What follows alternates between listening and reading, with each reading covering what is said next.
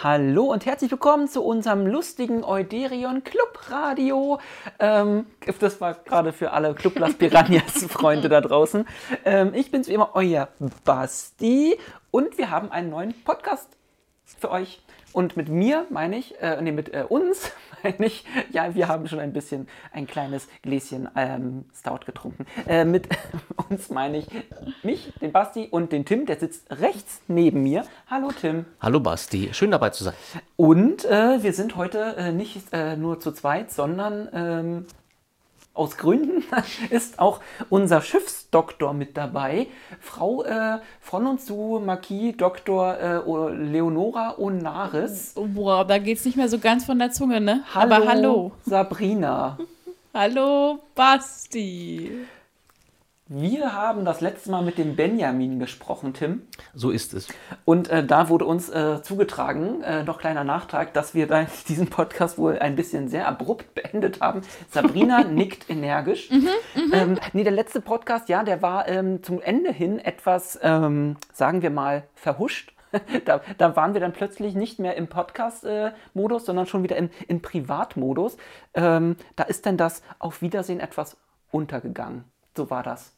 Ja, so war das und es hat gefehlt. Also ich habe gedacht, oh Gott, war es das jetzt? Oder kommt noch was? Nein, das war's. Genau, das äh, tut uns, äh, tut uns äh, sehr leid. Äh, das werden wir heute wahrscheinlich äh, ein bisschen besser machen, denke ich. Ähm, Tim. Basti. Was haben wir denn heute ähm, alles so geplant, bevor ich mich hier noch weiter um Kopf und Kragen quatsche? Also, es wird wie immer Euderion News geben. Da haben wir ein paar Sachen für euch. Dann geht es um Fan-News. Es sind ein paar Sachen passiert in der letzten Zeit, auf die wir euch aufmerksam machen wollen. Des Weiteren natürlich Star Trek News. Es ist da auch eine Menge passiert. Darüber wird ausgiebig zu sprechen sein. Und wir werden über die Pros und Kontras des Jahres 2021 bezüglich Star Trek und speziell Sci-Fi sprechen. Und dann haben wir noch einen weiteren Gast, der genau. sich sozusagen als Hauptthema anschließt, und zwar Max von der USS Klar, den wir im FEZ getroffen haben und dort ein Interview zu seinem Schaffen mit der Killer gemacht haben.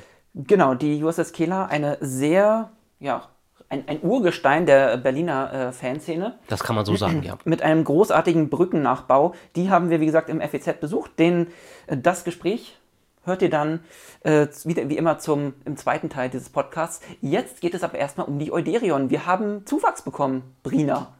Ja, genau. Wir haben auf einmal, ich weiß gar nicht, wie das passiert ist, aber plötzlich ähm, bei unserem letzten Fandreh waren wir der Meinung, die Miri muss jetzt Teil werden. Also für alle, die Miri noch nicht kennen. Miri ist äh, einer meiner besten Freundinnen, war auch Trauzeugin von, war auf der Hochzeit von meinem Mann und mir. Und jetzt ist sie die neue ähm, Wissenschaftsoffizierin auf der Brücke, Alana Kosch. Genau, irgendwie war das ja so ein Selbstläufer plötzlich äh, Räusper, ähm, dass sie ja eigentlich nur eingeladen, was heißt nur eingeladen wurde, mal um zu gucken. Sie, äh, wie gesagt, wir kennen sie ja von der, vor allem von der Star Trek Tafelrunde. Ähm, und ja, man hat häufiger mal irgendwie auf denselben Veranstaltungen rumgetanzt äh, und so. Mhm. Und äh, dann äh, ja, ist sie mal vorbeigekommen zu unserem letzten Dreh und wollte eigentlich nur mal so gucken, was wir da so machen. Ja, und vielleicht mal so im Hintergrund vorbeirennen. Sie wollte eigentlich nie unbedingt mit dabei sein, aber wir konnten sie überzeugen, dass sie doch sehr gut in der Kamera wirkt. Und ich glaube, das hat sie jetzt überzeugt zu sagen, sie möchte gern Teil dieser Crew werden. Genau, dann hat sie mal hinter den, äh, ich glaube, sie hat Brückenoffizier äh, in einer Szene, dann hat sie den Brücken, äh, einen Brückenoffizier gespielt und genau, genau, Elena Kosch äh, angelegt an, na, Kosch? Ja, da bin ich raus, das ist Babylon 5, das weiß ich, so, aber alles andere dürft ihr dann entscheiden. Botschafter Kosch, genau. Ja, und Miri hat in unserem neuen Fanfilm mitgespielt, der Premiere gefeiert hat, ähm, und zwar am 25.12. um 21 Uhr auf YouTube. Und da spielt Miri eine der Rollen, also eine der ähm, Rollen, die sich noch im Hintergrund halten. Hat, hat sie ein, hat sie, sie, sie war zu sehen, sie hat aber nichts gesagt oder hat, sie hat nur genickt, glaube ich. Sie hat nur auf eine Anweisung reagiert. Genau. Und geklatscht hat sie. Und äh, sehr gut das, getippt äh, vor allem. das darf man ruhig mal sagen, dass sie auch gut klatschen kann. Und, ja, das kann sie schon besser als du. Und, und vor, vor, allem das Tippen kann sie sehr ja. gut. Ja, das kann sie sehr gut. Ähm, genau, hoffentlich dann in den nächsten, nächsten weiteren Filmen äh, ein bisschen häufiger zu sehen. Aber willkommen erstmal an Bord. Miri, schön, dass du dann äh, auch zu uns gestoßen bist, zu guter Letzt. Yay, hallo Miri. Du freust dich bestimmt, wenn du den Podcast hörst. Genau. Das wird sie tun. Ähm, genau, wir haben diesen Film jetzt schon angesprochen, diesen Ja. äh, lustigen. Ähm, Brida, es geht eigentlich um deinen Charakter. Mal Deswegen wieder. solltest du auch was dazu Vielleicht sagen. möchtest du sagen, worum äh, geht, geht es um den Film und warum muss man ihn unbedingt gesehen haben? Also warum man ihn unbedingt gesehen haben muss, das, die Frage stellt sich doch erstmal gar nicht, weil alle unsere Filme muss man unbedingt gesehen So. haben. So. Also jetzt mal ganz, ne? Ganz klar. Äh, aber natürlich äh, macht es auch so Sinn, ihn zu sehen, weil er einfach sehr schön geworden ist. Es ist sehr kurz und es war eigentlich gar nicht als Riesenepisode angelegt, ist es auch nicht geworden. Ja. Es ging mehr darum, dass man ähm, eine kleine Zwischenepisode drehen wollte, um diese Corona-Zeit auch sinnvoll nutzen zu können, da wir vor Ort kaum Personen waren. Davon mal abgesehen kann man hier auch mal kurz sagen, wir waren alle schon geimpft und äh, getestet etc. pp. Genau. Also wir versuchen da auch immer Safety First und so. Das ist uns in der Gruppe auch sehr, sehr wichtig, gerade was Corona angeht. Das mal als kleiner ähm, Neben, Ein kleiner äh, Neben Disclaimer. und so, genau. Genau. genau, aber es geht äh, primär darum, dass ich ja doch eine zwielichtige Vergangenheit habe. Also mein Charakter, nicht ich persönlich. Brin Ich hoffe, Sabrina natürlich alle. auch. Äh, Also ich als Schiffsärztin äh, war ja ehemalig ähm, beim Marquis tätig. Vor allem tätig, das ist immer so ein Bürojob. Ich war da angestellt. Ja, man, man weiß ja nicht so genau. ich habe vielleicht auch ein bisschen im Büro gesessen, man weiß es nicht genau. Sozialversicherungspflichtige Beschäftigung. Genau. ja, und äh, es, es gibt ja so das Problem, dass die Sternflotte nicht so ganz mit dem Marquis immer einer Meinung war. Um es, um es mal ein bisschen understatement-mäßig rüberzubringen. Genau. Genau. Also ist man immer, wird man immer als Marquis-Mitglied, als Ex-Marquis-Mitglied ein wenig ähm, mehr beäugt als vielleicht jemand anders. Und darum soll es auch in diesem Film gehen. Es wird mir ein unmoralisches Angebot gemacht von äh, meinem Kollegen Herrn Harryman. Vorgesetzten, Vorgesetzt, unser- entschuldige bitte. dem ersten Offizier an Bord unseres schönen Schiffes. Äh, genau. Und wie ich mich entscheiden werde, seht ihr also im Film. Genau. Würde ich Ähm, jetzt nicht alles verraten, weil das ist natürlich eine wichtige Information, auch wie es dann mit meinem Charakter weitergeht. Denn das hat natürlich äh, zukunftsträchtige Auswirkungen. Wirkungen. Irgendwie so. Ja, ähm, auf jeden Fall zu dem Film. Ähm, der kommt natürlich wieder äh, verlinkt hier äh, in unseren Blogartikel.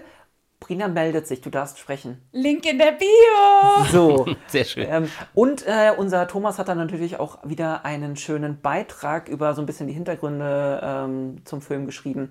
Auch wieder auf unserem Blog. Den ähm, Link dazu findet ihr auch auf unserem Blog. Link in der Bio!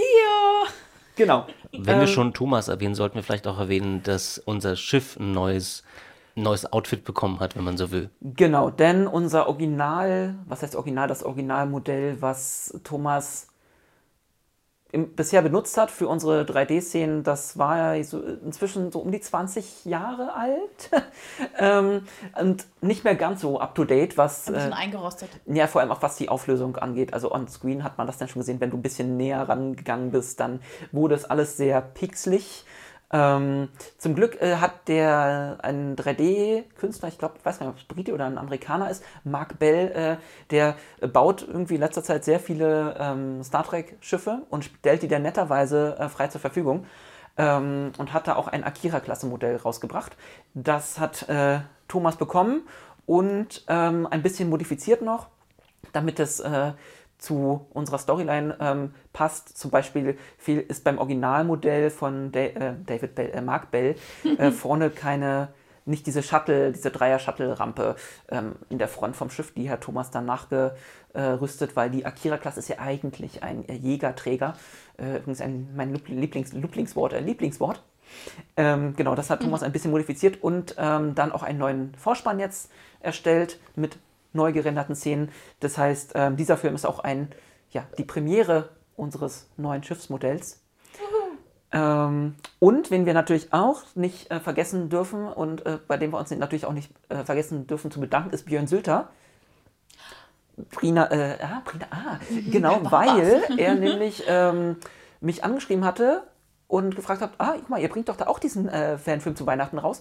Ähm, da äh, könnt ihr mir mal ein bisschen was schreiben, dann poste ich da auch was auf Sci-Fi. Das hat er dann freundlicherweise auch getan.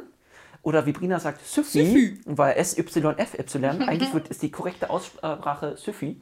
Kann man jetzt mal ein ganz kurzes Zitat aus Big Bang Theory bringen? Genau. Süfü. Lieber Björn, wenn du Link in zu, zuhörst, Ähm, warum? Erkläre uns das. Genau, was hat das mit hin, äh, auf sich, hinter sich, auf sich? Ist wahrscheinlich die französische Variante. Syphi. Science Fiction. ähm, genau, so viel dazu. Ähm, noch was zum Film. Er ist, glaube ich, ganz schön geworden.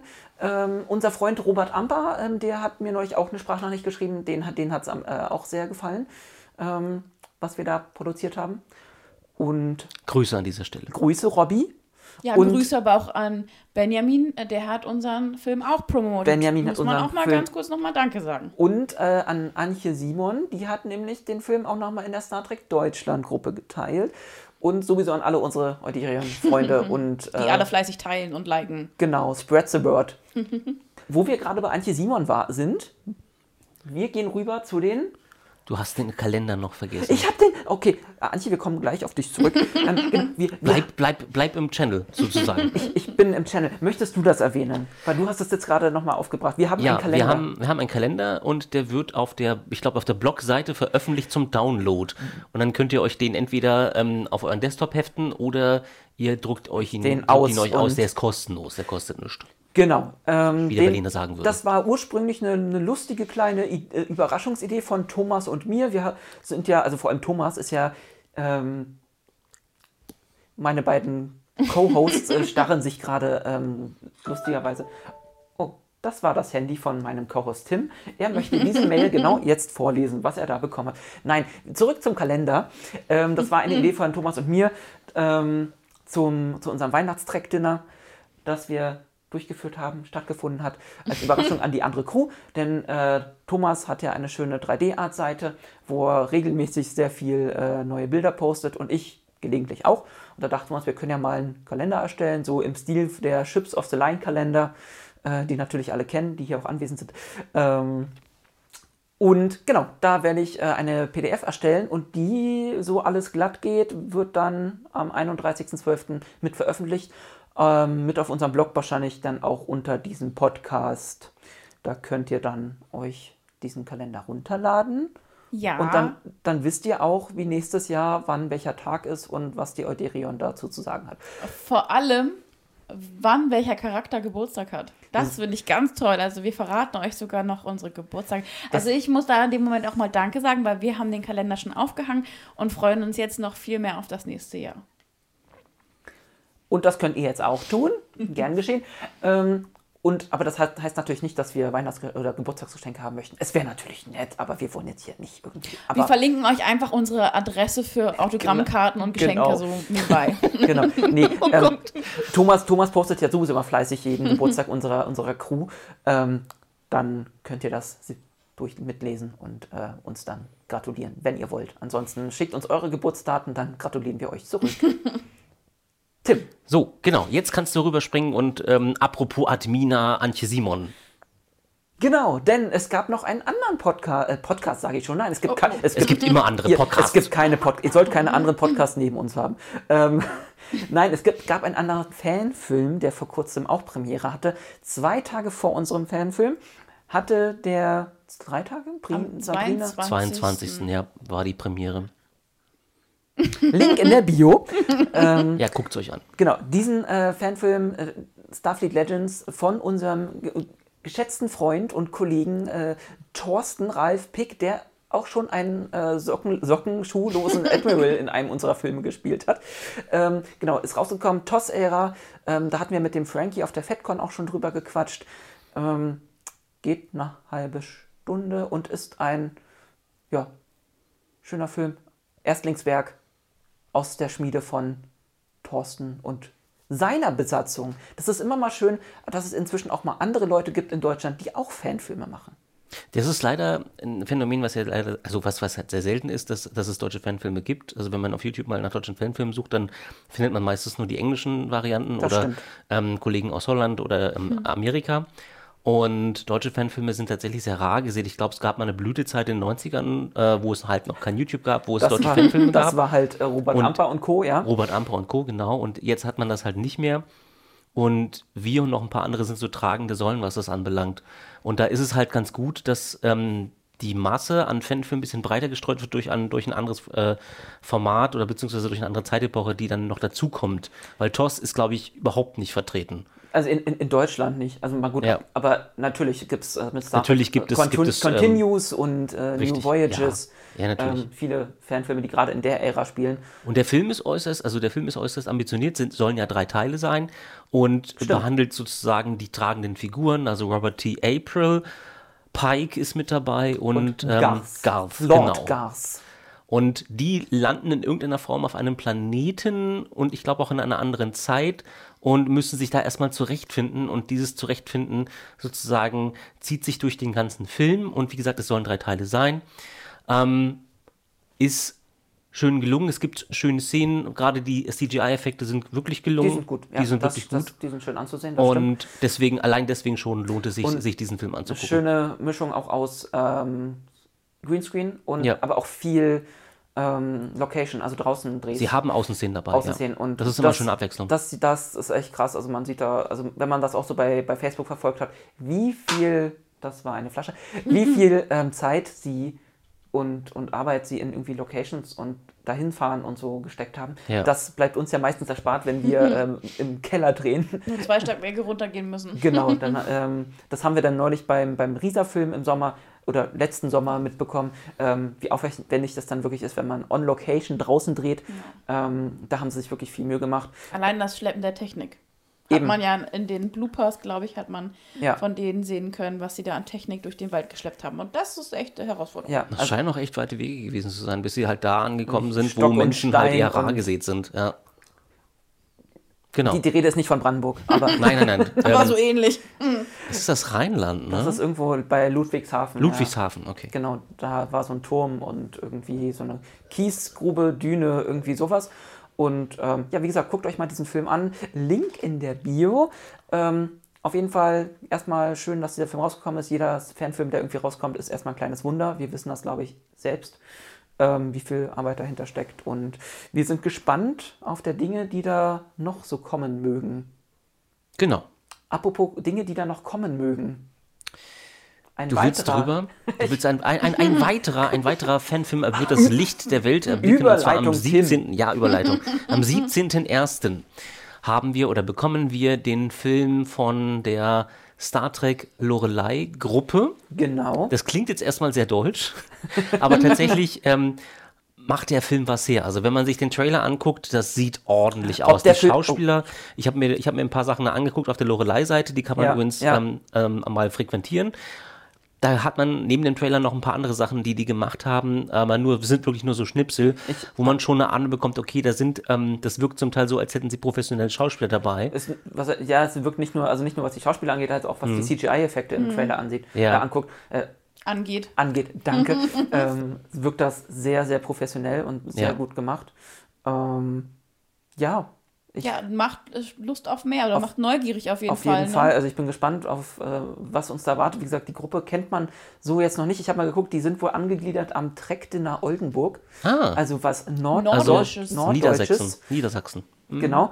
Ähm, vielleicht kriegen wir die ja auch mal in den Podcast, wer weiß. Vielleicht hört ihr uns ja zu, dann schreibt uns gerne. Wir würden gerne mal uns mit euch connecten und so ein kleines Fanfilm-Netzwerk, N- Netzwerk, äh, wenn man Deutsch und Englisch äh, mischt, Netzwerk oder Net- Network ähm, aufbauen. Genau. Der Captain heißt übrigens McLean und hat so leichte Bruce Willis-Anleihen. Also ähm, das ist schon äh, dieses, dieses, dieses Sturm und Drang, das kommt schon sehr durch, muss man sagen. Hat mir sehr gut gefallen. Ja. Also es ist so, äh, es ist so, ein- so, so noch ein bisschen mehr Kirk sozusagen. Genau, haben wir gesagt, ist, dass es Kelvin-Timeline ist? Nein, Haben wir dann- haben wir ähm, nee, haben wir nicht gesagt. Genau, das ist ähm, die JJ-Timeline, Kelvin-Timeline. Ähm, Lorelei, das ist, wenn ich das gesehen habe, das äh, dieselbe Schiffsklasse, die auch die USS Kelvin war. Ah, Das ist ein sehr schönes Okay. Schiff, finde ich. Wenn man jetzt gemein wäre, könnte man sagen, die können es einfach nur gut machen. Weil alles andere in diesem Ach so, weil alles ähm, andere in der Zeitlinie, ja, ja, war verstehe. nicht gut. Das, äh, Deswegen, genau. sie können es eigentlich nur gut machen. du meinst, wenn sie schon so, so eine Grundstory haben, ist schon alles gut. Genau. Ja, äh, Und nee, mit weniger Lensflares. ja wobei, ich habe da so, auch so, schon ein paar gesehen. Aber wahrscheinlich, man muss ja auch dem, dem Original so ein bisschen treu bleiben. Und Lensflares können ja, wie wir bei unserem Film sehen, auch gut gesetzt Ja, werden. ja, wenn sie Dosiert. dezent eingesetzt Sub sind. dosiert, genau. subtil, dezent. Genau. Ähm, wir sind gespannt, 17.01. Auch dazu der Link in der Bio! Genau. Und wir jetzt, ah, genau, jetzt hier, wir haben auf unseren äh, schlauen Zettel geguckt. Ähm, wir wollen ein bisschen über Star Trek reden. Deswegen, wir sind ein Star Ja. Trek-Podcast, voll verrückt. Ähm, meine lieben ähm, Gäste hier in, diesem, in dieser Runde, ähm, was sagen Sie denn zu der aktuellen Discovery-Situation? Und ähm, wir sind, gehen jetzt dem Mid-Season-Finale entgegen. Ähm, Können wir noch mal, können wir noch einen Sprung davor machen? Weil es war ja, es war ja, ähm, Es begab etwas, sich aber mal zu einer Zeit. es war ja etwas vage. Du möchtest das, es wirklich nochmal Ja, ich will das jetzt nochmal ausbaldowern. Es war ja etwas vage, ob wir die Folgen überhaupt zu sehen bekommen. Was Das- war denn da los, Basti? Was war da los? Äh, das, das ist doch auch immer so eine. Wer hat denn das gesagt? Das war auch mal so ein, so ein Reporterspruch. Was war da los? Ähm, Das macht der Spiegel heute noch. aber schreibt, habe ich was- das Handmikro und müsste das jetzt fragen. was war da? ne? Ja, ähm, wenn ihr wisst, genau wissen wollt, was da los war, äh, fragt, guckt doch mal bei anderen oder hört doch mal bei anderen Podcasts rein, weil die haben das nämlich auch schon. Brina möchte was sagen. Oder aber auf äh, Tims YouTube-Kanal, Genau. Strives. Ich habe also ich habe tatsächlich zwei Videos dazu gemacht, ähm, nacheinander, weil es halt in der, ähm, im Wochenrhythmus dazu News gab. Ähm, es begab sich, Ende November war das, glaube ich, gewesen. Genau, Das war, naja, Ende gut, das November. war drei, zweieinhalb Tage vor dem offiziellen Start der Staffel. Versetzen wir uns kurz in das Büro, wo Netflix und Paramount und CBS Viacom zusammensitzen und ähm, Netflix einfach ähm, der Kaffee zu kalt ist und das, das Büro verlässt und sagt, macht euren Scheiß doch alleine. Wahrscheinlich war der Kaffee einfach aus. Ähm, Discovery fliegt komplett vom Netflix runter. Ja. Und Ja. Paramount Ja. sagt, na ja gut, dann machen wir das jetzt mit Paramount Plus in Amerika. Die anderen gucken in die Röhre. Und Europa, Zorn oder auch Kahn. Ja, also, also es ist halt ein Aufschrei gegen Wird durchs es schon wieder zu Fandom. laut? Muss ich ganz kurz intervenieren? Wird mein Mann zu laut? Ja, ich muss kurz äh, Tim ein bisschen runtersteuern, Vor allem sonst übersteuert er Muss wieder. er aufpassen, weil nebenan schläft das Kind. Und da äh, meldet es sich auch. Ich bin gleich wieder bei euch. Implement the Omega Directive immediately. All other priorities have been rescinded. So, da sind wir wieder nach einer kleinen Werbepause. Babypause. Ähm, Tim wollte uns gerade erzählen, was sich damit zugetragen hat mit Netflix und Paramount. Aber jetzt ein bisschen leiser, damit das Kind nicht Ist okay, wach wird. ja, gut, mein Fehler. Also, Netflix hat gesagt, ist nicht mehr. Paramount hat gesagt, äh, für Europa ist nicht mehr. Das heißt, wir guckten in die Röhre und eine Woche war lang, lang wirklich ähm, Grabestimmung. Auf Twitter ist der Zorn Das war- losgegangen. War Shitstorm. Es war ein äh, Shitstorm ohne Ende. Ähm, seit NBC versucht hat, Staffel 1 von TOS abzusetzen, gab es nicht mehr so einen Shitstorm. Und damals gab es kein Internet. Die Leute haben wütend Briefe geschrieben. Nur ähm, heute sind das halt alles E-Mails und Twitter-Nachrichten. Und eine Woche später ist Paramount bzw. CBS Viacom sind tatsächlich zurückgerudert und haben gesagt, na gut, wir haben da noch so eine Plattform in Europa, die nennt sich Pluto Plus. Dann, ähm, keiner. Keine TV. Sau, keine Sau, Pluto Pluto TV. TV, Entschuldigung, keine Nicht- Sau kannte sonst, Pluto sonst ist TV. Plus, aber das ist wirklich nur Pluto TV, das stimmt. Also bis auf meine Frau, die das vorher irgendwie entdeckt hatte, dass es das gibt und da läuft der Star Trek hoch, ja, entlief da tatsächlich in Dauerschleife. Ich weiß, Ja, und Discovery, Und die anderen Discovery. ersten drei Staffeln auch. Und ähm, ab dem, ich glaube, ab dem Anfang Dezember haben sie dann Discovery dort laufen lassen ähm, mit einer Woche Verspätung. Deswegen haben sie gleich zwei Folgen gezeigt und es war wieder Ruhe im Fandom. Da zeigt man, es zeigt sich mal wieder, welche Macht die Fans haben. Aber man fragt sich halt, ist das jetzt den Fans geschuldet? Oder ist es etwa etwas, was Paramount sowieso, oder CBS Viacom sowieso geplant Na, ich denke mal, wenn sie es so oder so geplant, also, also erstmal, so, die, die Situation an sich haben sie nicht so oder so geplant. Also das alles an, also das ist, war ja quasi wieder mal ein PR-Super-GAU sondergleichen. Ja. Aber sie, wie gesagt, bei den Gesprächen werden sie dann aufgestanden sein und nach dem Motto, dann machen wir es halt ohne Netflix und ohne Dass oder, oder Netflix Shitstorm, und genau. genau. Ähm, warte, die Katze, Karte am Kabel. die Katze möchte durch. Hallo Katze. ähm, genau, und äh, dann mussten sie halt gucken, ähm, also sie haben es erst wahrscheinlich wirklich erstmal gedacht, wir machen, warten jetzt in, es ist ja nicht nur Europa, es ist ja der Rest der Welt einfach. ja, ja. Alles, alles, was nicht Nord äh, Nordamerika ist, ähm, ja in die, hätte ja in die Röhre gesch- geschaut und hätte Ja. dann wirklich warten müssen, bis Paramount Plus dann irgendwann mal startet. Ähm, wahrscheinlich jetzt kommendes Jahr dann irgendwann im Sommer. So, Ja. wie man, Oder so. Oder so. Ähm, und ähm, diese Pluto-TV-Lösung war, wenn ich, also wenn ich überlege, wahrscheinlich wirklich nur eine, nur eine Notlösung. Eine sehr interessante Notlösung. Also, weil irgendwie haben sie es ja dann wirklich hinbekommen. Ja. Und eine sehr witzige Notlösung, weil jetzt alle, ähm, die vielleicht, sagen wir mal, jünger als äh, das Jahr 2000 sind oder äh, das Jahr äh, 1995, jetzt mal wieder sehen müssen, wie wir 30 plus äh, früher die Originalserien gucken mussten. Wir mussten zu einer gewissen Zeit an einem gewissen Ort sein, um die Serie zu gucken zu können. Ansonsten habe- hat dir halt eine Folge gefehlt. Ja, genau. Ja. Ich habe auf der Tafelrunde aber auch alteingesessene Trekkies gesehen, die gesagt haben, dieses analoge Fernsehen. Nee, nee, nee, nee, Die, die es eigentlich noch miterlebt haben. So. ja, Es scheiden sich also- gerade die Geister an dieser Situation. Also Ja. ich muss sagen, ich finde es gut vor allem, was man auch mal lobend erwähnen müssen, die haben sogar zwei Streams am Laufen, einen im Ja. Originalton, also in Englisch, und halt die deutsche Synchro auf dem anderen Stream. Also für alle Geschmäcker was dabei. Ich finde, Ja. es ist nicht super, aber besser als gar nicht zu gucken und vorher gespoilert zu werden Eben. und dann und sowieso gra- doof. gerade bei so einer Serie wie Discovery ist das ja wirklich. Ähm, also das, das Ding ist ja, dass man, dass man ja auch nicht in, einem, in, einem, äh, in einer Blase lebt hier in Europa und außerhalb der USA. Das heißt, dass gerade wie Star Trek-Fans ja auch immer den, im Grunde denselben Stream oder, oder dieselbe, ähm, wie sagt man, News, den, denselben Newsfeed haben bei äh, Ja. den sozialen Medien und sonst Ja. wo, dass man wirklich ähm, sehr schnell, also im Grunde ja schon, wenn das Donnerstag in den Staaten läuft, am nächsten Tag gespoilert wird Ja. wenn du nicht aufpasst. Und Ja. dann kannst du auch kein halbes Jahr warten. Gerade wenn bei Discovery dann wieder ein, ein Ding nach dem anderen rausgehauen wird. Also ist, finde ich diese Lösung, ja, wie gesagt, man muss zu einer gewissen Uhrzeit gucken oder an gewissen Tagen muss man sich das irgendwie freischaufeln. Aber immerhin. Und man darf ja nicht vergessen, selbst wenn man nicht, es nicht schafft zu gucken, kann man sich die Folgen ja, die sind ja auch bei Amazon und Prime und ähm, Apple, ähm, sind die Staffeln ja auch zu ist die Staffel zu kaufen ähm, für, glaube ich, 20 Euro. Und das ist für. Ja, so eine was Staffel günstiger ist als sonst. deutlich günstiger als was, das, was du normalerweise zeig, äh, ausgibst an Geld. Ähm, und ich glaube, eine Folge kostet irgendwie 2, 3 Euro. Mhm. Also sind sie da den Fans in der Welt doch nochmal deutlich entgegengekommen. Das darf man, glaube ich, auch nicht vergessen, dass sie das immer noch hinbekommen haben. Nur warum halt, ne? Man muss überlegen, sie wurden ja auch ein Stück weit einfach genötigt. Naja, Also, sicher. also allein die, die amerikanischen Fans haben ja schon angefangen, das auch ein bisschen zu boykottieren. Die Schauspieler. Das, ja, auch die Schauspieler. Also ich meine, das weil sie ja selbst überrascht waren. Ja, Ja, ja, eben. das war, also diese ganze Situation war, glaube ich, ziemlich Käse für alle. Da sind, sind halt dann die Verhandlungen komplett schief gelaufen und dann sind sie halt aufge, aufgestanden und gegangen und mussten dann erstmal gucken. Ähm, was halt am Anfang gar nicht ging, war die Kommunikation. Also da, die, haben ja, die haben ja nur diese zwei Tafeln irgendwie online Ja. gestellt, von wegen, ah ja, wir danke für eure Treue, pipapo und äh, jetzt viel Spaß beim. Warten. Das äh, war halt ein bisschen. Äh, das war halt noch der Tropfen Dünn. auf den heißen Stein, der Leck mich Finger sozusagen. ja, ja, also so der richtige, richtige Stinkefinger Ja. äh, nach dem Motto, ja, so what. Ja, müsste halt durch. Das ist wie, das wäre wie ein Spießrutenlauf geworden, Ja. weil selbst wenn du ähm, sagst, Instagram, Facebook und äh, Twitter meide ich, dann, äh, wenn du dir auf YouTube Videos anguckst, dann hast du halt, weil YouTube dich kennt, in deiner Timeline irgendwo irgendjemanden, der über die neueste Folge Dieser wettert. verdammte Algorithmus. Ja. Und dann siehst du halt irgendein Bild von irgendeiner Folge und denkst du so, das wollte ich gar nicht sehen. Tja. Jetzt kommt die große Frage. Wird uns das mit Picard auch blühen? Bum, bum, bum. Naja, Picard ist ja, glaube ich, von den Rechten her nach wie vor bei Amazon und die haben, glaube ich, auch noch Staffel 2.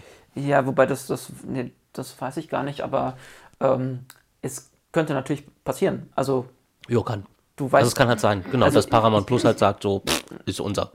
ja, aber ich kann mir vorstellen, dass vielleicht da die, inzwischen schon gerade die Kontakte äh, aufgenommen wurden, nach dem Motto, ey, ihr wollt doch da demnächst äh, diese zweite Staffel rausbringen und äh, ne, ihr wisst ja, was bei Discovery passiert ist, vielleicht sollten wir uns vorher mal ein bisschen früher unterhalten, wie wir das jetzt weitermachen. Ähm, Also wie gesagt, ja, irgendwas muss da gewaltig schiefgelaufen sein. Also Netflix war entsprechend angepisst, weil die halt auch Geld reingepulvert haben in die Produktion. Naja, Netflix hat ja, wenn du es mal überlegst, hat die ganze, diese ganze neue Star Trek-Ära, Serienära ja quasi erst mitfinanziert. Die haben ja mehr Ja. als die erste Staffel von Ja. Discovery damals finanziert. Ähm, ohne Netflix wäre halt diese im Grunde ja Picard und jetzt Lower Decks und so wär, und dann Gar nicht Strange ja. wäre gar nicht so in der Form passiert. Also Ähm, alles andere halt, was gefolgt hat. das heißt, ähm, ja, Netflix wird sich da wahrscheinlich auch ziemlich auf den Schlips getreten gefühlt haben, nach dem Motto, wie jetzt, äh, jetzt zieht ihr das ab. Ich meine, es war natürlich, es war ab, absehbar, dass die irgendwann, ähm, wenn sie ihren eigenen Streaming-Sender aufbauen, irgendwann ihren ganzen Kram zu sich ziehen. Hm. Das ist leider gerade so, dass da irgendwie jeder sein eigenes Ding aufbaut und das äh, auf seinen Sender zieht oder auf seinen Kanal zieht, aber irgendwie nachvollziehbar. Und es wäre früher oder später so passiert, denke Sie ich. sollten sich damit beeilen, denn wir warten immer noch auf Star Trek Prodigy. in Stimmt, das, das, das kam ja auch noch, der Star Trek Prodigy äh, Start ähm, auf Nickelodeon halt da Ja. drüben und ja, ich glaube auch bei Paramount Plus inzwischen. Weiß ich, glaube ich, gar nicht, ob das, wo das wieder, wie das da ähm, ausgestrahlt wird. Aber natürlich, das wird das nächste sein. Da denke ich auch, das wird dann mit Paramount Plus bei uns kommen. Nur die Frage ist, wie es halt nach Deutschland kommt. Also ich habe jetzt nicht große Lust, irgendwie ein Sky-Ticket irgendwie mir zu holen. Nee, man, ich habe wohl schon gelesen, dass das wohl halt auch separat buchbar Hm. sein wird. Ah. Genau. Und ähm, ich sage mir halt auch die ganze Zeit, ähm, Hm.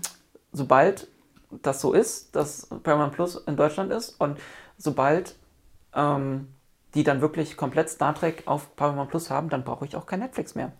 Ja, na klar. Also, wenn das alles rüber ist, ja. Also im Moment, ich finde Netflix ist jetzt im Moment nicht mehr so. Also Ja, die ziehen ja auch viele Serien ab. Also zum Beispiel ähm, How I Met Your Mother wird auch zum, letzt, zum Ende des Jahres Das- abgesetzt. Also es ist ja nicht nur so, dass Star Trek geht, sondern auch so andere Dauerbrenner, die man sich sonst einfach immer mal wieder rebinged. Ich glaube, das Also- ist gerade so, so ein bisschen das große Problem von Netflix, weil, wie gesagt, jeder, jeder, jedes Studio baut seinen eigenen Streaming-Anbieter äh, oder Dienst auf, wo es dann ihren, den kompletten Content halt wieder hinzieht. Das, wo wir einfach alle dachten, äh, oh, das wird irgendwann alles auf Netflix sein. Nein, jetzt gibt es halt wieder diese 20.000 verschiedenen Streaming-Dienste.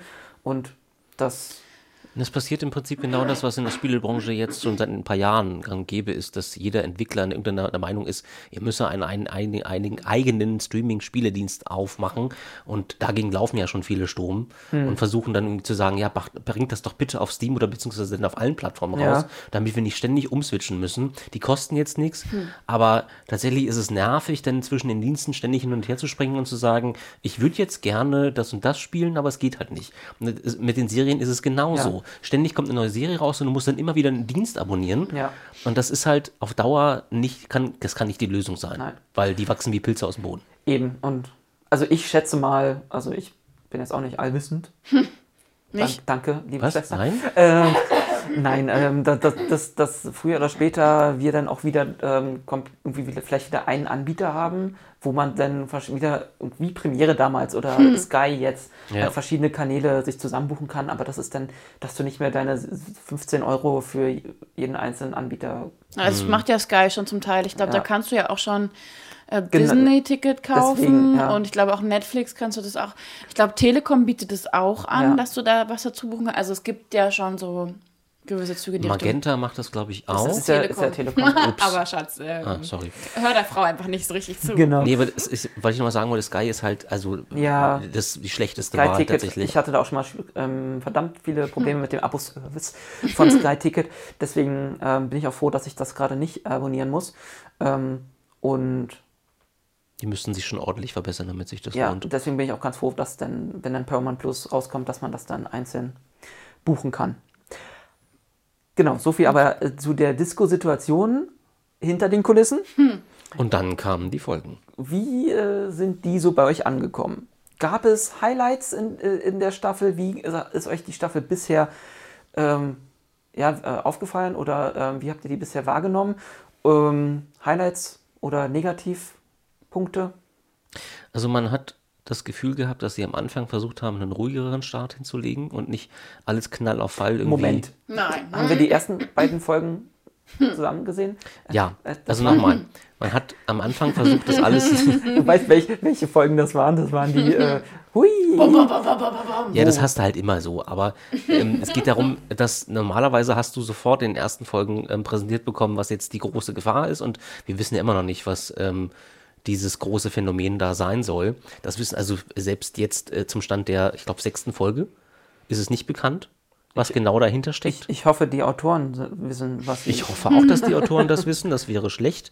Ähm, den Eindruck hat man nämlich manchmal Ja. tatsächlich.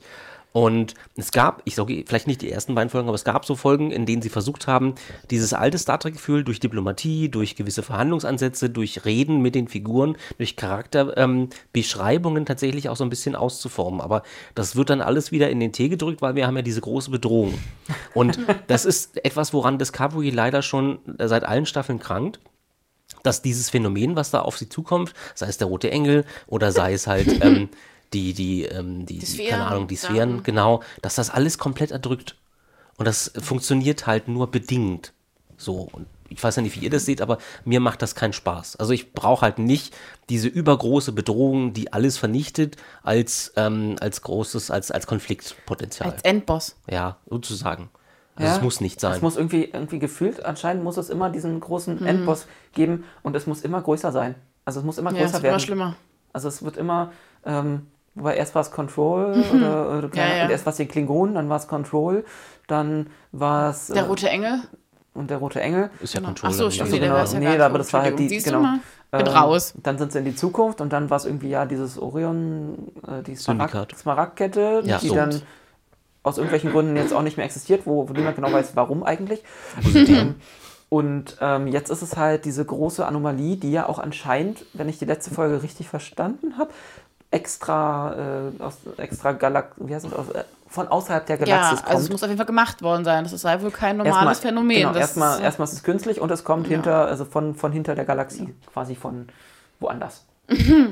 Genau, also das ist halt so der Ausgangspunkt und darum, ähm, äh, darum warum spinnen sich die Geschichten, ähm, die teilweise so ins Dramatische gehen, dass man manchmal das Gefühl hat, dass es, es wirkt manchmal so aufgesetzt. Also so Ja, bestimmte, bestimmte. Szenen hast du, wo du einfach das Gefühl hast, die Figuren rutschen da jetzt so ähm, emotional komplett rein und du als Zuschauer denkst dir, Moment mal, ich bin noch gar nicht so weit. Ja. So, das, das funktioniert für mich nicht. Ja. Ist halt ja, schwierig. und es ist einfach mal wieder, wie so oft, oft eine Michael Burnham One-Woman-Show. Und das kotzt mich einfach richtig an. Also, die mag ja eine ganz gute Schauspielerin geworden sein. Es geht ja auch gar nicht um, um sie persönlich, geht um sondern Charakter. es geht genau darum, wie, wie kaputt geschrieben das wurde. Ja. Sagt man das so? Ich glaube. Nee, ja, na, das Ding ist halt, die, diese, die, irgendwie, diese, diese Serie wurde ja mit ihr als Hauptfigur konzipiert, das ist das Wort. Ähm, das ist ja irgendwie so diese, ja, der, der Hauptgrund dieser Serie oder der, das, der, der, der Fokus dieser Serie liegt auf diesem Charakter so rum. Und ähm, irgendwie kommen die da nicht raus. Und ich meine, man, man sieht ja, dass du gute Schauspieler hast, die auch richtig ähm, Story rüberbringen können. Was ich ganz witzig finde, dass sie in vielen Folgen dieser Staffel Burnham irgendwie gerade so schreiben, dass sie gerade nicht auf dem Schiff ist. Ähm, Und die äh, Figuren dann quasi untereinander ein bisschen spielen können, dass nicht in jeder, Ja. das, Ja. also Ja, da haben sie wirklich ein bisschen was getan, dass sie nicht in jeder, jeder Folge super dominant ist. Nee, aber irgendwie habe ich das Gefühl, dass sie in jeder Folge a- irgendwas retten muss. Also sei es die Föderationsbildung, da Ach so, in war ja Staffel, nur ja, genau. mit ihr alles möglich. Und dann in der letzten Folge, wo sie die Gefangenen da retten mussten, war das die letzte Folge? Ich weiß es Das, nicht das mehr. war die, das war die vorletzte. Die letzte, vorletzte Folge, siehst mit, du? die letzte Folge war mit Zora. Ach so, ja, das war das, wo sie da reingeflogen. Ja, wo sie auch wieder alleine Ja, wo man doch denkt, ähm, wenn die eh schon so einen Raumanzug trägt, da muss doch Energie für den zweiten gewesen sein, dass sie vielleicht nicht unbedingt alleine da durch muss. Also es mag ja wieder Dramatik pur hin oder her, aber das nervt mich einfach, weil sie muss das nicht alles alleine machen. Und wir haben charakterstarke äh, Charaktere, Charakterstärke, starke Charaktere. Mit, äh, die hätten das mittragen können. Und äh, ich bin zwar kein Tilly-Freund, also ich finde die halt sehr anstrengend Ja. geschrieben, aber die eine Folge, wo sie da für die, ähm, wo sie dann am Kadetten. Ende auch gegangen ist, genau, also die Kadetten zuständig war, das war für mich eine Star Trek-Folge. Also nur der halbe Ja. Part, also wirklich nur der Part Ja, mit das Tilly. stimmt. Jetzt alles andere ausgenommen, ne? Mal abgesehen davon, dass die Kadetten nicht gerade sehr sternflottig waren. Aber die äh, Moral, die damit übermittelt worden ist mit dieser Folge, das, also wie gesagt, nur dieser kleine Teil dieser Folge. Darum geht's. Das war für mich Star Trek. Ja. So zum ersten, naja, nicht zum ersten, Nee, aber zu einer der einigen, einzigen Male, die wir so haben. Ich weiß, einzig kann man nicht äh, Der, mehren, aber ihr wisst schon, was ich Ja. meine. Ja. Ja, also das, und da finde ich halt, man hätte definitiv auch einen Saru, der hat viel mehr Potenzial. Die hätten es auch zusammen meistern können und nicht immer nur sie hier, One Woman, Ja. äh, rule the world. Ja, ist ja schön, Frauenpower an die Macht. Ich bin auch eine Frau, ich finde es toll, aber äh, das ist für mich einfach nicht Star Trek so. Also ich, um, mich, um es für mich nochmal irgendwie klarzustellen, warum wir so Kritik an dieser Figur üben, ist, wenn du dir TNG anguckst, du hast diese übermächtige Figur Picard. Die bleibt doch übermächtig, Ja. wenn es um eine andere Figur geht. Das heißt, dieser Übervater Picard ähm, tut halt relativ, in manchen Folgen relativ wenig für, für, seinen, für seine Person, aber du weißt trotzdem, der ist da. Ja. Und genau das hätten sie mit Burnham auch machen können, jetzt wo sie Captain ist. Ja. Ja, wo jetzt, wo sie Captain ist, hätte sie in den Hintergrund zurücktreten können, hätte so die große weise Figur spielen können, weil sie hat wahnsinnig viel erlebt, das äh, bleibt nicht außer Acht. Ja. Und trotzdem wäre sie als Figur standhaft gewesen, beziehungsweise hätte sie, die, die Leute hätten sie wahrgenommen, aber nicht mehr so von wegen, ich schneide jetzt ähm, als Drehbuchautor mal die Figur wieder in euer Gesicht sozusagen, damit ihr sie wahrnehmen könnt. Das machen die Autoren falsch. ja. Also Ja. dieses, ähm, dieses Picard-Worldbuilding basiert ja auch darauf, dass andere Figuren sozusagen in seinem Namen sprechen. Naja, klar. Er stärkt das- einfach alle anderen Genau, Charaktere. er stärkt einfach alle anderen und deswegen ähm, funktioniert das so gut. ja. Und das, das funktioniert bei Discovery leider überhaupt Burnham nicht. macht jetzt wieder so einen auf, auf Kirk-Captain, ja, vorwärts voran und immer Ja, sie, ja. sie vor, ja. Nee, ich, ich finde halt, und, und die, die Serie und jetzt auch gerade die Staffel, die hat ja auch äh, schöne, schöne Storylines. Also ich finde die, ähm, wo die, wo die anderen ähm, Schauspieler halt auch wirklich zeigen können, was sie können. Also ich finde die ähm, ganze Grey ähm, und ähm, Adira. Adira äh, Storyline super schön. Ähm, einfach, weil das auch mal so ein bisschen Ruhe in diese in, in, in die Staffel bringt, in die Folgen und auch mal wieder ein bisschen ähm, Gefühl und ein bisschen Emotionalität, also Emotionalität abgesehen von Burnhams Emotionalität, ein bisschen nachdenklichere Töne so rum. Ähm, und dann da auch die, im Zusammenhang mit, mit Stamets und Kalber, diese Space äh, Dad Familie da mit. Das, das ist, finde ich, super schön gemacht und davon könnte es auch gerne mehr ähm, Szenen geben. Ähm, ich meine, wir haben jetzt auch diese, diese schöne Crewbar, die, die sie da jetzt irgendwie eingerichtet haben, wo auch immer, und wo sie halt jetzt auch mal wirklich ein paar schöne, ruhige Szenen eingebaut haben, wo die Leute einfach nur mal diskutieren und reden und so die irgendwie alles so, so Revue passieren lassen. Und dann hast du halt dann im Gegensatz dann wieder irgendwelche, ich meine, Action brauchst du immer, aber äh, bei vielen Sachen in dieser Storyline ist es halt wieder so gewollt und halt auch nicht konsistent geschrieben, finde ich. Also neulich halt auch wieder, vor allem manchmal auch so, so kleine Details. Vielleicht sind es wirklich nur Details, aber in dieser Folge mit diesen Gefangenen, The Examples, die, äh, wie, wie sie, hieß, hieß sie in Deutsch, wahrscheinlich die, die Weiß Exempel oder die äh, Beispiele, keine Ahnung, ähm, wo es ähm, darum ging, dass ich einen, den roten Faden verloren habe gerade. ähm, nee, genau, es ging darum, dass, dass das Schiff ja irgendwie, die- die- diese, diese Asteroidenkette musste ja evakuiert werden Ja. und Ja. ähm, die Leute äh, mussten da weggebeamt werden, was irgendwie im Grunde ja nur 1000 Leute waren, was eigentlich nicht so viel ist, aber die haben dann eine ganze Flotte hingestellt, egal. Na klar. Ähm, und dann hieß es auf einmal, die Discovery kann nur 40 Leute auf einmal beamen. So weit, so gut. Ich finde das, äh, ich meine, so häufig, wie die sich da hin und her beamen, ähm, Ja. ist das schon eine sehr geringe Zahl. Gerade wenn man mal in gewisse technische Handbücher von früher guckt, da ähm, sind, stehen, glaube ich, andere Zahlen. Aber hey, ich will ja nicht den Technik-Nerd raushängen lassen. Das Ding ist, dass in der genau in der nächsten Folge, es ist ja wirklich die exakt die nächste nächste. Folge, ähm, geht es dann darum, dass, sich, dass die sich die komplette Crew im Musterpuffer, was ja quasi das Transportersystem ist, quasi beamt und quasi da auch das, die Muster hält, um die Lebenserhaltungssysteme zu schonen, um da irgendwie äh, aus diesem Subraumloch rauszukommen. Und wie viele Crewmitglieder hat dieses Schiff? Also deswegen, also es ist, werden wahrscheinlich mehr als 40 sein. Auf jeden Fall. Und das sind halt so, so, so kleine, es, sind, es mög- mag, mag ja nur ein Detail sein, aber es ist so, wenn, wenn das wirklich exakt back-to-back es, ist halt nicht, es ist halt inkonsequent, was sie da machen. Eben. Und So. das, wenn das, wenn das außerhalb von ein paar, paar Staffeln passiert, ist das so what. Aber Mhm. Folge das, an das, Folge. Folge an Folge, das zeigte, dass die Autoren irgendwie auch nicht wirklich, der, der, die Autoren der einen Folge nicht wirklich wissen, was in der anderen Folge passiert. Ja. Und da die Details nicht kennen. Und das, das ist halt so schade, wenn sowas auffällt. Also, ja. Tja, Disco halt. Ich glaube, das haben wir abschließend behandelt. Aus, Wobei, darf ich noch eine Pro-Frage stellen? Du kannst auch rausschneiden, falls sie nachher zu viel ist oder so. Ähm, wenn, also wir hatten das ja in der letzten Folge, glaube ich. Da wurde ja dann gesagt, alle ähm, Besatzungen an, auf Position. Und jetzt Frage Ja. an die Pros unter euch. Vielleicht äh, die Zuhörer können dazu ja auch äh, Kommentare schreiben, wenn jemand es besser weiß.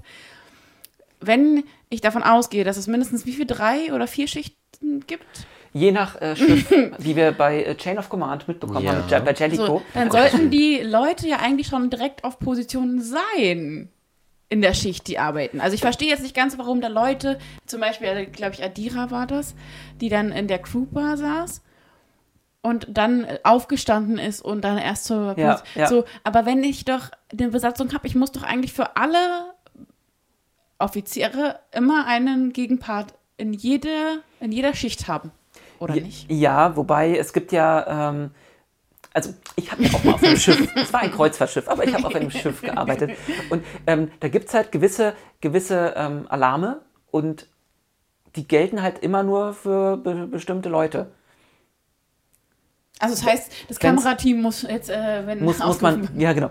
Ähm, ah, und, und dann kann es natürlich sein, dass bei gewissen Alarmen auch auf so einem äh, Föderationssternflottenschiff nicht alle ähm, gebraucht werden. Das Problem ist, wenn es heißt, alle Mann auf die Stationen. Dann müssten eigentlich alle aufspringen. so.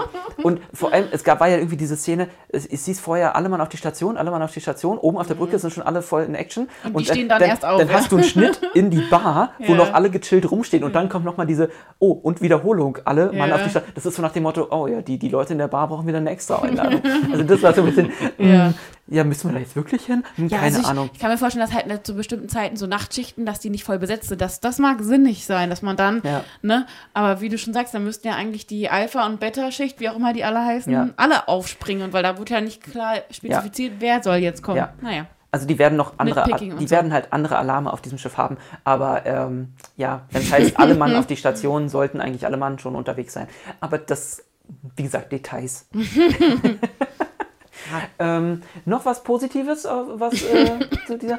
Darf ich oder darf ich noch mal Nitpicking betreiben? Bitte. In der Folge mit der Evakuierung ging es ja auch parallel um dieses Experiment, wo sie dann auf dem Schiff dieses, Hm, schrecklich. dieses schwarze Loch äh, bauen und diese, unbedingt dieses Experiment durchführen müssen.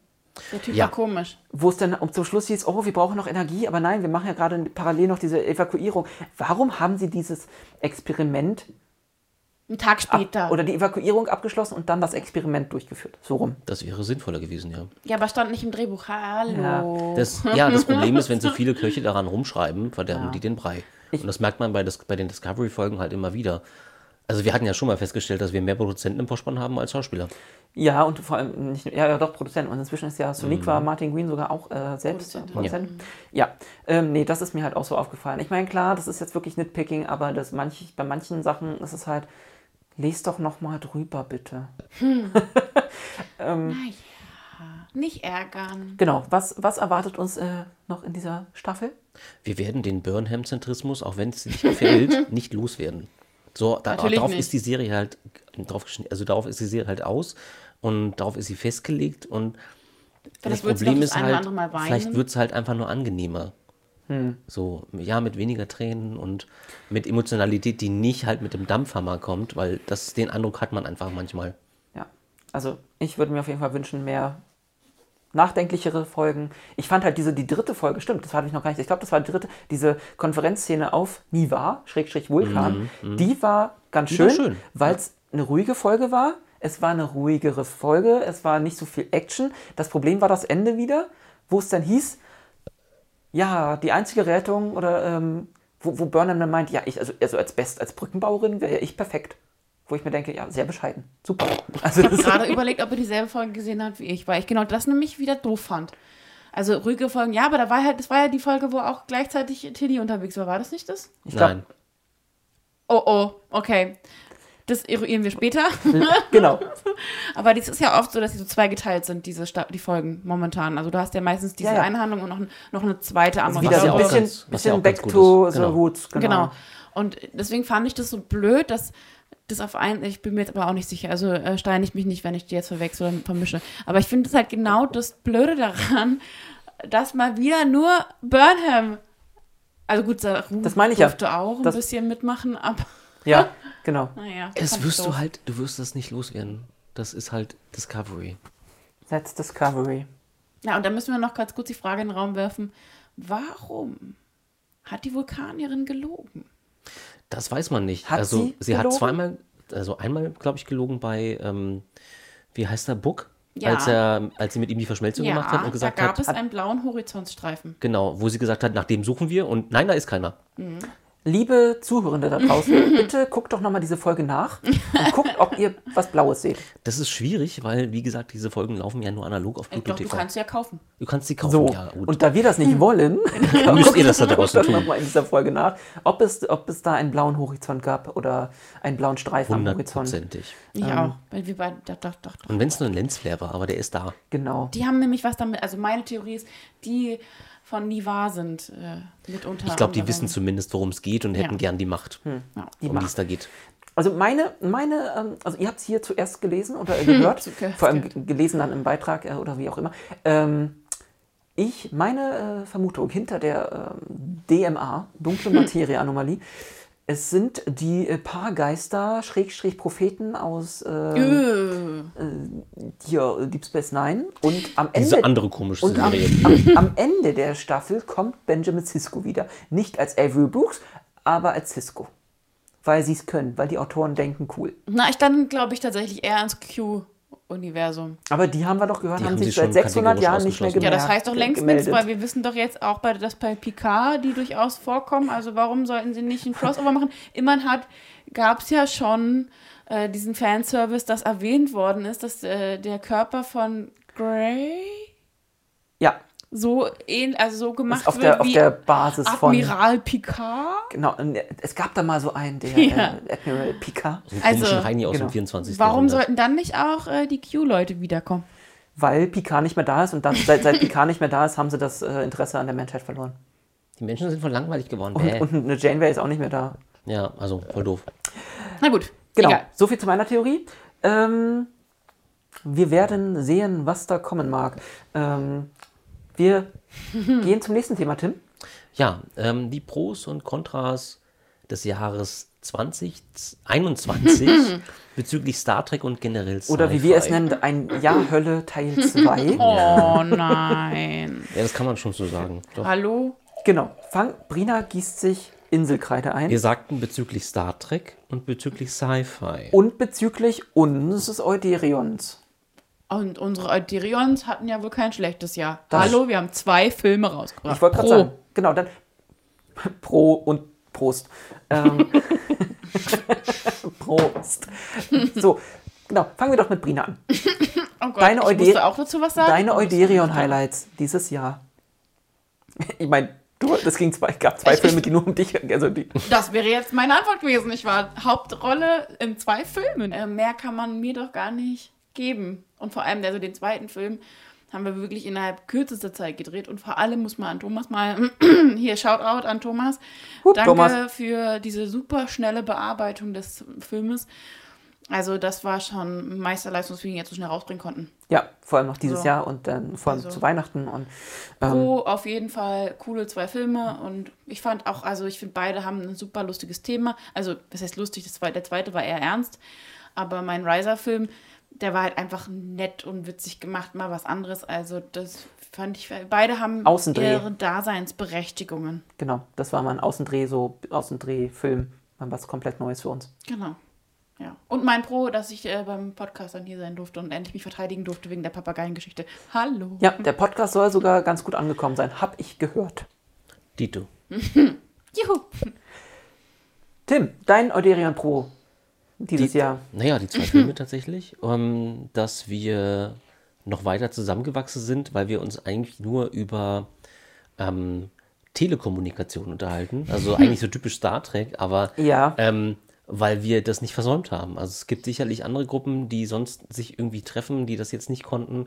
Wir konnten es auch nicht und haben das trotzdem, haben uns trotzdem zusammengerauft, haben gesagt, okay, ähm, wir schieben dann ein paar Updates rein und ähm, treffen uns regelmäßig online Ja. und quatschen mal, wie wir da weitermachen. Und das sind ja da zwei Filme daraus entstanden. Also Ja. einem guten Jahr schaffen wir ein bis zwei Filme und deswegen würde ich sagen, war das schon ein- von Aderian her ein gutes Jahr. dass wir das weiter so hinbekommen haben, obwohl ich jetzt eine Arbeit habe. So wieder so, ein, so einen geregelten Tagesab, mehr oder weniger geregelt. Äh, voll verrückt, da hat man ein Ding. Aber ja, es, das, das klappt weiter, das ist äh, super cool, was wir so auf die Beine bekommen.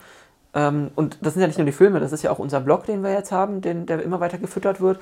Ähm, das ist, der sehr erfolgreich läuft. äh, ja, ähm, wo wir ein bisschen Worldbuilding betreiben. ähm, Links in der Bio. Oder ihr seid auf dem Blog wahrscheinlich sowieso, dann guckt da mal einfach drumherum, was es da noch so gibt. Ähm, und natürlich unsere Podcasts. Wir haben äh, wieder viele Podcasts geschafft. Ähm, nicht ganz so viele, glaube ich, wie im letzten Jahr an regulären Folgen, aber wir hatten äh, einige Folgen mit äh, unserem guten Freund äh, Robert Amper. Ähm, liebe Grüße nochmal. Ähm, das waren auch äh, sehr äh, intensive Podcasts, ein bisschen kürzer, aber intensive Wochen, weil wir einfach wirklich jede Woche so einen Podcast irgendwie doch rausgebracht haben. Ja. Ähm, das war schon ziemlich cool. Und ähm, darauf, äh, äh, daran anschließend für mich das große Pro, die FedCon dieses Jahr, die ähm, echt cool war. Ich war ja mit Tom da und, und Sissy kam dann auch dazu. Wir hatten ja auch dank unserer Connection jetzt mit, mit Robert, ähm, durften wir da unseren, unseren Stand betreiben oder eine kleine Ecke ähm, auf der FedCon. Ähm, das war schon ziemlich aufregend und ziemlich cool und da haben wir auch wieder ein bisschen neue Connections äh, geknüpft mit äh, super coolen Leuten da, ähm, die man vielleicht auch sonst nur wie Frankie von äh, hier der äh, Trinity-Gruppe und Legends. Starfleet Legends, genau, ähm, die man dann wirklich eigentlich nur so online mal irgendwie äh, sich da kommuniziert hat oder gequatscht hat. Ähm, das war super cool, das hat Spaß gemacht und mal gucken, was dieses Jahr so an Conventions bringt. Ähm, Nächstes Jahr, noch ist nächstes Jahr. äh, die, nächstes Jahr, je nachdem, wann ihr diesen Podcast hört, so, ja. 2022, ähm, die FedCon im Sommer, Früh, Frühsommer und dann die Destination im September, Oktober. Irgendwie so, ja. So, so, so ist denn Pandemie äh, technisch alles möglich sein Möge wird. die Pandemie mit uns sein. Wir sind dann aber auf jeden Fall alle schon geboostert. Ähm, Sind wir schon. Und mal gucken, vielleicht schon die vierte Impfung, was, was uns so erwartet. Oder die fünfte. Ja, Alles ist möglich. Ja, solange es hilft, haut mir die Dinger rein. ole, ole. Ähm, was habe ich denn noch für ein Euderion Pro? Sonst war, also es war super viel los bei uns und trotz Pandemie und das, was so weitergelaufen ist, finde ich cool. Genau. Star Trek, Sci-Fi technisch. Hattet ihr Lieblingsserien, Lieblingsereignisse? Was äh, ist euch da im Gedächtnis geblieben? Brina. Ach, stimmt ja. es gab ja noch eine Staffel Lower Decks.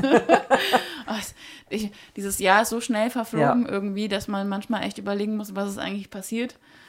Aber ja, du hast natürlich recht, Lower Decks und Lower Decks gehört für mich auch zu einer der besten Star Trek-Serien, die wir haben. Definitiv. Auch wenn immer alle meckern, das ist äh, eine animierte Serie und alles Kinder. Nein, es ist nicht, hat für Kinder auch überhaupt, also meinem Kind würde ich die. Serie nicht zeigen. Also nicht jetzt, vor vielleicht mit zwölf oder mit 12, ja. 16. Definitiv später. Deswegen, und ich finde. Äh, Nacktzeit. Buffer Time.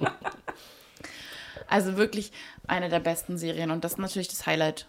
Weil über Disco kann man noch nicht so viel sagen, ob es als Highlight gilt, weil momentan mit diesem ganzen Hackmack vorher würde ich es nicht unbedingt als Highlight sehen. Man, bei Disco muss man halt irgendwie immer warten, bis äh, die Staffel durch ist und dann muss man mal nochmal Revue passieren lassen, was da eigentlich gerade alles so passiert ist. Genau. Das stimmt. Ähm, ja. Tim? Ja, äh, bei mir ist es auch Lower Decks, gerade Mhm. in Bezug auf Star Trek, ähm, weil The Prodigy habe ich nicht ausreichend genug gesehen, beziehungsweise davon mitbekommen, Mhm. um irgendwas drüber sagen zu können. Ähm, beziehungsweise immer nur Schnipsel. Und ja, also Discovery muss ich erst noch erweisen, sozusagen, Ja, als ja. eines Pros würdig. Dann sind wir da, glaube ich, alle auf einer äh, Wellenlänge, denn auch für mich Lower Decks hatte, ich glaube, die zweite Staffel fand ich sogar ein bisschen, bisschen straffer, ein bisschen cooler als die erste noch. Ähm, ich, ich sag nur die Borg-Babys. ähm, ja, die, die, ich glaube, das war so die beste, beste Sci-Fi, also best, beste Lower Decks Folge mit diesen die vier Schiffe oder waren es die drei mit den verschiedenen Lower Deck auf den Lower Decks auf, auf dem vulkanischen Schiff, auf dem klingonischen Schiff, die Packlets, die Packlet Lower Decks, äh, Vulkanier, genau. Lower Decker und natürlich zum Schluss nach, am Abspann die Borg Lower Ja, Decker, das war wo man die ganze Zeit einfach. Ach nee, Bloß mit den nichts war Das war aber nicht das, das war nicht das mit den Borg-Babys. Das Nee, mit das den war nicht Borg-Babys war, war die. Ah, die war auch gut. Das Da war war die, die, wo die sie umgedreht haben, dass die äh, Lower Decks quasi in Das war Führungspositionen kamen und Trainings- andersrum. Ja, genau. also diese Das- Holodeck-Folgen. Genau. Folge. Die waren großartig. Die war und, toll. und natürlich am Anfang wieder mit ähm, der Titan und Thomas Riker. Und, und wie sie einfach Redward wieder auf, zurück auf die, auf die Ja, äh, das stimmt. mit, mit seinem Transporter-Klon. Das heißt, er hat jetzt einfach eine Kopie irgendwo rumlaufen, Voll gut. die auf der Titan. Titan. Übrigens darf ich hier nochmal für eine Titan-Serie Ja. ähm, mich einsetzen. Äh, und gerne auch animiert. Gerne ein bisschen ernster dann, aber auch gerne animiert, weil ja, der gute Jonathan Frakes ist halt auch nicht mehr der knackigste. Ein leiser oder lauter Stoßseufzer von Brina. Und deswegen sollten wir mal zu den Kontras kommen, bezüglich nicht äh, bezüglich Star Trek, sondern vielleicht generell so bezüglich Sci-Fi. Na, was heißt erstmal Kontras? Ich, äh, wir waren noch bei Star Trek. Wir, ich habe noch ein paar andere Sci- Sci-Fi Pros. Dann mal los. Also gerade gerade serientechnisch war dieses Jahr ähm, Sci-Fi-technisch ja nicht gerade wenig los. Also erstmal alles an, an Star Wars, was wir, was wir auf Disney Plus haben, Mandalorian und Ja. äh, Bad Batch und ähm, großartige Fortsetzung von, von Clone Wars. ähm, und jetzt seit heute, Stand heute, ähm, The Book of Boba Fett, großartig. Also wenn du, wenn du dir das anguckst, das ist so schön gemacht, so mit so viel Herz. Da sind Leute am Werk, die das ihr Franchise kennen und ihren Kanon kennen und wirklich Geschichten weitererzählen, die früher nur angerissen wurden oder wo sich die Fans halt immer gefragt haben, wie, was ist da eigentlich äh, jetzt aus dem geworden? Was ist mit Boba Fett geworden, nachdem er in den Salak gefallen ist? und, und wie gesagt, das ist alles, was ähm, Da bin ich raus. da ist, bei Star Wars ist Brina raus. Da warst du Ähm, nie drin. Das stimmt. Wie gesagt, guckt euch das an. Allein dafür lohnt sich Disney Plus. Ähm, dann Apple. Ich bin ja eigentlich immer nicht so ein Apple-Freund, aber Apple TV Plus, oder ist es Apple Plus? Apple TV Plus. Apple, ja. die- Ähm, die zweite Staffel von For All Mankind, eine der besten Sci-Fi-Serien, die es, glaube ich, gra- aktuell gibt. Gefolgt von The Expanse natürlich. Gra seit einigen, äh, jetzt in der, gerade in der letzten Staffel. Ähm, die letzten sechs Folgen. Und ähm, The Foundation. Auch eine super schöne Serie. Also endlich mal wieder? Hardcore Science Fiction, die auf jeden Fall jeder Science Fiction-Fan gesehen haben muss. In ICC zum, zum, zum Teil gedreht, hier in Berlin. Lokalpatriotismus sei gestattet. Und der Film, den wir letztens Ja. gesehen haben, Wie wie, hieß hieß der der noch? bloß nochmal? Irgendwas mit Tom Der Hanks? Tom Hanks, der Mit Mitch oder so? Film. Wie hieß der denn? Ja, ja, irgendwas mit Mitch könnte schon sein. Aber der war, also zählt Roboter, man das als der- der Sci-Fi doch schon, oder? der Roboter, das war Science Das gilt als Sci-Fi. Das ja. fand ich, also dafür, dass es auf Apple TV war und es für uns auch Probleme gab, diesen Film überhaupt zu gucken. Nee, was, was die ähm, Kompatibilität zu anderen Geräten angeht, ist ähm, Apple TV ähm, ein bisschen schwierig. Ja. Long story short, ich musste meine ähm, Playstation hierher holen, damit wir die hier, den Film hier zusammen gucken konnten, weil sonst keins unserer Geräte irgendwie mit Apple, Apple TV, TV. weil wir Android-User sind und ähm, ja. Ja, das war doof, aber der Film war trotzdem gut.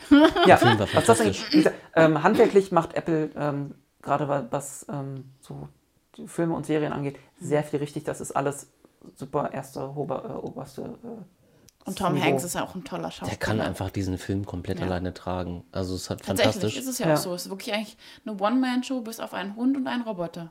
Genau. Ja. Also eigentlich der, der Roboter äh, hat eine Sprechrolle, so, so, ne? Also es ist halt nicht. Castaway, Ja. sondern da ist halt noch ein Dialogpartner. Aber ähm, die Situation, in die sie kommen, es wird halt trotz, trotz dessen, dass er, also dass er vermeintliche Längen hat, die keine sind, wird es halt in irgendeiner Form schon spannend erzählt. Das ist im Prinzip so ein Kabinett, also ein Kammerspiel, würde man sagen. ja, das auf jeden Ja. Fall. Ähm, Schaut euch an. ist das Finch? Heißt Finch, Finch, Finch ja. heißt der Typ, natürlich. Finch? Nicht Mitch. Nein. Guckt Finch. euch, guckt euch Finch an. Guckt euch Genau. Finch an. Wir werden ja auch mal den, den Link, verli den Link verlinken, den Trailer Empfehlung. verlinken. Ähm, genau, der ist, der ist super schön gemacht. Wenn ihr Apple TV habt, guckt euch diesen an. Wenn nicht, dann holt euch Apple TV und guckt euch diesen Film an. Und das Schöne ist, die anderen Serien auch. das Schöne ist, für Finch braucht man nicht unbedingt Sci-Fi-Fan zu sein, der funktioniert auch Ja. ohne Sci-Fi. Genau, er ist ja so, so ein bisschen, ja, er ist ein bisschen dystopisch. Hm. Ein bisschen ist gut, aber es gibt, es gibt keine Raumschiffe. Er hat so ein bisschen, er greift so ein bisschen Thema aus District 9 auf, finde ich. Habe ich manchmal den Eindruck. Und District 9 war der mit den Aliens. Richtig. Im, im, im, Lager in Südafrika. Ja, genau, da geht es um Fremdenhass und so weiter. Ach so. Schweigen im Wald. Schweigen im Wald. Das Dann muss ich mir wahrscheinlich, wahrscheinlich eher dann vom selben Regisseur, Neil Blumkamp, ähm, Chappie vielleicht. ja, genau. Das geht in die Ach so, Richtung. Ja, das, genau. Ja. Macht euch Amazon. einfach ein eigenes Bild. Genau. Ähm, ansonsten, wir können halt noch nichts über Dune sagen, weil wir diesen Film immer noch nicht gesehen haben. Schande über uns. Aber der soll wohl ziemlich gut sein. Die Kritiken äh, überschlagen sich geradezu. Anders als bei Matrix. Aber wir wollen uns Matrix am äh, Neujahr angucken. Deswegen sollte man sich den auch angucken, um sich ein eigenes Bild zu schaffen. Ja, weil, ich habe nämlich die, bei Matrix beide Seiten gehört. Ich auch. Deswegen bin ich da sehr gespannt. Also gerade Filme, die in irgendeiner Form, die die ähm, Film-Community spalten, sind spannend. Ja. Finde ich. Vielleicht muss man sich den einfach mal wirken lassen. Ja. Und dann mal drüber nach. Ja, ähm, ich bin auch sehr gespannt. Und auch da, Matrix 4 wurde wieder in Berlin, Berlin gedreht, ja. beziehungsweise Babelsberg, Potsdam. Potsdam, Babelsberg und Berlin gedreht. Ähm, ole, ole. Film. Filmwiege Deutschlands. Aber nichtsdestotrotz muss man sagen, dass 2021 relativ wenig Sci-Fi rausgekommen ist. Also normalerweise gibt es Jahre, wo sich gerade im Sommer immer die, oder jetzt im Herbst gehend, die Industrie überschlägt mit Sci-Fi noch und nöcher. Nun, ja, Und aufgrund der Pandemie hast du wollte das ich gerade gerade sagen, du hast halt generell Filmflaute. So Ja. ein bisschen was, Ja. was, ein bisschen ist gut. Letztes Jahr hatten wir, glaube ich, einen, und das war Tenet. Das ist der einzige, an den ich Stimmt. mich erinnern kann. Den habe ich gar nicht gesehen. Was gibt es da zu lachen? genau, den habe ich gar nicht gesehen. Nee, ähm, ja, ich bin, ja. Aber das, was rauskam, ist gut. Ja. Jedenfalls, was serientechnisch angeht, wie gesagt, filmtechnisch mal gucken, wie Matrix ist. Und Dune müssen wir uns dann irgendwann mal angucken. Wahrscheinlich gucken wir den dann einfach im Doubleheader mit dem zweiten Teil mal schauen. ähm, ja, hast du Negatives oder habt ihr Negatives äh, in diesem Jahr? Zu wenig Sci-Fi. oder Syfy, wie es jetzt heutzutage heißt. Ähm, hättet ihr euch Besseres gewünscht? Oder wer, wer hätte irgendwas besser sein können? Außer, okay, Discovery natürlich, diese ganze Star Trek Discovery. Ähm, aber ich glaube, die haben wir jetzt heutzutage heute schon, schon sehr gut behandelt. Ähm, habt ihr sonst noch irgendwas, was hätte besser laufen sollen, besser sein können, was irgendwie auch, auch filmtechnisch vielleicht gar nicht lief? Also, Abgesehen von der Pandemie. Schwierig zu sagen. Also ich weiß Ja. auf jeden Fall, was ich gut fand. Und was man vielleicht außerhalb von Sci-Fi auch mal, also Fantasy, da gab es, finde ich, sehr viele gute Sachen. Unter anderem die aktuell laufende Serie Das Rad der Zeit. Ach nein, die ist ja jetzt, wie kommt jetzt, glaube ich, die Woche, die letzte Folge? Rat der Ja, ich Zeit. lief glaub, der die haben wir schon Wir haben die durch. schon gesehen. Ach verdammt, wir haben sie schon gesehen. Mhm. Ach, da war ja was. Ja, also jedenfalls äh, war das eine der Serien, die sehr, sehr gut war. Und für Fantasy, also ich bin ja so ein Fantasy-Freund und mich auch sehr viel an Game of Thrones und an Herr der Ringe erinnert. Und das darf man auch mal erwähnen, nicht nur Sci-Fi, sondern auch mal sowas Schönes. Ja, ich fand, bin bei der zweiten Folge und finde die Serie bisher ein bisschen schwierig, aber vielleicht komme ich ja noch rein, das liegt aber an der Buchvorlage. Die ist halt extrem die ich auch noch nicht gelesen habe. verkompliziert durch 15 und mehr Bände. Aber das Rad der Zeit guckt sich ganz gut weg. Also gerade wenn du die ersten beiden Folgen hinter dir hast, ähm, wird es besser. Ähm, die, ähm, die Folgen nehmen an Geschwindigkeit vor allem auch auf. Es ist halt ähm, so ein typischen, typisches Epos, wie, aus der, wie aus dem Griechischen. Und am Ende ähm, wandeln sich die Figuren. Also eine wird vom Saulus zum Paulus und so weiter. Und ich will nichts vorwegnehmen. Ja. Das wäre halt sehr schade, weil die Serie muss man, muss man gesehen haben. Und genauso wie das Rad der Zeit finde ich den Auftakt von The Witcher sehr gelungen, weil wir jetzt nur, die, glaube ich, die ersten drei, vier Folgen gesehen haben, sind noch nicht komplett durch. Einige haben ja schon alles durchgebinged, was ich auch verstehen kann, weil das ein schönes Universum ist, aber es ist halt recht gruselig und sehr, sehr düstere, sehr, sehr düstere ähm, Fantasy. Ja. Aber das macht halt auch so ein bisschen den Reiz dieses Franchises aus, weil man kann mittlerweile, glaube ich, sagen, dass The Witcher ein ordentliches Franchise ist, jetzt durch die Serie, durch die, durch die Spiele, durch die Bücherreihe. Ähm, das äh, kann man auf jeden Fall empfehlen. So, wenn man dieses Jahr irgendwie ähm, Highlights besprechen muss. Wir haben also auch ein Herz für Fantasy. Ja. Ähm, genau, Witcher, ich habe ja das Spiel auch damals noch gar nicht gespielt ähm, und die Serie Schande. auch noch nicht gesehen. Noch nicht mal die erste Staffel? Nein, das, Oh, dann kommt, das, kommt, da kommt das auch mit auf meine Liste. ähm, ja, ansonsten, ich überlege gerade, gab es noch irgendeine coole Serie, die ich außerhalb dessen gesehen habe? Ich glaube, ja, Also nicht im Sci-Fi-Bereich, aber im Comedy-Bereich. ja, nee. Sitcom-Bereich. Also, Sitcom-Bereich. Ja.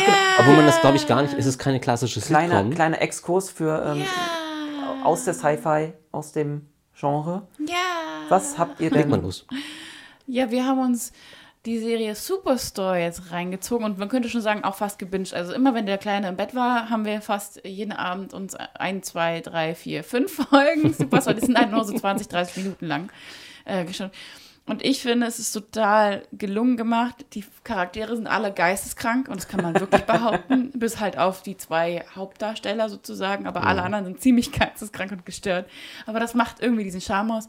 Und ich finde, es ist auch super oft sozialkritisch in die äh, Richtung Amerika. Da wird unter anderem thematisiert, warum Frauen, äh, die schwanger sind, nicht in die in Mutterschutz gehen dürfen oder danach nicht geschützt werden und direkt wieder arbeiten gehen müssen. Und, da, und dass sie auch keine Krankenversicherung da alle haben und auch nicht gleichwertige Krankenversicherungen. Und ich finde, das ist schön, dass man auch mal eine lustige Serie hat, die durchaus auch mal damit ähm, anfängt, sozialkritisch umzugehen. Unter anderem haben sie auch in der letzten Staffel die Corona-Pandemie mit reingenommen, aber immer auf eine humoristische Art und Weise. Und das, also ich fand die Serie war super und war sehr traurig, als sie zu Ende war. Ich suche mal einen Link In der Bio. zum, äh, genau, als, äh, einen Trailer oder irgendwas Ja. wird man da bestimmt finden, dass ihr Auf da mal reingucken könnt. Ähm, gibt sogar einen Star Trek-Bezug, was mir neulich aufgefallen ist. Äh, einer der Charaktere wird in der so, deutschen ja, Synchro von, dem, von Michael Pan gesprochen, der ja auch den Data spricht. Das stimmt. Also hat man da auch wieder den Bezug. Also passt das hier in den Podcast. So. Sogar rein. Ähm, Glenn Sturgis. Ja. Genau. Ähm, ich will auch noch mal zwei Sätze dazu sagen. Ähm, Superstore ist so ein Kleinod. Also wenn man Anfang der 2000er Scrubs geguckt hat und ähm, den Reiz an dieser Serie kennt, dann weiß man, was Superstore bringt. Du hast halt nicht die Lacher im Hintergrund. Das braucht die Serie auch nicht, weil die komplett so funktioniert. Die Charaktere funktionieren 1A, die wachsen im Laufe der Staffeln auch gut zusammen. Und du merkst halt, diese Gemeinschaft ist von Anfang an füreinander da, auch wenn sich manche, also auch wenn, auch wenn manche der Charaktere mh, so ein sehr krasses Eigenleben haben. Also Dina zum Beispiel, die ist zu erwähnen. Also die eigentlich immer so gegen ihre Mitarbeiter opponiert, aber nur, weil sie halt das Wohl der Firma im Auge hat. Und ähm, gleichzeitig aber denkt so, okay, das sind hier meine Freunde, ich kann das nicht, ich, manchmal muss ich mal meinen Schatten springen. Ja.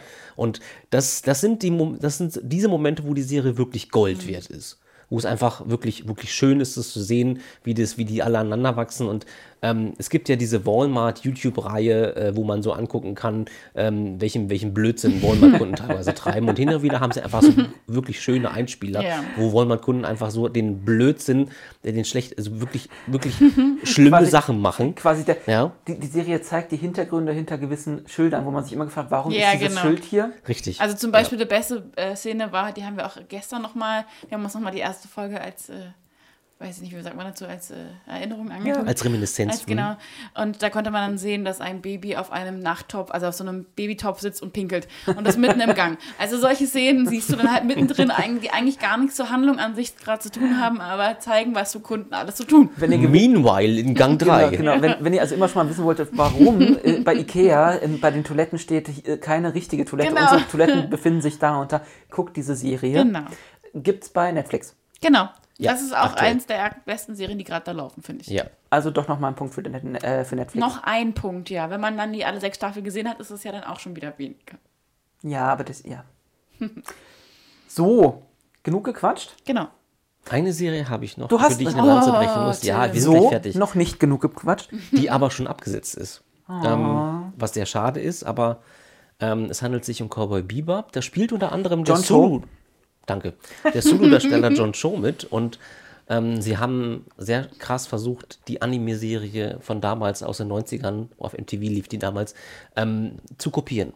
Und es gelingt ihnen eigentlich auch ganz gut, nur manchmal verlieren sie dabei aus, dem Augen, aus den Augen, was die Charaktere ausmacht. Und ähm, John Cho tr- trifft ähm, Spike spielt schon ganz gut, also den Hauptcharakter. Aber die anderen Charaktere schlufen den Originalen so sehr hinterher. Und John Cho kann das leider alleine nicht tragen. Und deswegen ähm, funktioniert es nur auf dieser Ebene, wenn er alleine unterwegs ist. Was ja in dem, An in dem Anime relativ oft vorkommt tatsächlich. Ja. Er ist ja so ein einsamer, äh, einsamer Wolf, der da durch die, die Weiten des Alls streicht. Ne? Es gibt in der alten Anime-Serie übrigens auch eine kleine Anspielung auf Star Trek. Irgendwo taucht die 1701 auf. Ähm, fand ich sehr schön. Aber ähm, man kann sich tatsächlich diese erste Staffel oder diese einzige Staffel auf Netflix gern mal angucken, weil das ist echt gelungen. Auch wenn man das Original nicht kennt. Okay. Ja? Haben sie aber abgesetzt. Haben sie aber leider abgesetzt. Also eine zweite Staffel wird es nicht geben. Die erste Staffel ist nach wie vor auf Netflix verfügbar. Link. In der Bio. So, jetzt genug gequatscht. Der Max von der Kehler und seine äh, Kehler-Truppe, die warten bestimmt schon ganz gespannt auf ihren Teil.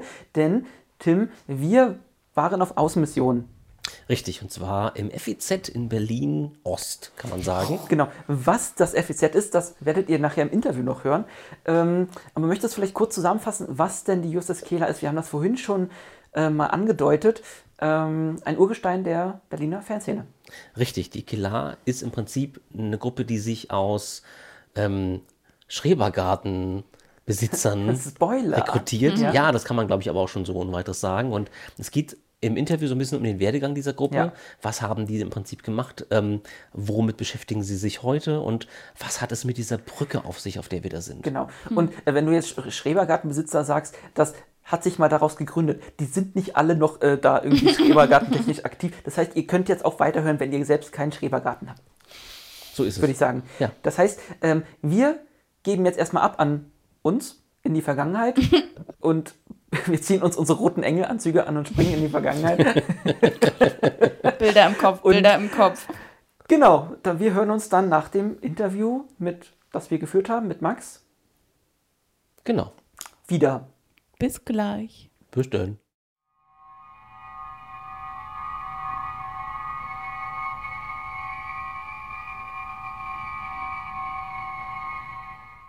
Ja, hallo da draußen. Wir sind beim Max auf der USS Kelar gelandet und haben da ein paar Fragen. Hallo Max, Moin. Hallo Max. wie geht's dir? Ja, äh, läuft. Ich habe gerade ja. 2000 Tag Kaffee getrunken, mir geht's gut. Das heißt, es könnte sein, dass wir diesen Podcast, dieses Interview ein paar Mal unterbrechen müssen aus Gründen. Ja, Aber auf eurem Schiff habt ihr Toiletten, oder? ja, auf Deck 2 und äh, nein, auf Deck 1 auch. Sogar Gleich hinter der Brücke. Sind sogar eingezeichnet, glaube ich. Auf der Karte hinter dir? Auf, hin- hinter Max ist eine riesengroße ähm, LKs-Karte, wo man das Schiff sozusagen im Querschnitt sieht. ein Master Schade, Systems leider nicht. Also sie Display. müsste hier sein. Da. Max zeigt auf den oberen Bereich des Schiffes. Ja, also Okay. wir, ich sag mal so, wir haben uns an einem sehr bekannten äh, Raumschiff aus der Serie Deep Space Nine äh, inspirieren lassen. Tapferes kleines Schiff. Ja. Klein. Okay. Aber die Frage ist natürlich für unsere Zuhörer da draußen, Innen. wer ist eigentlich, danke, wer ist eigentlich Max? Genau, Max, wer bist denn du?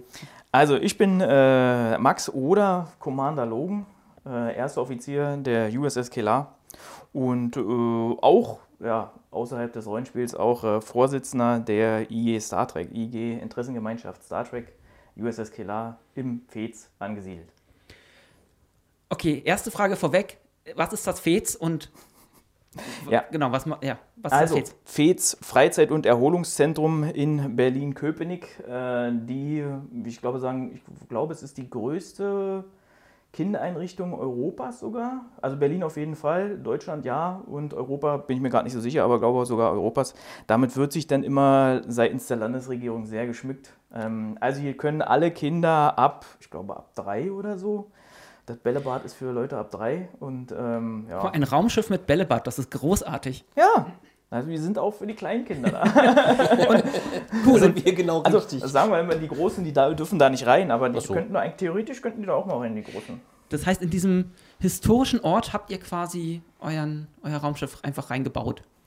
Richtig. Wir sitzen in der dritten Etage direkt unterm Dach, direkt zum Wegfliegen. Genau. Und die Frage, die sich anschließt, ist, wenn wir schon geklärt haben, was das FIZ ist, was ist denn bitte die Kelar? Ja, die Kela, ähm, gut, wir sind ja im Podcast, da könnt ihr das nicht sehen. Beschreib's uns. Ähm, also wir sitzen auf der Kommandobrücke der, ja, wie soll man sagen, von der Defiant inspirierten Kela. Also die wir haben, ähm, wir sind quasi krass harte Fans, die äh, sich gedacht haben, die, die bauen mal ihre eigene Kommandobrücke nach, beziehungsweise ihre eigene Kulisse.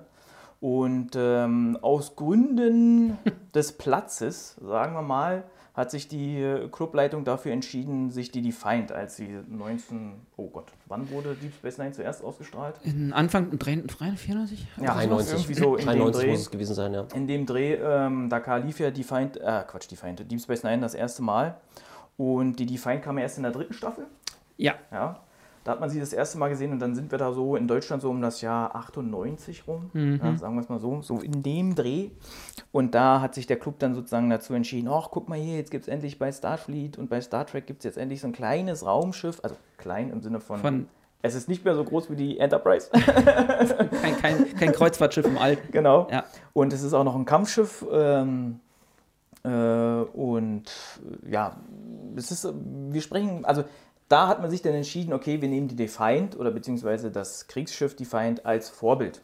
Da sah die Kulisse aber noch nicht so aus, wie man es in der Serie kennt. Da wurde erstmal entschieden, okay, es wird jetzt von außen die Defiant. Und dann hat es nochmal weitere also wir sind 98, dann hat es nochmal knapp 17 Jahre gedauert, würde ich sagen, bis wir uns wirklich äh, dazu entschieden haben, äh, die Kulisse so gut wie es geht nachzubauen. Denn wir dürfen nicht vergessen, wir sitzen in einem Raum, der ist 78 Quadratmeter groß. Die Originalbrücke ist, äh, ich glaube, 11 Meter lang und 6 Meter breit. Und unsere Brücke ist jetzt noch mal ein 5 bisschen- Meter lang und 4 Meter breit. Jetzt kann sich jeder vorstellen, okay, wir Aufs kriegen- Wesentliche reduziert. Genau, wir kriegen jetzt nicht alles so, wie es im Originalset ist, in diesen kleinen Raum. Aber wir haben reinbekommen, was eins zu eins nachgebaut ist, ist das Steuerpult, also da, wo Jetsia Dex immer dran gesessen hat. Das ist 1 zu 1? Das ist eins zu eins nachgebaut. Okay. Bis auf der Stuhl, der ist nicht eins zu eins, aber der. der äh, So deswegen die- wirkt das die- wahrscheinlich ein bisschen kleiner. Wahrscheinlich wegen Genau, das, großen die, Stuhl. das Display sozusagen, das Display, was vorne drin ist, ist wirklich 1 zu 1 und ist auch das einzige Original-Display. Also original im Sinne von, die Tasten sind so, wie sie in der Serie äh, angeordnet sind. Ähm, ja. Dann, äh, ich selbst sitze gerade quasi im, da wo Cisco immer saß, auf dem Captain's Podest. Links und rechts ähm, neben mir die beiden Kommando, ja, würde ich jetzt mal behaupten. Ja. Ähm, und vorne haben wir den Hauptbildschirm. Der ist auch 1 zu 1, allerdings nicht curved. Ja, also im Original ist er quasi gebogen, Ja. angepasst an die Brücke, unser ist gerade. Sonst Ah, aber ja. auch von den Maßen her 1 zu 1. Das sind die drei Elemente sozusagen, die wirklich äh, der Originalkulisse, ja, wie soll man sagen, so weit wie es geht, auch wirklich nachgebaut wurden. Ja. Und dann natürlich, äh, dadurch, dass der Hauptbildschirm jetzt gerade ist und nicht gecurved, ähm, ja, er ist halt angepasst an den Raum dann. Und sonst haben wir die Seitenkonsolen, so wie man es auf der Define kannte, ähm, die sind quasi nur auf ihr Zentrum begrenzt. Ja, also das, was wir hier sehen, ist, äh, äh, wie soll man sagen, die, in, in der Originalen hatte jeder sozusagen ein Hauptdisplay und ein Nebendisplay, was Ja, so leicht ja, gebogen war. ja, ja. Wir haben quasi nur den Mittelteil davon. Auch weil er aus Gründen vom Platz hier Platz, nicht reinpasst. ja. das ist, äh und hinter mir darf man nicht vergessen, das große MSD, das war auf dem Original, auf der Original Defined hat man das nur, ich weiß gar nicht, das Original ist glaube ich 20 cm mal 60 cm groß. Wir sind 1 Meter mal größer. 2 Meter Ja, oder 90 es cm dominiert mal. äh, ja. den Hintergrund auf jeden Genau. Fall.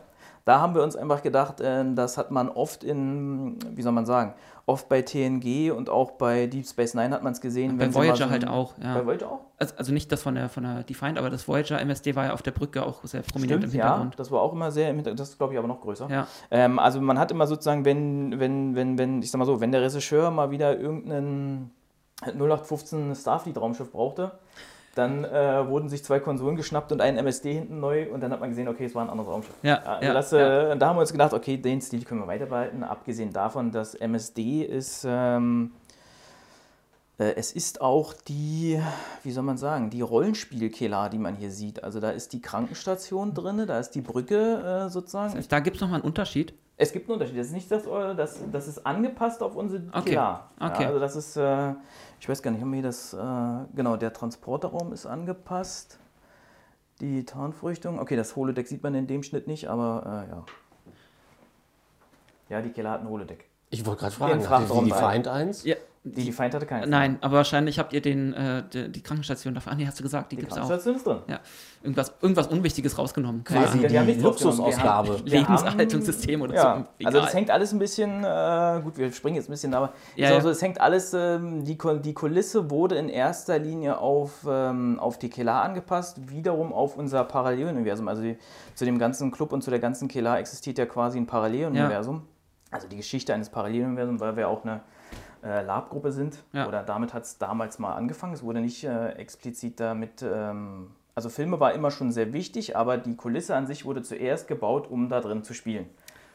Okay, Das war der, also warum der Club entstanden ist, war die Brücke. war die Brücke an sich. Also ein Ort zu finden, wo man live, zum Anfang war es auch noch Folgen nachspielen, also nicht, nicht, selbst, äh, nicht selbst im Universum, sondern da war es wirklich noch ähm, live, einfach nur Folgen nachspielen, mit Drehbuch sozusagen. Ähm, es hat sich alles erst später entwickelt, dass es dann wirklich ein Paralleluniversum geworden ist, dass ähm, die Kelar an sich, der Name wurde sozusagen dann selbst gewählt. Ich meine, für alle Trekkies wissen, wer Kelar war. Ja. Das war auch unsere Namensgeberin hier im Paralleluniversum. Die ist aber auch trotzdem hier tot, wenn ich mich nicht irre. Das müsste ich nochmal nachlesen. ähm, selbst wenn wäre sie jetzt schon sehr alt. Denn aktuell die Kelar-Zeitlinie spielt 2409, wenn ich mich nicht irre. Das ist ein bisschen weiter, oder ist das die Picard? Nee, wir sind schon Nee, das ist Picard. die Star Trek Online-Zeit, wenn Genau, du so vielen, willst. stimmt, das ist, ja, Also das ist die Zeit, in der sich jetzt äh, Star Trek Online befindet. Mhm. ja. Aber da wir im Paralleluniversum sind, äh, Star Trek Online, nein. Aber nur damit der äh, äh, Hörer weiß, quasi die ganzen Displays sind jetzt nicht in dem Farbschema gehalten, wie sie quasi bei Deep Space Nine waren, mit, mit diesem, ich glaube, da war es lila, kann das sein? Lila und orange Töne. Hatte sich das nicht noch geändert, als die zweite Define dann kam? Das war dann. Ja gut, aber das war ja jetzt sozusagen die letzte Folge. Ja, da, na, die letzte, da hat sich ja. aber nur der, der, der mittlere Streifen sozusagen, Ja. der sich in der Wand durchzieht. Stimmt. Ähm, der hat sich geändert. Also wir haben hier das Nemesis-Farbschema angewandt. Also das, was man auf der Nemesis Enterprise sieht. Alles das sehr ist das blau Genau, gehalten, alles sehr ja. blau gehalten. Ähm, nur die entsprechenden, äh, wie soll man sagen, die schlimmen Tasten sind rot.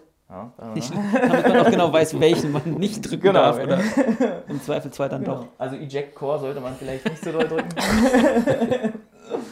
Upsi, das ist mir schon wieder passiert. Bevor wir mit den Themen so ein bisschen verrutschen, bleiben wir mal ähm, bei 1989. Die habt euch 1989 gegründet und wie viele Leute waren das denn damals, die auf die Idee gekommen sind, wir machen jetzt eine eigene Startup-Gruppe auf? und vor allem so ihr- direkt bei der Wende. Genau. Oder war das kurz nach der Wende? Und Ich genau, glaube, es war kurz nach der Wende, beziehungsweise so in diesem, in diesem, wie soll man sagen? Wendezeit. Ja, so in diesem, also wenn, man darf nicht vergessen, ich bin die zweite Generation in diesem Club. Also die, die Alten, sage ich jetzt mal, die äh, sind jetzt nicht mehr so aktiv dabei.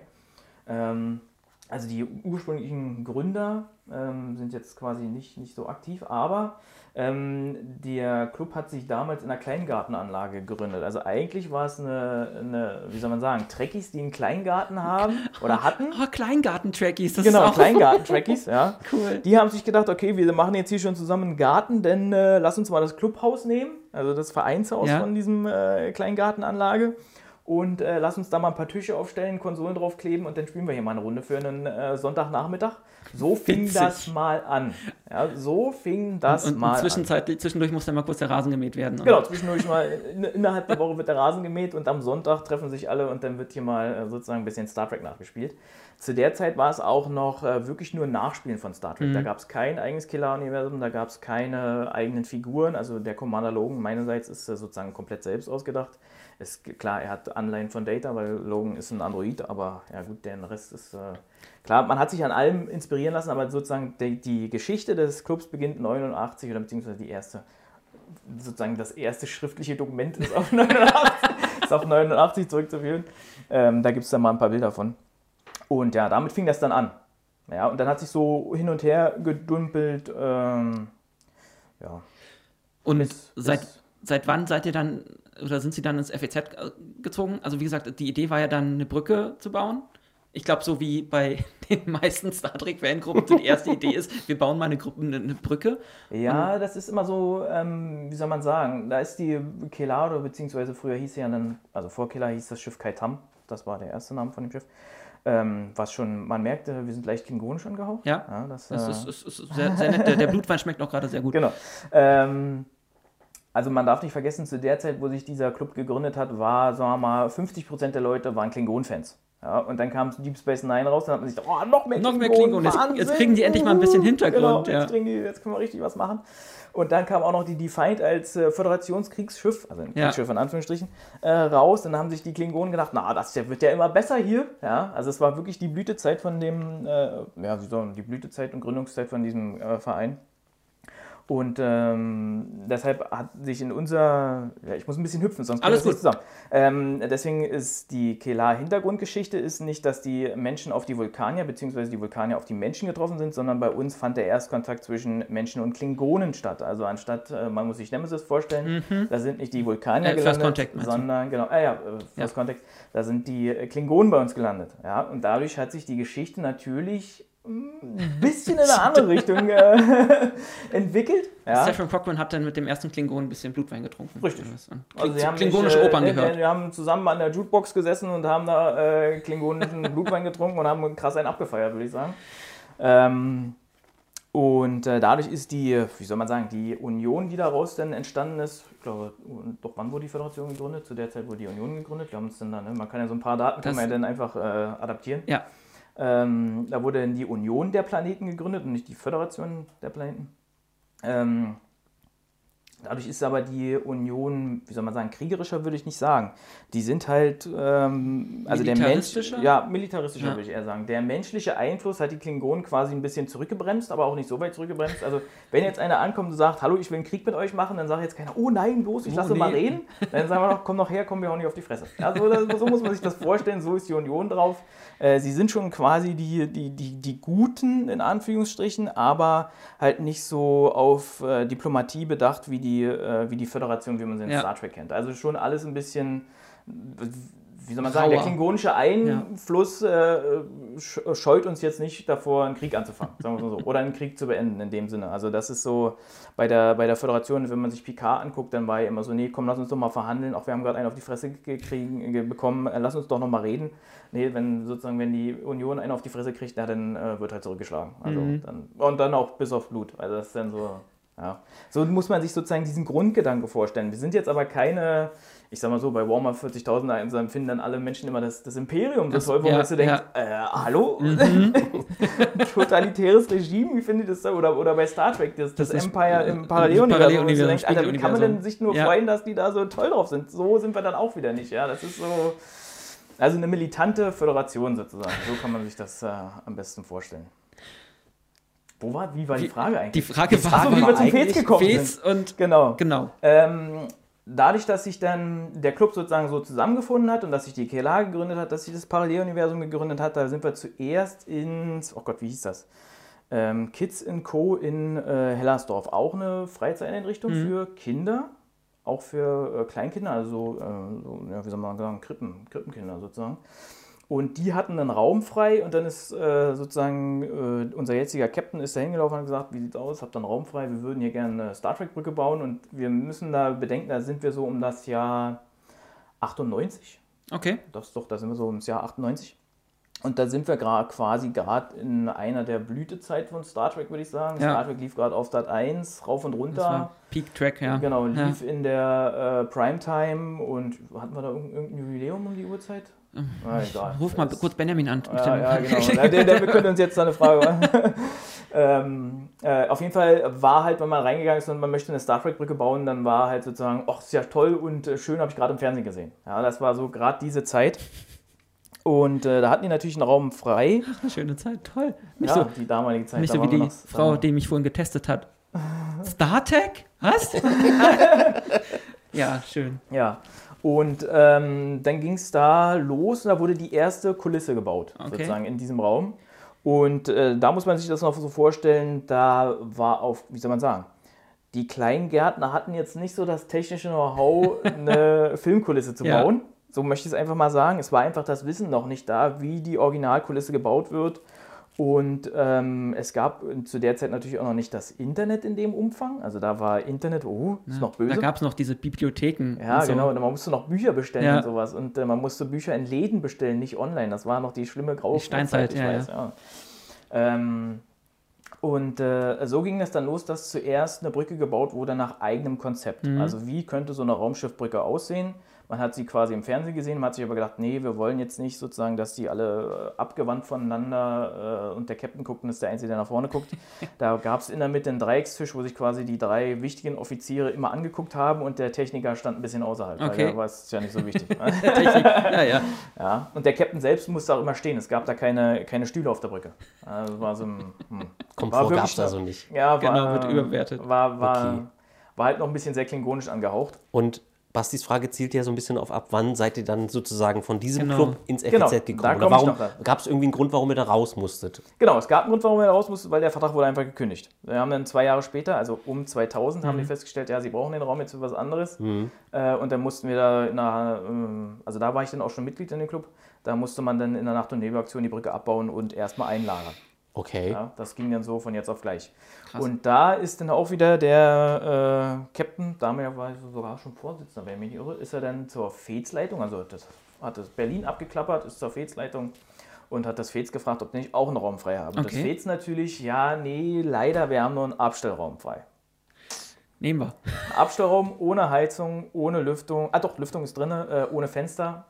Ähm, und da haben wir uns gedacht, naja, äh, Cool, ohne besser kann es ja eigentlich nicht werden. weil sagen, ohne Fenster Fenster dem, das darf man nicht vergessen, der andere Raum hatte Fenster, so eine ganze breite Fensterfront. Wir hatten immer das Problem, wie dunkel kriegen wir das hier eigentlich? Ja, Mhm. Und, ja. Äh, Strom ist ausgefallen im, im, im Weltall, äh, gibt es kein Licht. Also, ähm, Oh, guck, die also, Sonne. Genau, ja. Das war immer sehr nervig. Und ähm, ja, deswegen sind wir dann, äh, ich glaube 2000, also im Jahreswechsel zwischen 2000 und 2001 sind wir dann quasi hier ins Fez gekommen. Während Berlin abgefackelt wurde und äh, Feuerwerk Ja, so in diesem Zeitraum, Ja, sagen wir mal okay. so. Zweite Hälfte 2000, erste Hälfte 2001. Ja. Und da, ähm, wie soll man sagen, da wurde dann, also wir hatten ja die ganze Kulisse quasi demontiert, insoweit wie es ging.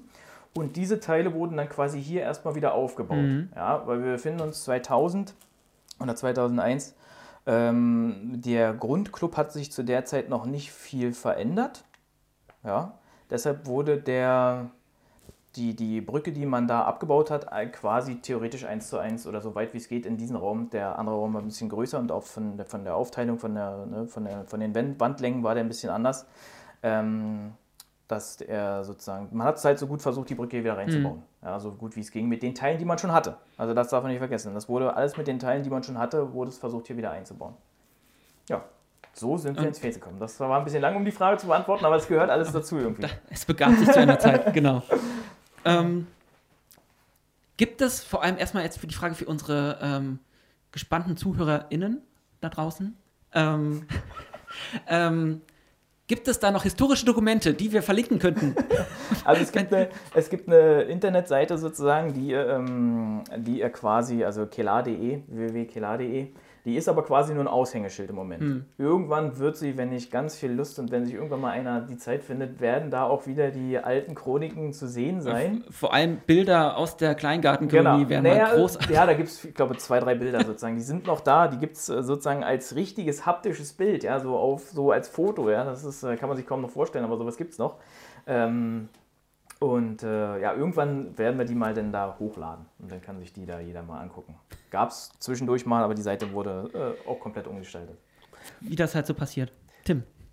Ich stelle mir jetzt vor, ich bin jetzt irgendwie ähm, neu in der Szene. Ich finde Discovery total toll, weil es halt gerade irgendwie läuft und oder, oder, oder ich bin ein Fan von Lower Decks und ich möchte halt unbedingt irgendwas in der Richtung machen.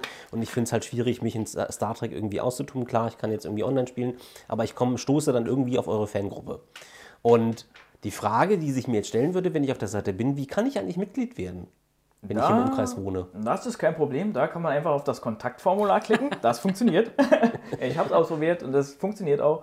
Äh, und dann kann man äh, sozusagen einfach uns anschreiben. Und dann kommt äh, das Kontaktformular bei mir an. Ist, Und wie äh, alt müsste man sein? Also Mindesteintrittsalter ist zwölf Jahre. Das haben wir, das wurde schon, wie soll man sagen, das wurde schon, wann wurde das festgelegt? Ah, 1998 oder so. Also das wurde schon sehr früh festgelegt, dass man äh, mindestens zwölf Jahre sein muss, äh, sozusagen, um wirklich äh, aktiv mitmachen zu können. Einfach aus dem Grund geschuldet, ähm, wenn man viel mit Bauen und viel mit Spielen beschäftigt ist, kann man jetzt sozusagen, man muss ein gewisses Alter erreicht haben, um eigentlich auch mitspielen zu können und vor allen Dingen, um auch mitbauen zu können. Ich meine, wenn du erst zehn oder sagen wir mal, du bist acht Jahre alt, was willst du da machen? Also einen Nagel schief in die Wand kloppen, das, äh, die Zeiten sind vorbei. Also das ist so, aber ich sag mal so, heutzutage kann jeder, der quasi mitmacht oder erstmal noch reinschnuppern will, äh, kriegt einen Pinsel in der Hand und darf erstmal irgendwo einen Farbtext. Äh, das, ist, äh, das geht auf jeden Fall. Aber wir haben festgestellt, dass sozusagen man muss eine gewisse Reife erreicht haben quasi ähm, und wenigstens eine Serie, sage ich mal, komplett gesehen haben. Hoffentlich nicht Discovery. Ähm, Oh, um- wie- sehr um subtil, sehr subtile Kritik. Ja, also aus Erfahrung kann ich sagen, dass wir für, also die Leute, die leider nur Discovery gesehen haben, ich sage wirklich leider nur Discovery Ja. gesehen haben, verstehen den Hintergrund von, vor allen Dingen von, von der, von, wie sozusagen, den, den, den Spirit, sage ich jetzt mal, so nennt man es ja auf Neudeutsch, äh, verstehen den Spirit hinter dieser Kulisse und hinter dieser, hinter dieser Geschichte nicht. Ja, klar. Ähm, und Discovery vermittelt es auch nicht ordentlich. Das, äh, warum? Ne? Also wenn es ist schon schwer, irgendjemandem zu vermitteln, wie stark ein Quantentorpedo ist. Ja? Und das in einem Rollenspiel, wo man sagt, okay, wir nehmen das jetzt mal für bare Münze. Ja? Ja. Also das ist, äh, es gibt Handbücher, die aber alle nichts mit Discovery zu tun haben. Es gibt Handbücher, wo drin halt die Sprengkraft von einem Photonentorpedo erklärt ist und dann steht in dem nächsten Handbuch drin, der, der Quantentorpedo ist viermal so stark wie der Photonentorpedo. Und das liest man, muss man sich halt erlesen in den offiziellen Technikhandbüchern. Und wenn derjenige halt nur Discovery gesehen hat, dann versteht er einfach nicht, dass die Gesch- Vorgeschichte, worauf Discovery eigentlich aufbauen will, dass die überhaupt Ja. existiert.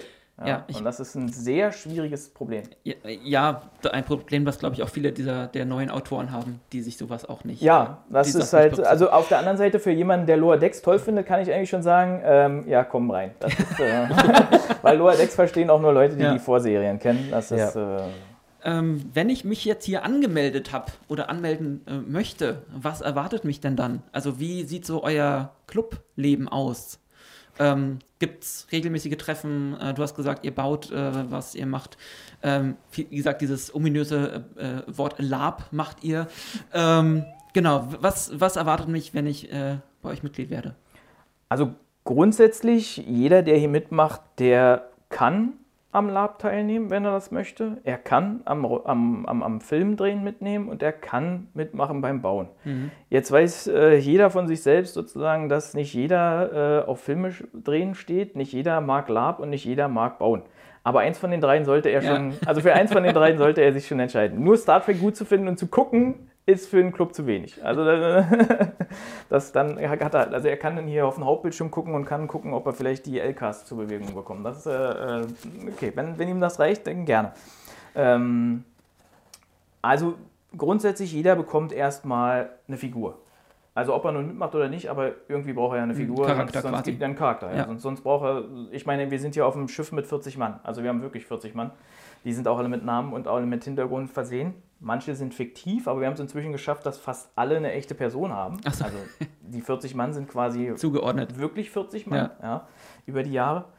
Ähm, äh, also damit fängt es erstmal an. Derjenige muss sich ausdenken, welche Spezies mag er, äh, wen würde er gerne spielen. Äh, klar gibt es ein paar Grenzen. Bei 40 Mann können nicht 20 Leute Vulkanier sein.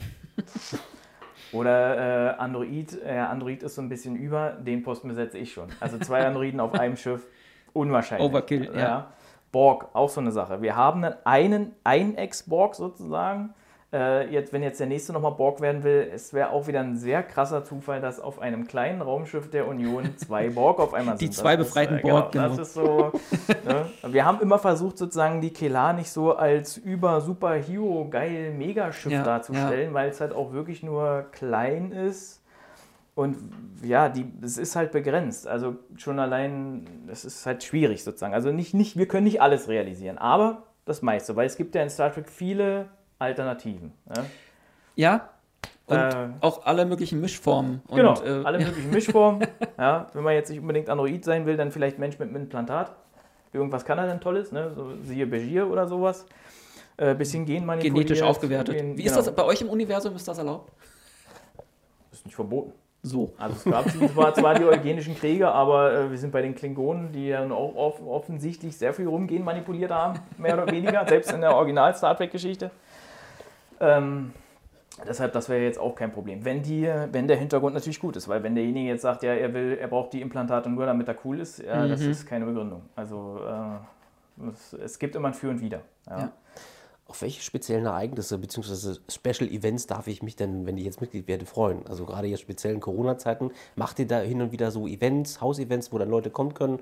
Ähm, unabhängig davon, dass man sich das Produkt so Online-Lab. angucken kann? Nee, also ja, also Ja. um die Frage von Basti zu beantworten, Online-Lab, nein. Ja. Also es ist halt wirklich Lab, ne? Live-Action. Wir Ja. brauchen schon wirklich Live-Action. Ja.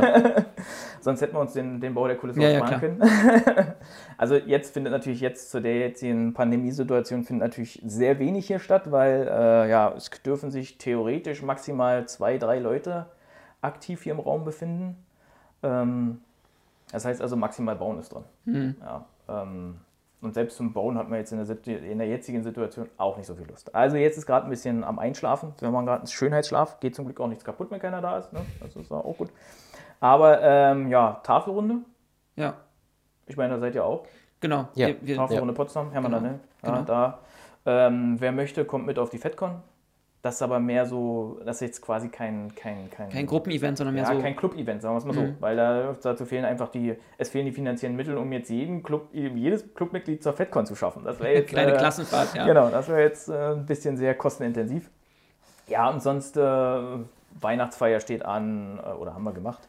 Ähm, sowas kann man dann immer mal äh, selbst finanzieren. Immer irgendwie eine Gartenparty oder so ein Kram. Also das ist schon das Clubleben an sich, aber es konzentriert sich, darf man nicht vergessen, es konzentriert sich wirklich auf diesen Raum. Also wirklich auf die Kulisse, wirklich auf die, auf die Kehler an sich. Ja, weil es ist halt, darf man nicht vergessen, wo, sagen wir mal, wo sich die äh, Tafelrunde einmal im Monat trifft, ähm, so zu einem Essen, da ist man in drei, vier Stunden, das, das reicht ja dann sozusagen. Also da quatscht man ja quasi auch nur, also nur in Anführungsstrichen. Ja. Ähm, so eine Kulisse zu bauen erfordert natürlich Zeit, vor allen Dingen. Ja. Zeit und so wie sie jetzt hier steht, natürlich auch ein bisschen Geld. Also nicht nur ein bisschen Geld, aber Geld. ähm, und da geht natürlich dann viel Freizeit drauf. Ja, also da bleibt nicht mehr so viel Platz für andere Aktivitäten, weil dann ist man sozusagen von Sonnabend um, sagen wir mal, um 11 bis Sonntag um 20 Uhr am Wochenende mit dem Bau der Kulisse beschäftigt.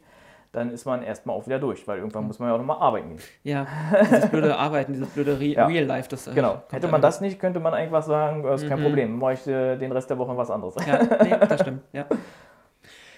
Ähm, jetzt haben wir schon ein paar Mal das äh, Thema Lab angeschnitten. Mhm. Ähm, für die, die damit gar nichts anfangen können, wie der Tim, der sich gerade meldet. Wieder Tim. Ähm, Hallo Tim. was, was ist Lab für äh, die Muggels quasi da draußen? Oh, An, falsches Franchise.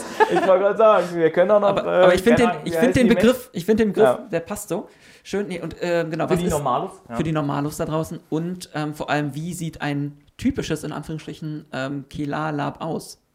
Nicht? Ja, also äh, Lab, der Grundbegriff äh, Live-Action Role-Playing Game. Heißt das so? Ja, Ja, ist richtig. Roleplaying. Ja, genau. Role-Playing. Ohne ja, Game. Ohne. Game, ja. Ähm, ähm, also man trifft sich und spielt was. Nach darf man ja nicht sagen. Man spielt in einer eigenen Geschichte. Mhm.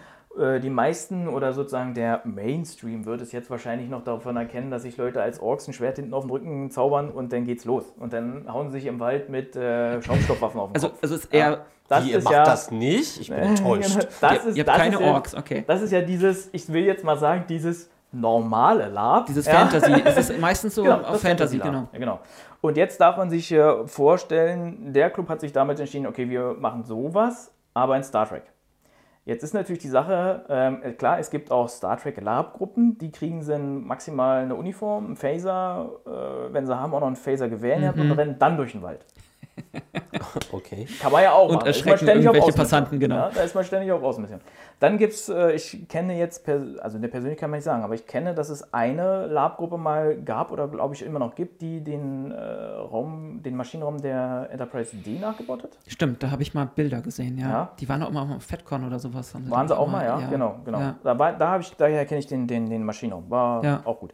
Ähm, das ist aber sozusagen der einzige, das einzige Pendant zu dem, was wir hier haben. Also wirklich sich eine Kulisse bauen und innerhalb der Kulisse dann wirklich seine eigene Figur, die man sich vorher überlegt hat, dann wirklich selber spielen. Ja, also wirklich sozusagen, es gibt dann den, äh, also je, wenn man sich sozusagen so entscheidet, hier zu sein, dann äh, kriegt man ja quasi eine Gruppe, äh, Quatsch, eine, eine, eine, eine Figur kann man sich dann aussuchen, dann muss man sich für eine Abteilung entscheiden, also Wissenschaft, Taktik, ähm, Engineering oder die Kommando-Option. Die ist aber natürlich auf der Kelar sehr begrenzt, weil bei 40 Mann kann man jetzt nicht 10 Leute in Kommando stecken. Wir haben Also, 40 Captains, aber genau. niemand, genau. Genau. Das mit den 40 Captains hatten bisher viele Probleme. Also nein, es gibt hier nur einen Captain und es gibt auch nur einen ersten Offizier und wer der Meinung ist, er kann gleich als Admiral anfangen, äh, nein, du fängst hier als Crewman an. Nur um das äh, Crewman, ne, 0815, kein Rang, äh, das ist deine Probezeit. Probezeit beträgt übrigens drei Monate. Ha. Also es gibt äh, keine Probezeit, okay. Echt mal, du kannst dabei rausfliegen. Das hat bisher noch keiner anhast. geschafft. Aber äh, das, äh, also die Probezeit haben bisher alle bestanden. Man muss sich die Option ja offen halten, ne? Also da muss man schon grob Ja, Scheiße bauen, ja. um äh, wirklich sozusagen für eine Probezeit rauszufliegen. Ja, man muss ja auch Mitgliedsbeitrag bezahlen. Jetzt, äh, das greift halt alles nur ein bisschen ineinander. Äh, jedenfalls, ähm, wenn man sich dann für eine ähm, Abteilung und für einen Charakter entschieden hat, dann darf man halt ab dem Punkt, wo man dann sagt, äh, Time in, also der Rollenspielleiter oder vielleicht spielt der Rollenspielleiter auch mit, jedenfalls steht er dann da oder er sagt dann so, ab jetzt sozusagen sitzt jetzt wirklich jeder in seiner Rolle und ab dann ist halt auch wirklich Time in. Also dann ist man wirklich so lange, bis der Rollenspielleiter sagt, äh, wirklich in diesem Kelar-Universum mit seinem Charakter, mit seinem Hintergrundwissen über Star Trek natürlich auch, weil man hat auch noch dieses Hintergrundwissen über die Kelar, also über das Paralleluniversum, was wir uns selbst geschaffen haben. Es gibt viele Seiten zum Lesen. ähm, und dann äh, geht's los. Dann gibt, äh, gibt's man, äh, wird meistens eine Situation vorgegeben, in dem sich die Kelar, also das Schiff, befindet, äh, immer bezogen auf, die, ähm, auf das ganze Universum. Klar hat die Kelar an einigen sehr geschichtlich interessanten Events teilgenommen. Und wir sind auch, äh, warte mal, wir sind das Flaggschiff des zweiten Geschwaders der 47. Flotte. Wenn ich das, Ah, äh, natürlich die 47. Flotte, das ist die beste Flotte überhaupt. Ja, Natürlich, das, natürlich. Das äh, existiert aber nur noch äh, nach dem letzten, nach dem zweiten Dekase-Krieg haben wir eine Menge verloren. Also die 47. Flotte ist nicht mehr so groß. Ähm, ja, aber da, da bewegt sich dann, da ist, also meistens gibt der Rollenspielleiter sozusagen eine kurze Information, wie sich das, äh, so Nachrichten quasi, wie entwickelt sich das Paralleluniversum, damit man weiß, Bisher bei. ja, so zum Beispiel, so ein kleiner Rückblick. Bisher bei Star Trek Kelar, ne, dann ähm, wird kurz angesagt, ja, die Klingonen freuen sich wieder, dass sie wieder einen Krieg anführen, äh, anfangen dürfen oder so. Sowas in der Art. Und alle ja. Menschen, oh Gott. Genau, ja, alle Menschen wieder schon so. wieder. Genau, und, äh, und dann äh, kriegt halt das Schiff seine Aufgabe vom Oberkommando meistens. Ja. Also es sind dann auch, oft sind es wirklich auch nur so 0815 Aufgaben, weil wir mussten viel daran äh, arbeiten, ähm, den Leuten auch beizubringen, was eigentlich Dienst auf dem Raumschiff bedeutet. Dienst auf dem Raumschiff bedeutet nicht äh, Elend der Woche und Holla die Waldfee, wir sind 45 Minuten beschäftigt. Was? Ich bin Ja. enttäuscht. Das heißt, ihr Sondern- spielt auch mal Plasmaleitung schruppen oder so. Zum Beispiel. Oder wir fliegen jetzt wirklich mal 30 Minuten lang dahin. Guckt auf den Bildschirm schon. Ne? Das macht man 30 Minuten lang auf dem Raumschiff und das ist schon Cool. schnell. Ja, also normalerweise fliegen die ja, wenn die sagen, sie fliegen quasi, wir haben uns wirklich mal den Spaß gemacht und ausgerechnet, wie lange die eigentlich in der Serie fliegen würden, sozusagen, also zeitmäßig, Ja, wie lange wir ja. sozusagen denen beim Fliegen zugucken müssten. Ja, wo es in der Serie so, Schnips, wir springen in Warp, Schnips, wir sind raus aus dem Warp, zwischendurch eine Werbung, Genau. ja, Stimmt. wo man sich so sagt, ach ja, die sind schon da. was Nein, macht Picard eigentlich die ganze Zeit, nachdem er Ener Energie gesagt hat? Genau, genau. Das- Normalerweise würde er sich dann acht Stunden lang damit beschäftigen, irgendwelche Dienstberichte zu lesen. Ja? Und genau das sind so die Sachen, dass wir mal, wenn wir lange keinen Lab hatten, fangen wir mal mit so einen Grundsachen an. Ne? Was bedeutet es eigentlich, Offizier auf einem Sternflottenraumschiff zu sein? Und dann kann es halt sein, dass man sich wirklich so 30 Minuten lang oder sozusagen die ersten 10 Minuten wirklich mit sich selbst und mit der Materie beschäftigen muss. Also der Techniker muss am Warpkern rumbasteln, der äh, Wissenschaftsoffizier führt Scans durch, der äh, taktische Offizier poliert die Waffen, irgendwie sowas. Aber wenn ich jetzt noch relativ neu in dem Franchise bin, aber ich habe total Bock, aber ich habe Angst vor dem Techno-Gebabbel, weil ich natürlich nicht alles verstehe und Physik kommt erst in der Dann- nächsten Klasse oder so. Ähm, dann, äh, wie, wird, wie, wie löst ihr das? Dann gehst du erstmal ans Steuer. So, Mr. Fox. Fliegen kann jeder. Ich habe immer weniger Bock hier irgendwas zu sagen. Also ich sag mal so, viele unterschätzen auch, was man an dieser wunderschönen Steuerkonsole alles leisten kann, weil die kann alles. Also, ne, wenn alle anderen tot sind, mit der Steuerkonsole kann ich immer noch das Schiff retten. Äh, So. Das ist, äh, Herr Reynolds. ja. Aber ich, ich sehe gerade noch nicht die manuelle Steuerkonsole, also Säule. Wir sind ja auch auf der Kelar, Ja, äh, nicht auf der Enterprise E. Ja, also, die fehlt hier. Wobei es schon einige gab, die das Ding haben wollten, aber äh, nein. Joystick brauchen wir nicht. Also ich sag mal so, für die Neuankömmlinge ohne, die setzen sich quasi erstmal an die Mission Ops. Äh, Mission Ops ist ja quasi die Station, wo alle Informationen zusammengeführt werden. Sitzt meistens der, Offi- der erste Offizier dran. Aber ähm, das ist auch so eine gute Konsole sozusagen oder eine Konsole, wo man quasi nur zuhören muss. Äh, und wenn man mal eine Idee hat, kann man an der Mission Ops ruhig mal reinquatschen. Egal, ob es Müll ist oder nicht. Ja, Das, was Harry also- Kim immer gemacht hat. Genau, Ja. das ist ja quasi die Mission Ops. Ja, also wenn man mal eine Idee hat und man ist sich nicht so hundertprozentig sicher, was macht man jetzt, ähm, dann zuerst mal Steuerkonsole oder halt Mission Ops. Dann kann man bei, bei Steuerkonsole, wenn man jetzt sozusagen, wenn man schüchtern ist und jetzt noch nicht so mit seinem Star Trek Wissen angeben will, ja, in der ersten Folge, wenn man dabei ist, dann äh, setzt man sich an die Steuerkonsole und wartet erstmal irgendwelche Befehle vom Captain ab, weil äh, und vielleicht fällt einem dann ein, oh guck mal, da fliegt ein Asteroid vorbei. Es wäre dann mal sozusagen, auch das könnte in diesen ersten zehn Minuten passieren. Ich korrigiere den Kurs aufgrund Asteroidenvorkommen oder so, ja. Ähm, das sind also Sachen, damit fängt man an, um wirklich erstmal reinzukommen. Wie viel ist davon spontan und wie viel ist, du hast den Rollenspielleiter erwähnt, ähm, wie viel ist im Vorfeld immer von ihm geplant? Wer macht das? Der, der Rollenspielleiter, also es gibt, ähm, oh, jetzt muss ich kurz überlegen. Es gibt die Hauptrollenspielleitung, also die, die quasi das äh, Universum im Auge behält. Ah, Ja, also der, das ist äh, Marian, also Mr. Hope, wer die Filme gesehen hat. Äh, Lieutenant Commander Hope, ja. unser Arzt. Ähm, der hat auch die meisten Geschichten zu den Filmen geschrieben. Also wer da Kritik hat, äh, Kritik bitte. aber, aber spielen tut er gut. Wie Genau. gesagt, Raumpatrouille Orion, ich habe es vorhin schon mal das ist erwähnt. auch der Einzige, der quasi eine äh, Schauspielausbildung hat. ah, ja. Okay. Ähm, und, ähm, kommt auf unsere Gaststar-Liste. Ähm, und ähm, ja, der hat sozusagen, der hat die, der hat sich hingesetzt seinerzeit und hat die ganze Geschichte des Paralleluniversums aufgeschrieben und dann natürlich im, wenn als er damit fertig war, natürlich dann auch alle Charaktere zu erstellen. Also mit den Leuten natürlich dann die Charaktere zu erstellen und die dann ins Universum einzuflechten. Denn wir dürfen ja nicht vergessen, wer hier anfängt, quasi muss sich erstmal Gedanken über sich selbst machen. Was macht er, was kann er überhaupt? Und dann kommt die SL und sagt, ja, du bist jetzt Kadett, du kannst Spielleitung? Jetzt, SL, weil du hast in ja, Abkürzung SL. gesprochen. Spielleitung. Schli- Entschuldigung, ja, SL, ja genau, SL. Ähm, Und dann geht die halt mit ihm durch, ja, okay, du kannst jetzt als Crewman nicht schon einen äh, Technikwert von 70 haben. Also du kannst mir jetzt nicht erklären, dass du als Crewman schon einen Warpkern auseinanderbauen kannst und wieder ordnungsgemäß zusammensetzen. Ja, das, das geht nicht. Ja. Also man wird dann ein bisschen eingegrenzt in Sachen, wo man sich denkt, das ist jetzt total unrealistisch. Also wenn jetzt vorne der Crewman sitzt und sagt, er kann jetzt, äh, keine Ahnung, Loopings fliegen, die sonst nur ein erfahrener Offizier kriegt, na, dann denkt sich die SL aus, ja, da komm, das zeigst du mir jetzt aber mal. Was? Da muss er dann, also da ist ja nicht diese, diese Sache, kommt dann mit dem Würfel und würfel mal den Karma oder so. Nee, so nicht, sondern er sagt einfach, okay, dann erklär mir doch mal, was machst du denn da jetzt? Welche Knöpfe drückst du denn jetzt? Ne? Und wenn dann okay. sozusagen, wenn man dann merkt, äh, ja, er bedient das äh, Warpfeld, anstatt er das äh, Impulsfeld bedienen sollte, dann denkt man sich so als SL, ja, äh, du hast gerade den Warp-Antrieb ausgelöst, obwohl du eigentlich einen Warp, äh, also obwohl du eigentlich ein Impulsmanöver fliegen wolltest. Äh, und dann kann die SL ja darauf reagieren ne? und ihn quasi ihm seine Grenzen aufzeigen. Sie haben ein schwarzes Loch erzeugt. Ja, oder sowas. Ja. Das kann, kommt schon mal vor. Also wir mussten auch schon ein paar Leute eingrenzen sozusagen, indem wir gesagt haben, nee, das, das, das, das kannst du jetzt einfach nicht. Das, das geht nicht. Ja.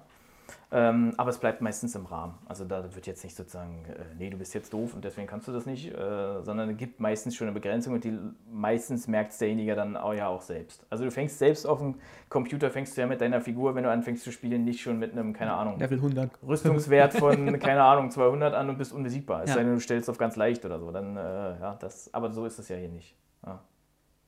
Und ähm, wie finden diese Treffen aktuell zur Pandemie statt? Also finden die statt oder wie macht, wie löst ihr das?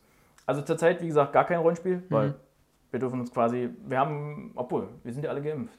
Wir dürften ja immer noch zehn Leute sein. Also zurzeit würde es gehen, aber ja, wie soll man sagen? Ist ja, ist ja auch die Frage, ich stelle mir das gerade sowieso vor, bei äh, 40 Leuten, wie viele sind dann immer so da? Also zu diesen äh, Labs, weil so. ich mein, viel, viele Leute passen ja auch so nicht Genau. rein. Also man darf nicht vergessen, es sind zwar 40 Leute in der Crewliste, Ja. die auch quasi fast alle echt, also da steckt immer eine echte Person dahinter, Ja. aber wir sind quasi nur 14 oder 13, ich bin mir gerade nicht so sicher, ich habe nicht drauf geguckt, äh, 13 aktive Mitglieder. Mhm. Also wirklich die Mitgliedsbeitrag bezahlen, die wirklich sozusagen in Anführungsstrichen regelmäßig dabei sind. Ähm, also es gibt sozusagen aktive Mitglieder, in dem Sinne nur 13. Okay. Ähm, und von diesen 13 sind, wenn wir sozusagen, wenn wir 10 sind an einem Tag, dann ist die Brücke schon voll. Ja, Und dann hast Ja. du, kannst du eigentlich schon, dann bist du als SL schon eigentlich nur noch am Rumrennen, also als Spielleitung, äh, um die Leute zu beschäftigen. Ja, das ist dann, da, hast, da spielt, die, also spielt die Spielleitung quasi nicht mehr selbst mit, weil sie äh, damit total beschäftigt ist, neun Leute zu beschäftigen und dann auch noch den Überblick zu behalten. Und ähm, wenn es aber sozusagen, wenn wir fünf sind, also mit Spielleitung, insgesamt fünf Personen, dann spielt die quasi mit. Also dann sucht sie sich eine Rolle, Eine Rolle, aus. Ja. Ich zum Beispiel mache auch oft äh, Rollenspielleitung, ähm, indem ich quasi von der Hauptspielleitung irgendwas, einen Plot vorgekriege, also eine Aufgabe vorbekomme, ne, ähm, was wir so spielen können. Und dann nehme ich irgendeine von den Figuren, also ich habe inzwischen drei Persönlichkeiten, glaube ich.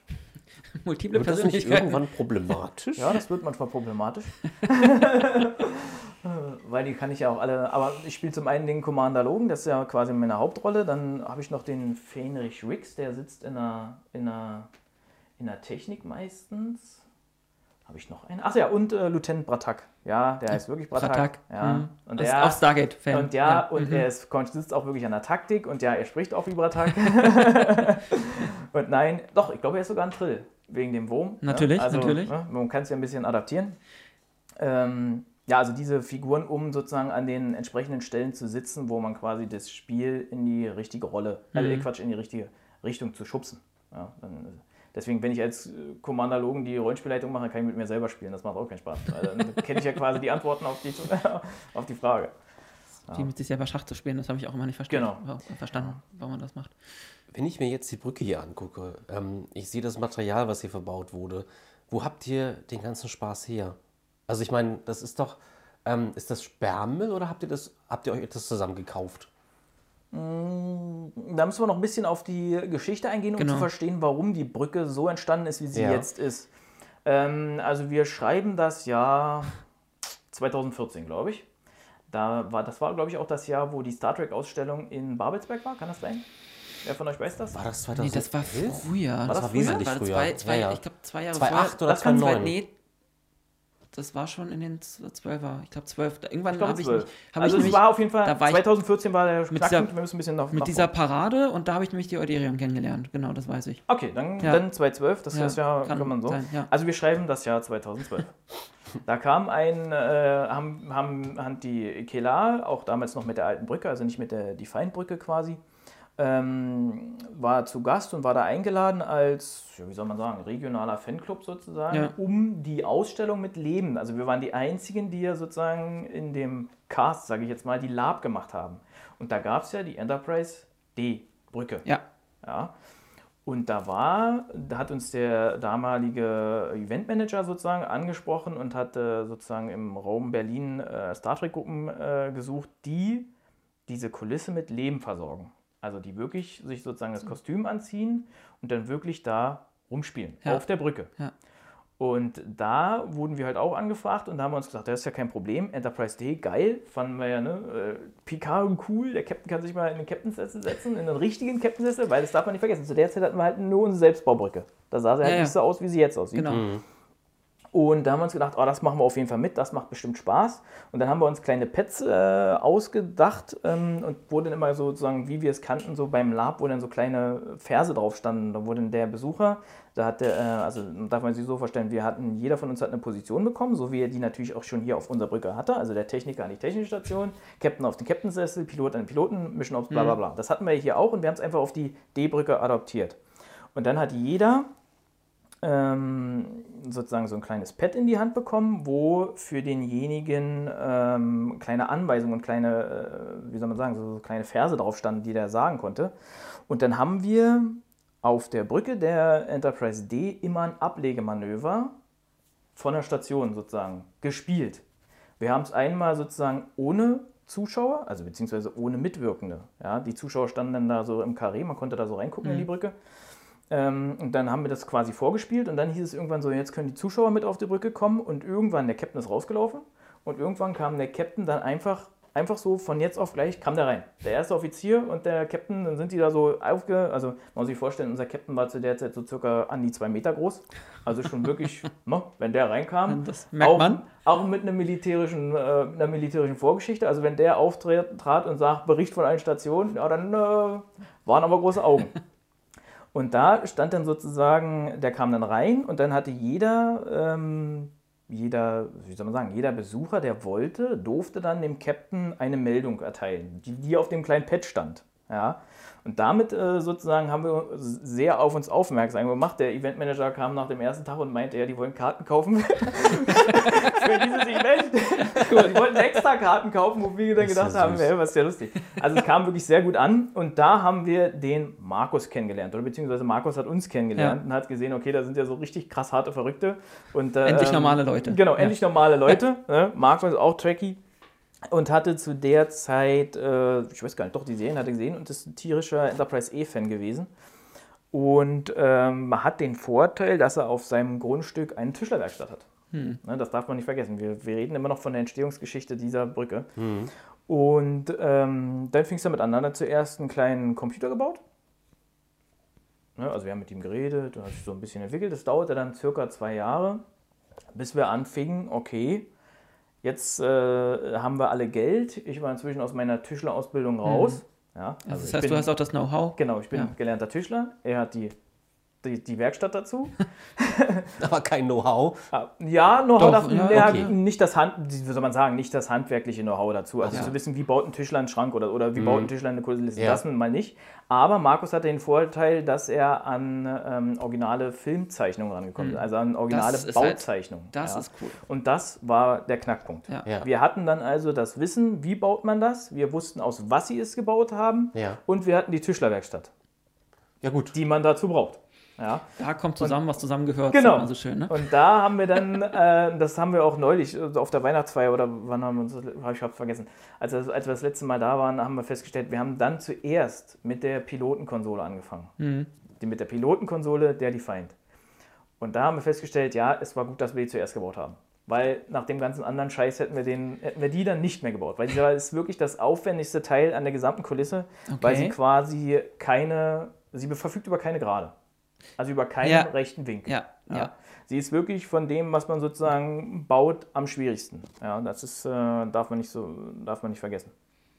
Und da haben wir halt sehr viel gelernt in Bezug auf den, auf den Bau der Kulisse und wie vor allen Dingen, wie die Amis das bei sich gebaut haben. Und dann kommt natürlich so ein deutscher Tischler daher und sagt, äh, was ist das denn? Was ist das? Haben Sie sich denn dabei gedacht? Oh Gott, die Amis und ihre Qualität. Ja, das ist.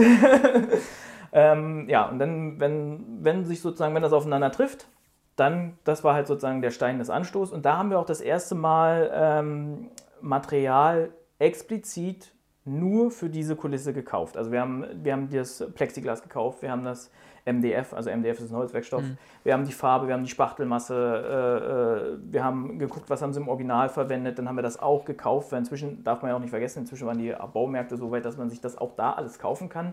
Und das Internet war inzwischen auch so weit, dass man einfach sagen kann, okay, ich, bekau- ich kaufe das Plexiglas im Internet, das ist auch das, was sie sozusagen in der Originalserie verwendet haben, so leicht gräulich, dass wenn die Konsolen aus sind, sind sie dunkel, ja. So, alles diese ganzen Details, die wussten wir dann und dann konnten wir natürlich auch mit dem Wissen und mit der Werkstatt natürlich auch dann das alles bauen. Ja, das war der Stein des Anstoßes, wozu dann später oder wozu ja, nach, also 2016 sind wir jetzt, 2016 bzw. 2014 haben wir damit angefangen. Wurde zuerst die Steuerkonsole, dann das Captain's Podest, dann das MSD und dann, die Haupt, äh, dann der Hauptbildschirm. Das war die, der erste Step quasi. Ähm, dann wurden als nächstes die Wandkonsolen gebaut. Und dann schreiben wir das Jahr 2016, in dem wir quasi die Brücke innen alles fertig gemacht haben, alles fertig hatten. Und dann stellten wir fest, ja, die alten Wände mit Teppich drauf, sieht scheiße Ja, aus. ja. Und wir hatten keine Decke.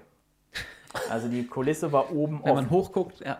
man konnte oben auf den normalen Betonboden drauf gucken, also auf den ma- normalen Betonträger. Und das war nochmal der zweite große Schritt, wo wir gesagt haben, okay, wir sind jetzt schon so weit gekommen, wir haben jetzt schon so viel Geld äh, ausgegeben für die Genau. Konsole, äh, für die Konsolen, für die Kulisse, jetzt Schluss aus raus, jetzt machen wir den Rest auch noch. ja.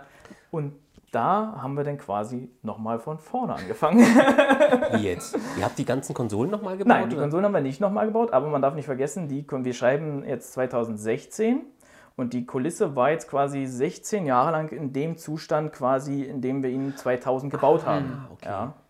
Da wurde ja nichts dran verändert, weil man bisher da nichts dran gemacht hat. Okay, Ja. also ihr habt die Kulisse neu aufgebaut. Wir haben die sozusagen. Kulisse, wir mussten dann sozusagen die ganzen Konsolen quasi wieder von den Wänden abschieben, ja, wieder alles zusammenrücken, alles schön einpacken und dann das ringsrum bauen. Und da gleich mit dem Ziel, okay, wenn wir es jetzt machen, Dann wenn wir jetzt richtig. neue Wände stellen, dann kommt jetzt auch wirklich eine Decke drauf. Und diesmal auch eine Decke über die komplette Kulisse. Also auch, wir haben, ja. Ganz kurze Frage, die sich anschließt, dann darf Basti gleich weitermachen. Ähm, du hast jetzt die Steuerkonsole erwähnt. Um das mal in Relation zu setzen, wie lange habt ihr an dieser Steuerkonsole Nur an der einen gebaut? Konsole, ja. Also nur an der einen Konsole.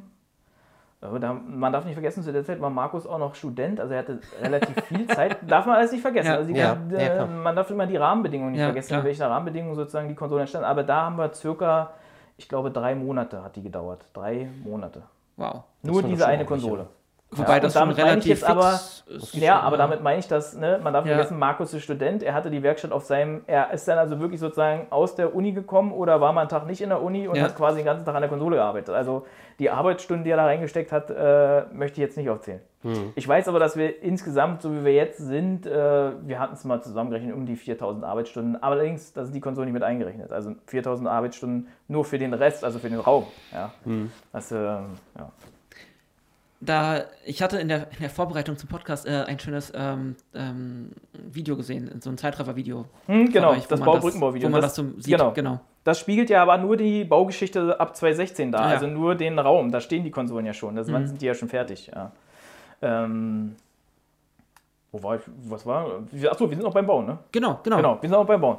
Und ähm, 2016 genau angefangen, alles. Achso, stimmt, wir haben alles zusammengeräumt und da haben wir dann wirklich sozusagen alles nochmal abgerissen. Also die, alles, was sozusagen 2000 hier aufgebaut wurde, das war der Schritt 2016, wo wir gesagt haben, okay, wir reißen jetzt wirklich alles bis auf die Grundmauern runter und äh, fangen quasi nochmal von vorne an.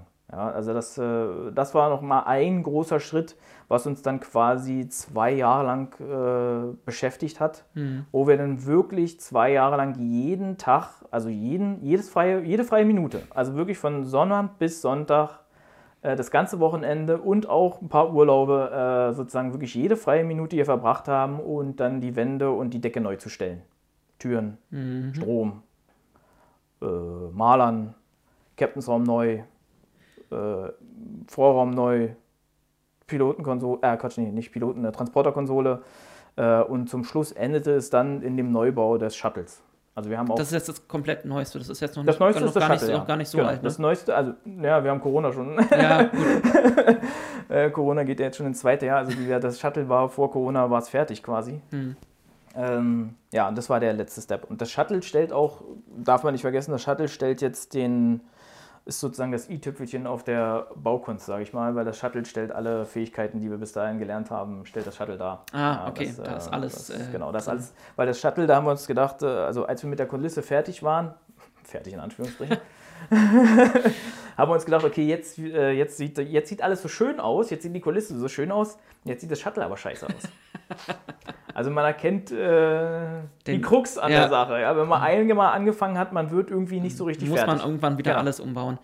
Ähm, zu dem Bau, du hast jetzt dich vor allem auf die ja, Kulisse ähm, bezogen. Ähm, die Monitore, die funktionieren hier, hier auch. Und das, das Schiff, du hast ja verschiedene Beleuchtungsmodi, das, das kann das ja auch. Ach so. War das von vornherein auch schon so geplant? Ähm, lief das von vornherein auch gleich mit in, im, im Bau oder kam das quasi nachträglich? Und ähm, was Also die, die Kulisse an sich sollte schon immer interaktiv sein. Okay. Also sie sollte schon immer, wenn man im Rollenspiel ist, sollte sie bestimmte Funktionen erfüllen. Also zum Beispiel deswegen sind auf, also deswegen gibt es, naja, um, dem, um den Zuhörer das zu erklären, es gibt auf den äh, Wandkonsolen gibt es kleine Bedienpanels, ähm, äh, Touchpads, also sowas, was der Computer, der Laptop vorne drin hat, nur als richtiges Patch Ja. sozusagen. So groß wie ein Galaxy S10, so in dem Maß, damit man sich das so vorstellen kann. Dieser Podcast wird gesponsert von Samsung. Noch nicht, Echt? aber vielleicht. Echt? Echt? Nein. Kriege ich Geld? Nein. Ähm, und diese Pads sind von vorne bedienbar. Also wenn man auf die, auf die Displays drauf guckt, gibt es ein schwarzes Feld, wo man dieses Pad sieht und wo man dann sozusagen mit dem Finger den Computer, der sich dahinter befindet, äh, das, das, der, der Bildschirm, den man dann steuern kann. Und auf diesem, auf diesem Computer läuft LK47. Das LK47 ist eine, wie soll man sagen, ein Auch, so ein, Computerprogramm. auch ein Fan. Ja, auch ein Pro- Fanprojekt Projekt, aus genau. äh, England, Großbritannien. Ähm, und äh, die haben sich zur Aufgabe gemacht, wirklich die LKs in Funktion nachzubauen, als Computerprogramm. Genau. Kann man sich auch so frei runterladen, kann man sich eine Weile mit Bildschirmschoner und alles mögliche. Genau, Ist Ein paar, wunderbar. lustige Easter Eggs versteckt. Genau, ja. genau. Ja. Alles so schöne Sachen. Ich weiß gar nicht, inzwischen sollte es vielleicht auch touchfähig sein. Äh, muss man gucken. Aber gut, aber das kann man sozusagen von vorne, wenn man vor dem Display sitzt, also vor der Konsole sitzt, kann man das steuern.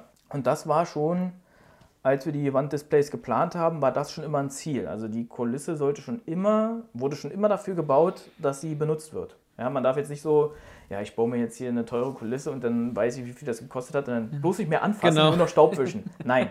Also die Konsolen und auch die Kulisse sieht an manchen Stellen benutzt aus, weil halt kleine Kinder, weil halt beim Drehen, weil halt beim, keine Ahnung, beim Rollenspiel mal einer gegengelaufen ist, mal einer gegengeditscht ist, äh, weil er sich an dem Tag die Fingernägel nicht geschnitten hat, hat dann Kratzer auf der Konsole hinterlassen, sowas, ne? Das darf man nicht vergessen. Also an einigen Stellen sieht man, dass der Lack schon ein bisschen ab ist an den älteren Konsolen. Da fällt mir auf, wir müssen schon wieder ein paar. Used Look. Genau, wir müssen ein bisschen Repar Reparaturen hier durchführen. Ähm, also das war schon immer das Ziel. Und daraufhin ist, also die Brücke ist auch so gebaut, dass sie benutzt werden kann. Also darf man nicht vergessen. Also wir haben schon immer, das war dann sozusagen der Tischlereinfluss, der gesagt hat, ja, aber wenn wir das so bauen, dann fällt das gleich wieder ab, das ist ja scheiße. Also müssen wir es anders bauen. Ähm, bei, dem, bei, bei, der, bei der Originalkulisse war es ja quasi egal, weil da saß, dann immer ein Handwerkerteam da hinten und hat, wenn ein Teil abgefallen ist, haben Ja, sie ja. daran geklebt. Ne? Das, Den Luxus haben wir hier nicht. Äh, Also wenn hier was kaputt geht, dann ist es auch erstmal drei, vier Monate kaputt. Dann, äh, ja, bis, bis einer Bock hat, das wieder zu reparieren. Ähm, was war die Frage? Du hast im Prinzip jetzt die nächste Frage schon angerissen, was die Brücke denn so alles kann. Das hat Basti jetzt schon. Achso, stimmt. Genau. Und ob das schon immer so geplant Ja, war. ja, Ja, genau. also Genau. es war schon immer so geplant. Äh, natürlich, umso mehr man, umso mehr Wissen man sich aneignet, wie man was bauen kann, umso mehr Funktionen kommen dazu. Ja? Also, dass wir jetzt, dass wir festgestellt haben, oh, wenn ich hier einen RGB-Schlauch reinsetze und hinter diesen neuen Displays, da kann ich ja wirklich dann auf blau, kann ich auf, auf, auf also kann ich ja ne, RGB, ich kann alle Farben darstellen. Ja.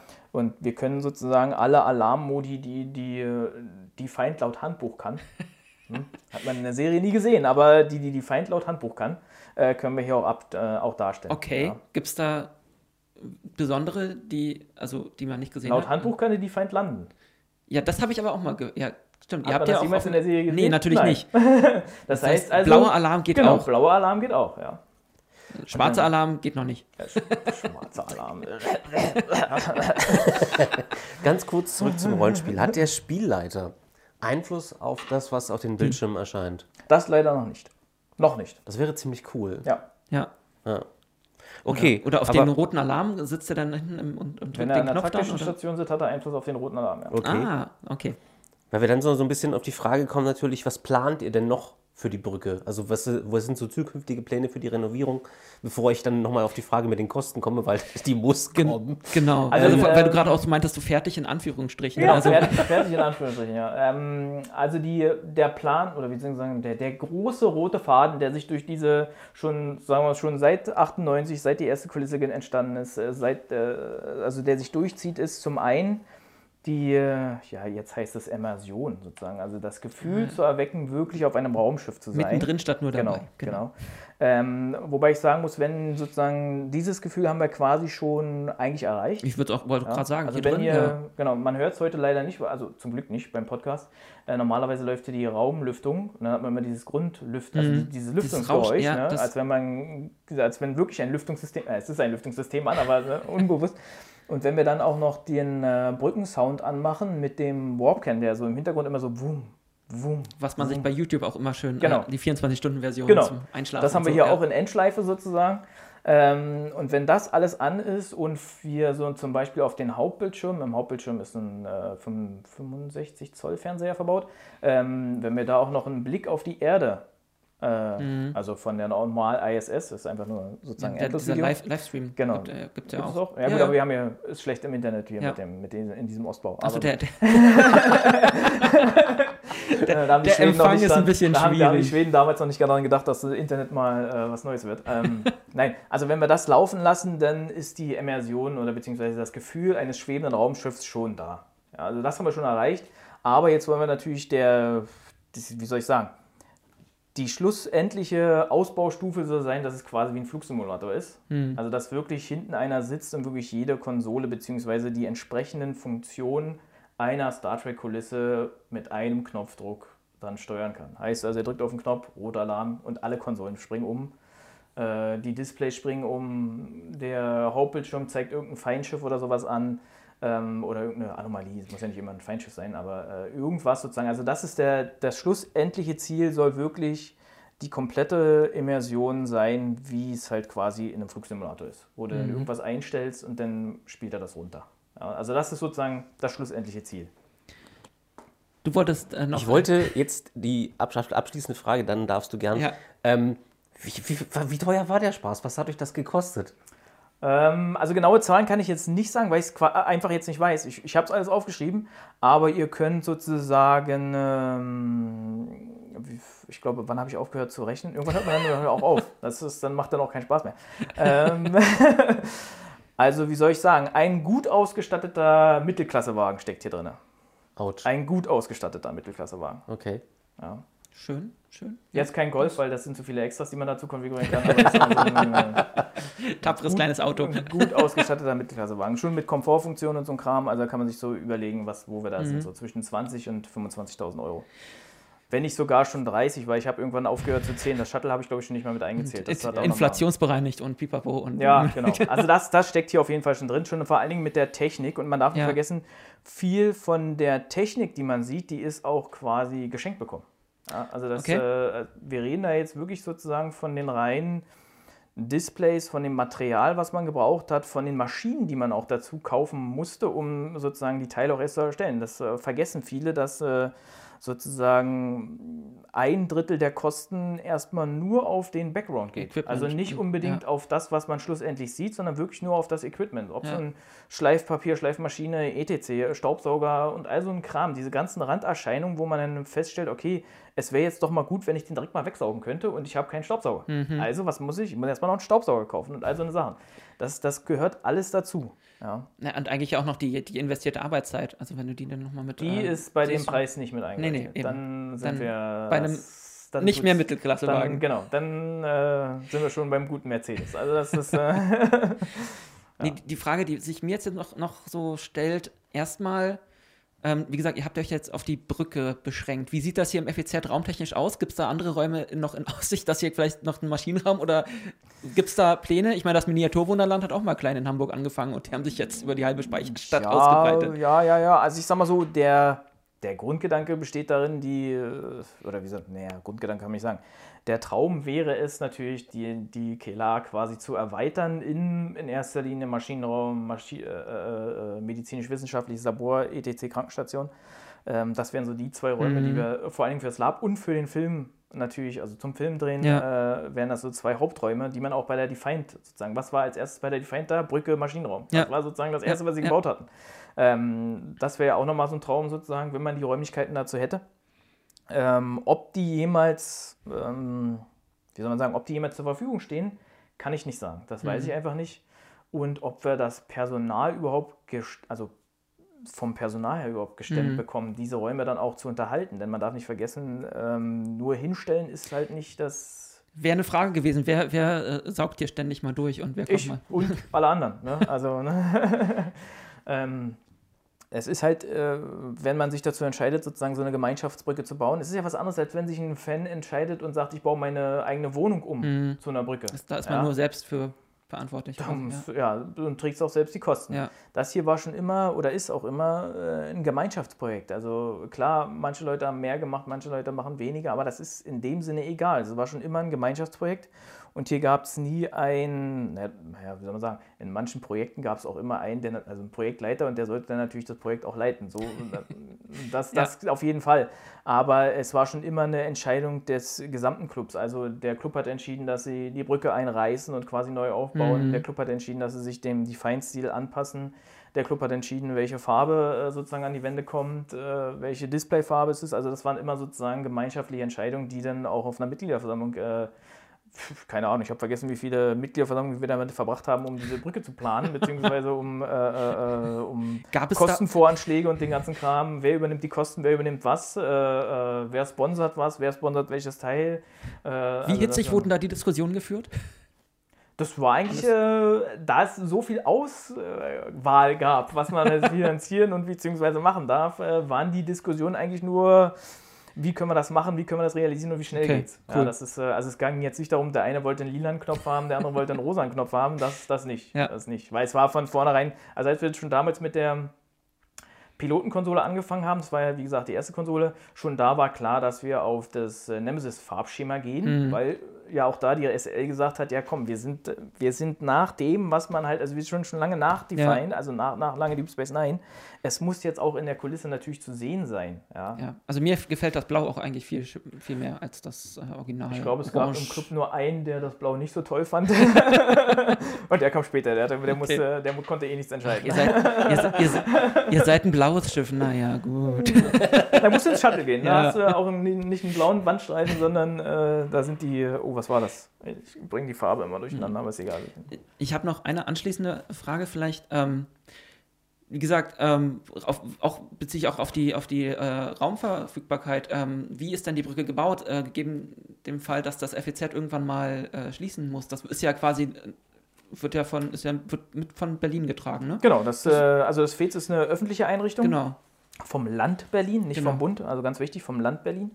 Ähm, und gesetzt den Fall, dass das FEZ irgendwann wirklich mal schließen muss, dann haben wir natürlich, ähm, ja, sehen wir alt aus. Ist das dem Mo- Sinne. so aufgebaut, dass man das relativ schnell hier au- abbauen Ja, könnte? also es ist, wie soll man sagen, die Konsolen kann man immer noch alle wieder raustragen. Den Hauptbildschirm nicht. Der wurde nämlich erst hier drin zusammengebaut. Okay. Also da hätten wir schon ein Problem. Aber die einzelnen Konsolen könnte man theoretisch wieder abbauen. Also würde man dann wahrscheinlich auch machen. Also nicht nur wahrscheinlich, würde man machen, weil das äh, schmeißt man natürlich nicht weg. Ähm, das Shuttle geht komplett raus in 34 Einzelschritten. Also das Shuttle ist komplett so gebaut, Okay. dass es also auseinandernehmbar ist, also auch ohne Hilfsmittel. Ja. Ähm, bestimmte Kulissenteile, klar, nimmt man mit. Also Surround-Sound-Anlage, Fernseher, ETC, Verkabelung, Licht und so ein Krams kann man alles wieder ausbauen. Die Türen kann man ausbauen. Aber die Wände, so wie sie jetzt quasi hier drin sind und die Decke, die würde man natürlich nicht ausbauen, weil sie ja quasi auch nur in diesen Raum passen. Ja. Ja, also es macht keinen Sinn, das abzubauen. äh, weil, das- weil man es quasi nicht mehr so aufbauen kann. Mhm. Also man müsste dann schon genau diesen Raum, also einen Raum, der genau diese Form und diese Aufteilung hat, müsste man dann genau schon wieder finden. Nur dann lohnt sich quasi, das wieder aufzubauen. Ja. Also diese Wände. Die Wände würde man auf jeden Fall neu bauen.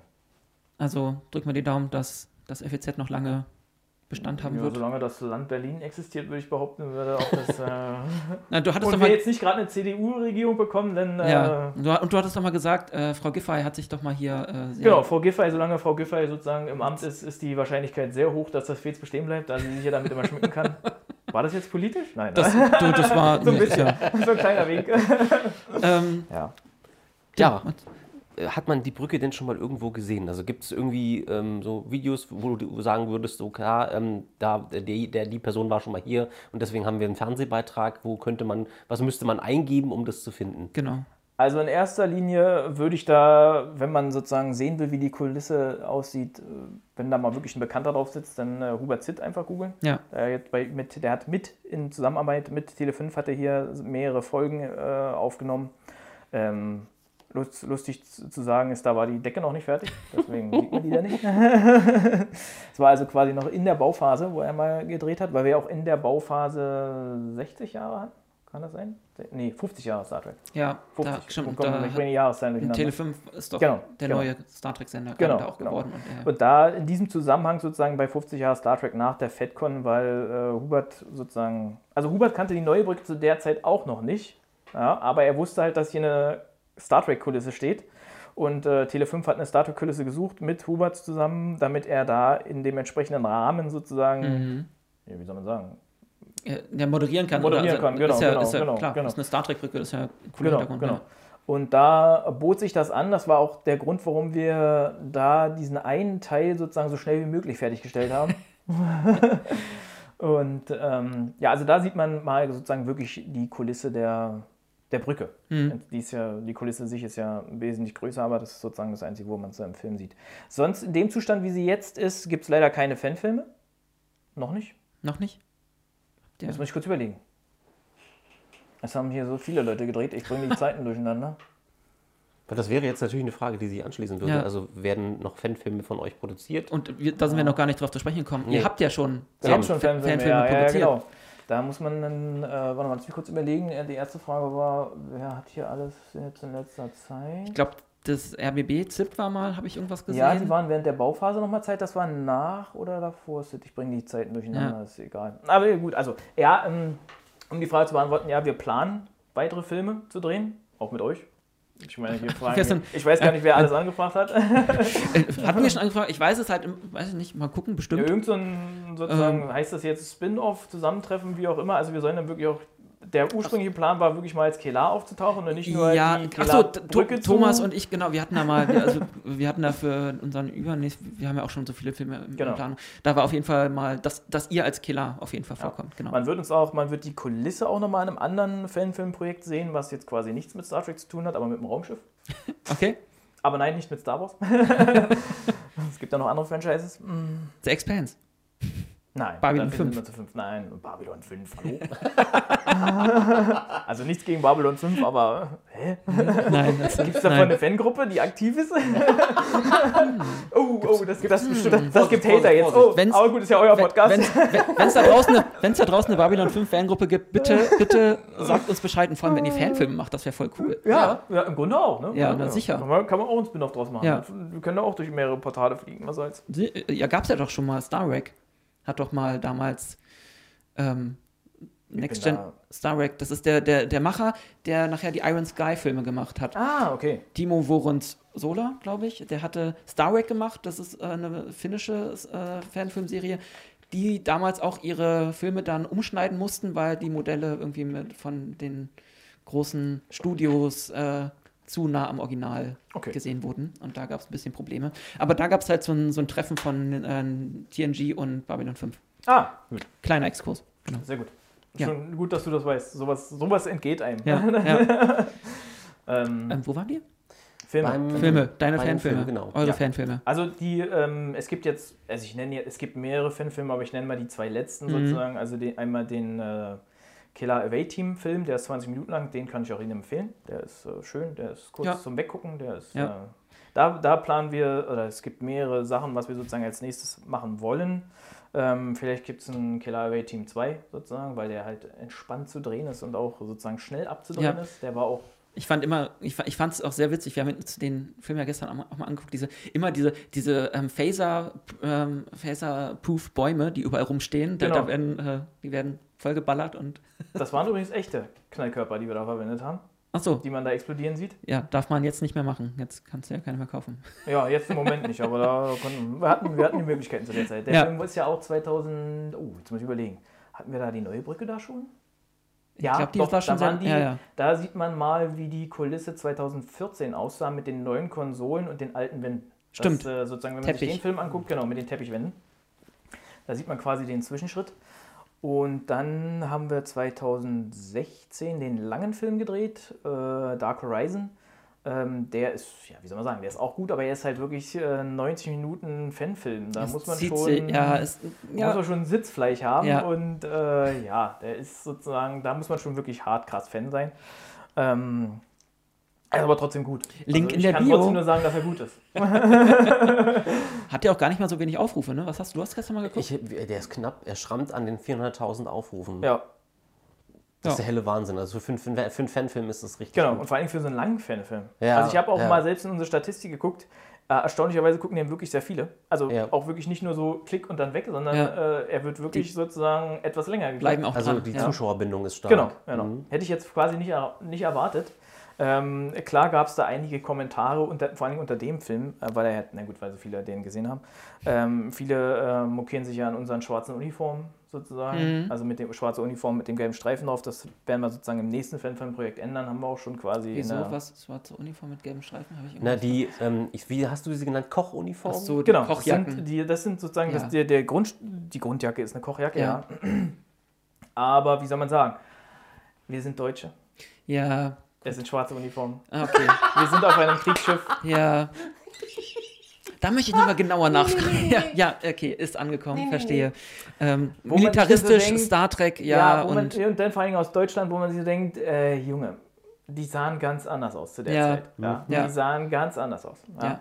Ähm, aber gut, ja, das, das wirft, äh, also das wird hinterher gesagt, auf die Kommentare haben wir einfach keinen Bock. ja, Auch, wobei man aber sagen muss, wir ändern oder haben die Uniform nicht deswegen geändert. Mhm. Also nicht wegen, weil drei Leute einen Kommentar unter einen Film gelassen haben, wo 400.000 Dinge gekriegt haben, oder, oder knapp 400.000. Ähm, das, das ist jetzt kein Grund. Der Grund ist einfach nur, dass die, der Aufwand, um diese ähm, Uniform zu erzeugen, also diese Kelar-Uniform, so nennen wir sie ja in, intern, ähm, ist inzwischen so hoch, dass wir sagen, okay, die meisten von uns haben eh die Nemesis-Uniform, Mhm. warum jetzt noch die Kelar-Uniform? Mit denen können wir eh nicht auf eine Con oder sowas gehen ja. dann lass uns doch lieber gleich zur Nemesis-Uniform switchen. Die ja, kennen die Leute Die kann halt. sich dann wirklich jeder, also jeder Trekkie kann sich eine Nemesis-Uniform Ja. besorgen. Ob es nur eine gute oder eine schlechte ist, ist ja egal. Nemesis ist Nemesis. Ähm, er muss dann nur noch auf die Abteilungsfarbe achten und dann ist okay. Ja. damit lösen wir halt viele Probleme, indem wir sagen, ja, wir müssen nicht mehr rumrennen, da Stoff besorgen, hier einen äh, Pin besorgen, äh, irgendwelche besonderen Sonderteile, die wir an die Uniform mit dran gemacht Mhm. haben. Beziehungsweise wir sind auch dabei zu überlegen, welche Teile übernehmen wir von der Killer-Uniform, damit wir weiter sagen können, okay, die Nemesis-Uniform ist der Grundstock und ein paar Dass man- Pins ran. Dass man euch noch erkennt. Genau, dass man noch erkennt, Ja. okay, es ist ein Paralleluniversum. Also sie muss noch irgendwie ein bisschen, die normale graue Uniform muss noch ein bisschen militanter werden, irgendwie. Mal gucken. Aber nein, es werden keine Schulterklappen oder so ein Kram. Also der Grundstoff bleibt die Nemesis-Uniform. Äh, bloß halt mit irgendwelchen Pins und irgendwelchen Mhm. Rangabzeichen, die dann vielleicht ein bisschen anders sind. Weil du es jetzt auch gerade schon mal angesprochen hast, gab es denn schon mal Kritikpunkte dass, oder Kritik gegenüber euch, dass ihr vielleicht zu militaristisch wirkt, außer jetzt ähm, vielleicht die Kommentare online? Also wenn man halt von Star Trek redet, dann glaubt man, denkt man ja auch eher an bisschen friedlicher Forschung und so. Und Ja, das ist halt, ähm, also, wie soll man sagen, militant ist quasi immer ein Vorwurf, wenn man sagt, man geht mit den Klingonen zusammen und die, die, die Union ist halt ein bisschen militanter. Aber was bedeutet denn militant? In dem Sinne militant nur, dass die Befehlsstruktur hier quasi Ja. mehr Bedeutung hat, als sie vielleicht in der normalen Starfleet hat. Wobei man sich da auch drüber streiten kann, wie, wie, wie, wie umfangreich dieses Militante ist. Ähm, Ich hatte es vorhin mal den Fall, wo wir gesagt haben, wie stark ist ein Quantentorpedo? Das Ja. ist, äh, wo man bei Star Trek in der Serie sieht, sozusagen, wie oft die da mit Quantentorpedos auf Planeten schießen, wo man sich denkt, Alter, hört doch mal bitte auf, hört auf. es reicht ein, ein Quantentorpedo reicht aus, um, den, um ein Viertel oder um die Hälfte des Planeten platt zu machen. Und dann äh, reichen so zwei Borg-Torpedos nicht, Genau. um die, die äh, um Startbasis Montana von Montana. wegzubomben. Ja, da wo man sich denkt, Alter, die brauchen zwei Energietorpedos und die Atmosphäre ist weg. Und da ist noch nicht mal ein. Waldbrand. Ja, genau. Also das, das sind so die Sachen, die man sich auch wirklich, also die man sich auch wirklich erst bewusst macht, wenn man das aktiv spielt. Und die ja. der Handbücher. Genau, es gibt Ja. auch einen Grund, warum wir zum Beispiel im KAT-Film nur mit Phasern auf die Oberfläche schießen. Ja? Und, wir, und wir zerlegen die halbe Waldbühne ja? Mit Phasern. Wir haben von Anfang an, haben wir als, als, äh, als Marian, also die SL, den, den, den, Plot geschrieben hat, hat er gesagt, nein, wir schießen keine Quantentorpedos ab. Wenn wir Quantentorpedos abschießen, ist das weg. Da brauchen wir keinen mehr hochbeamen. Da, ist, da, da überlebt keiner mehr. Ja. Dann ist das weg. Ja? Äh, deswegen haben wir dann gesagt, okay, wir schießen dann wirklich nur mit, Hm. nur mit den Impulsphasern. Äh, was ja auch vollkommen. Das Ja. reicht ja auch vollkommen aus. Ja. Also das ist, man darf sich da, also das mit den Militanten, ich denke, wir sind uns hier bewusster, was die Technik äh, Mhm. der die Feind und vor allen Dingen die Technik der Föderation eigentlich kann. Ja. Ja. Und die Föderation in dem, was sie auf ihre Schiffe baut, ist kein, die sind nicht so friedliebend. Ja. Also wenn sie schießen, dann ist halt auch wirklich schon, da wächst kein Gras mehr. Naja, ja, die, die beenden die Kriege, die andere anfangen. Genau, so. ja. Um Birth of Liberation zu zitieren. Genau. ja, bitte nach da draußen macht mal einen zweiten Teil, das wäre voll toll. Großartiges Spiel. Ja. Ähm, Also deswegen militanter, ja, wir sind militant, indem wir auf der einen Seite äh, jetzt keinen kein Kampf scheuen, sozusagen, das lassen wir einstreuen. Aber inzwischen ist die Geschichte der Kela auch schon so weit oder des Paralleluniversums Universums so weit, dass wir sagen, okay, wir sind jetzt in einem, wir haben keinen Bock mehr auf Ballern, wir wollen jetzt, wir machen jetzt mehr Frieden Ja. mit den, mit den Tekasi, also mit den Romulanern. Ähm, Tekasi ist die Grundspezies zwischen Romulaner und äh, Vulkanier, die haben sich nie getrennt, deswegen heißen die Tekasi. Nur so als kleiner Ja. Exkurs. Ähm, und äh, also da gibt es eine Friedensbewegung, die sich dann Vulkanier nennt. Nur um dann den Bogen wieder zu schließen. ähm, also das ist alles äh, im Kommen oder beziehungsweise das spielen wir schon so und das äh, findet auch Einfluss auf die Geschichte. Also wenn der Krieg mal vorbei ist, dann ist der Krieg auch vorbei. Also das ist so und dann muss das Schiff wieder das machen, was es eigentlich macht. Also de- unser Schiff ist auch kein reines äh, Kriegsschiff, so nach dem Motto, ja okay, wir haben hier nur Waffen und äh, wir ballern eigentlich uns ich nur durch ich die sehe, hier ist noch eine Science-Station. Genau. Und äh, wir haben auch ein medizinisch-wissenschaftliches Labor, was doppelt so groß ist wie auf der Original Defiant. Ah, Ähm, ja, da vorne, da. ja, Ähm, er zeigt auf Deck 2, Genau, da wo ich- die Krankenstation eigentlich ist. Oder beziehungsweise da ist die Krankenstation. Ähm, also, und auch die Sonden, wenn wer sich die Displays genauer ansieht, sieht, dass wir mehrere Sonden und Ja. so ein Kram haben. Also das ist so, die Define oder beziehungsweise die Kelar ist eigentlich mehr, wie soll man sagen, heute sagte man dazu, das ist ein Multirole, also ein, ein Schiff, was man eigentlich immer einsetzen kann. wovon die Föderation anscheinend nur Schiffe hat. Manchmal habe ich so das Gefühl. Ja, naja, weil sie quasi alles irgendwie können. Ja. Ja. Und äh, natürlich gibt es ein paar Grenzen im, Grund, in Bezug auf die Größe. Also wir können jetzt hier nicht groß Fracht durch die Gegend transportieren, wir können jetzt hier nicht groß lang, langjährige Forschungsoperationen machen Ja. Kram, aber sozusagen wirklich für, für, für kurz mal hin aufscouten und wieder wegfliegen oder mal kurze Sonde da lassen und so. Quasi diese Berichte, die man bei TNG oft hört. Ja. die und die war schon mal da, vor 60 Jahren. Das- denkst, das okay, was ihr. hat er gemacht? Der ist da nur reingesprungen, hat kurz mal gescannt und ist wieder weggeflogen. Genau das macht die Killer. Ja, also so, äh, Ich meinte jetzt mit, ähm, mit eurem militaristischen auch eher so die, die Wirkung hier, wenn ihr zum Beispiel durch F, durchs FEZ lauft. Ich meine, ihr habt ja, ihr habt ja, ähm, habe ich gelesen, auch, ähm, ihr beteiligt euch ja hier auch an Veranstaltungen genau. und dass man, lasst dann auch mal Leute hier reingucken. Ähm, Gab es da schon mal komische Blicke? Nö. Oder Also eher, ist so wow, was habt ihr hier? Es ist eigentlich, also grundsätzlich, wir sind ja inzwischen darüber äh, oder dazu übergegangen, zu sagen, ich schalte ja das Licht an, mache den Ton an und lass die Kulisse für sich sprechen.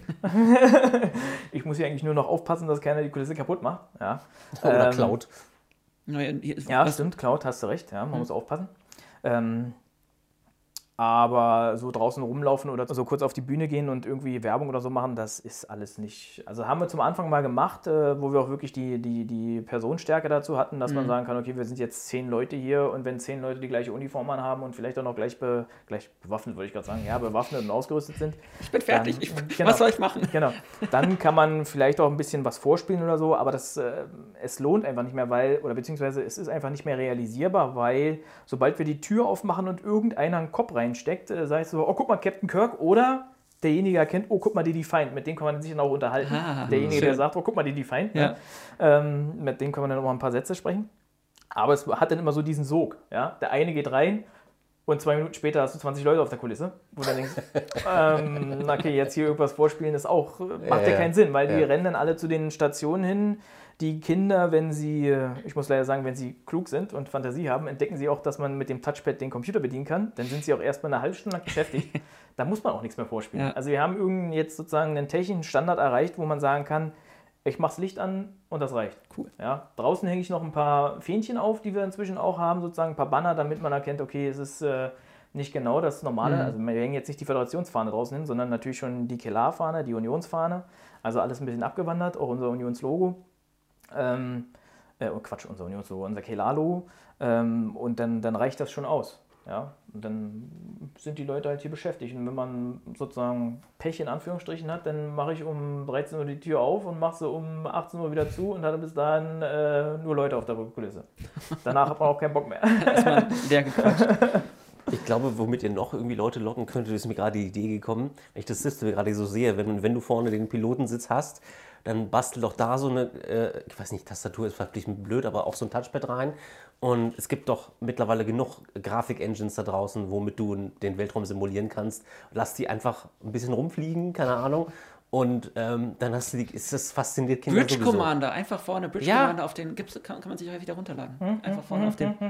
Habt ihr schon gemacht? Natürlich. Ja, er nickt. Allerdings nicht hier, sondern auch im Shuttle. Wirkt da besser. Also das ist, äh, äh, ja, also im Shuttle, weil das Shuttle ist dafür, beziehungsweise das Shuttle wurde mit dem Plan gebaut, dass es zuerst die Funktion eines Simulators erfüllt.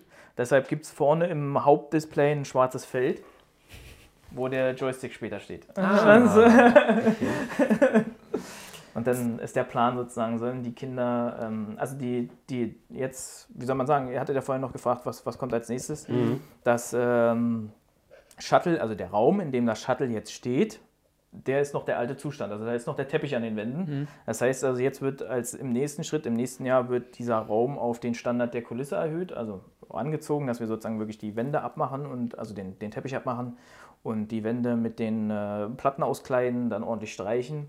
Und dann ist der Plan so, dass das, äh, wenn das Shuttle da drin steht, also der Raum heißt MFR, also Multifunktionsraum, daran kann man mehrere Kulissenteile darstellen, auch Quartier und so ein Kram.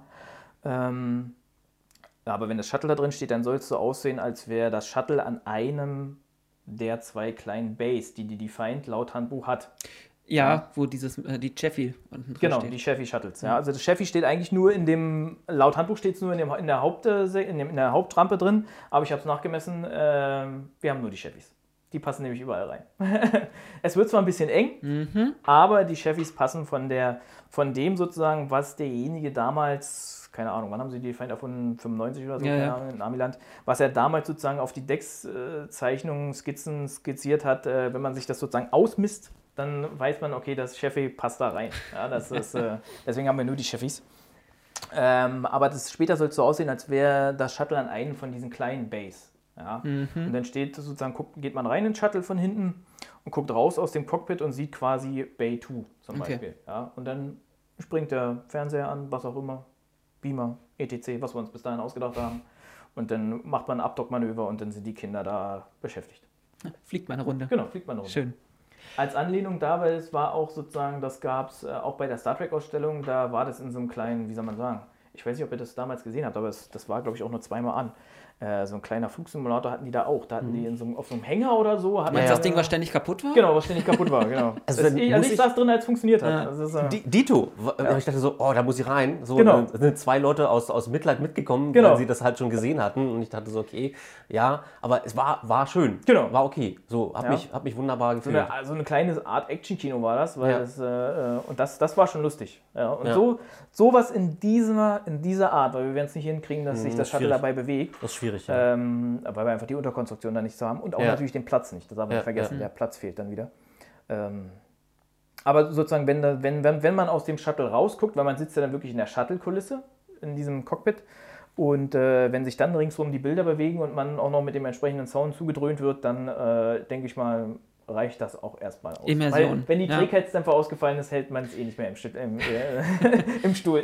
Ihr müsstet ja noch so eine, so eine Kulisse oder so, wie so bei so einem richtigen Flugsimulator, so dass das Genau. wackelt. Genau. Aber da, ich habe schon mal geguckt, aber dazu fehlt uns einfach der Platz, weil sich ja dann, man darf ja nicht vergessen, dass sich dann ja die gesamte Kulisse Ja, zur Seite ja, neigt und nach ja. vorne und äh, da braucht man halt, muss viel der mehr Raum halt Platz wesentlich drumrum. größer sein. Ja. Ja. Das ist so. Tim, hattest du noch was? Nee, aber ich glaube, du wolltest auf den David Hurst-Preis Ich zu sprechen erstmal kommen. das und äh, genau, dann kommen wir erstmal auf den David Hurst Preis. Ihr habt den äh, seit äh, Preisträger des diesjährigen David Hurst Preis, der von der seit drei Jahren jetzt drittes im dritten Jahr sind wir glaube ich dritte Jahr, von genau, der ne? Ja. Star Trek Tafelrunde ausgelobt wird. Ähm, wie ist es dazu gekommen? Kriegt den inzwischen jeder? Was? was Nein, herzlichen Glückwunsch Ich höre natürlich. da so ein bisschen Neid raus. Nein, herzlichen Glückwunsch natürlich.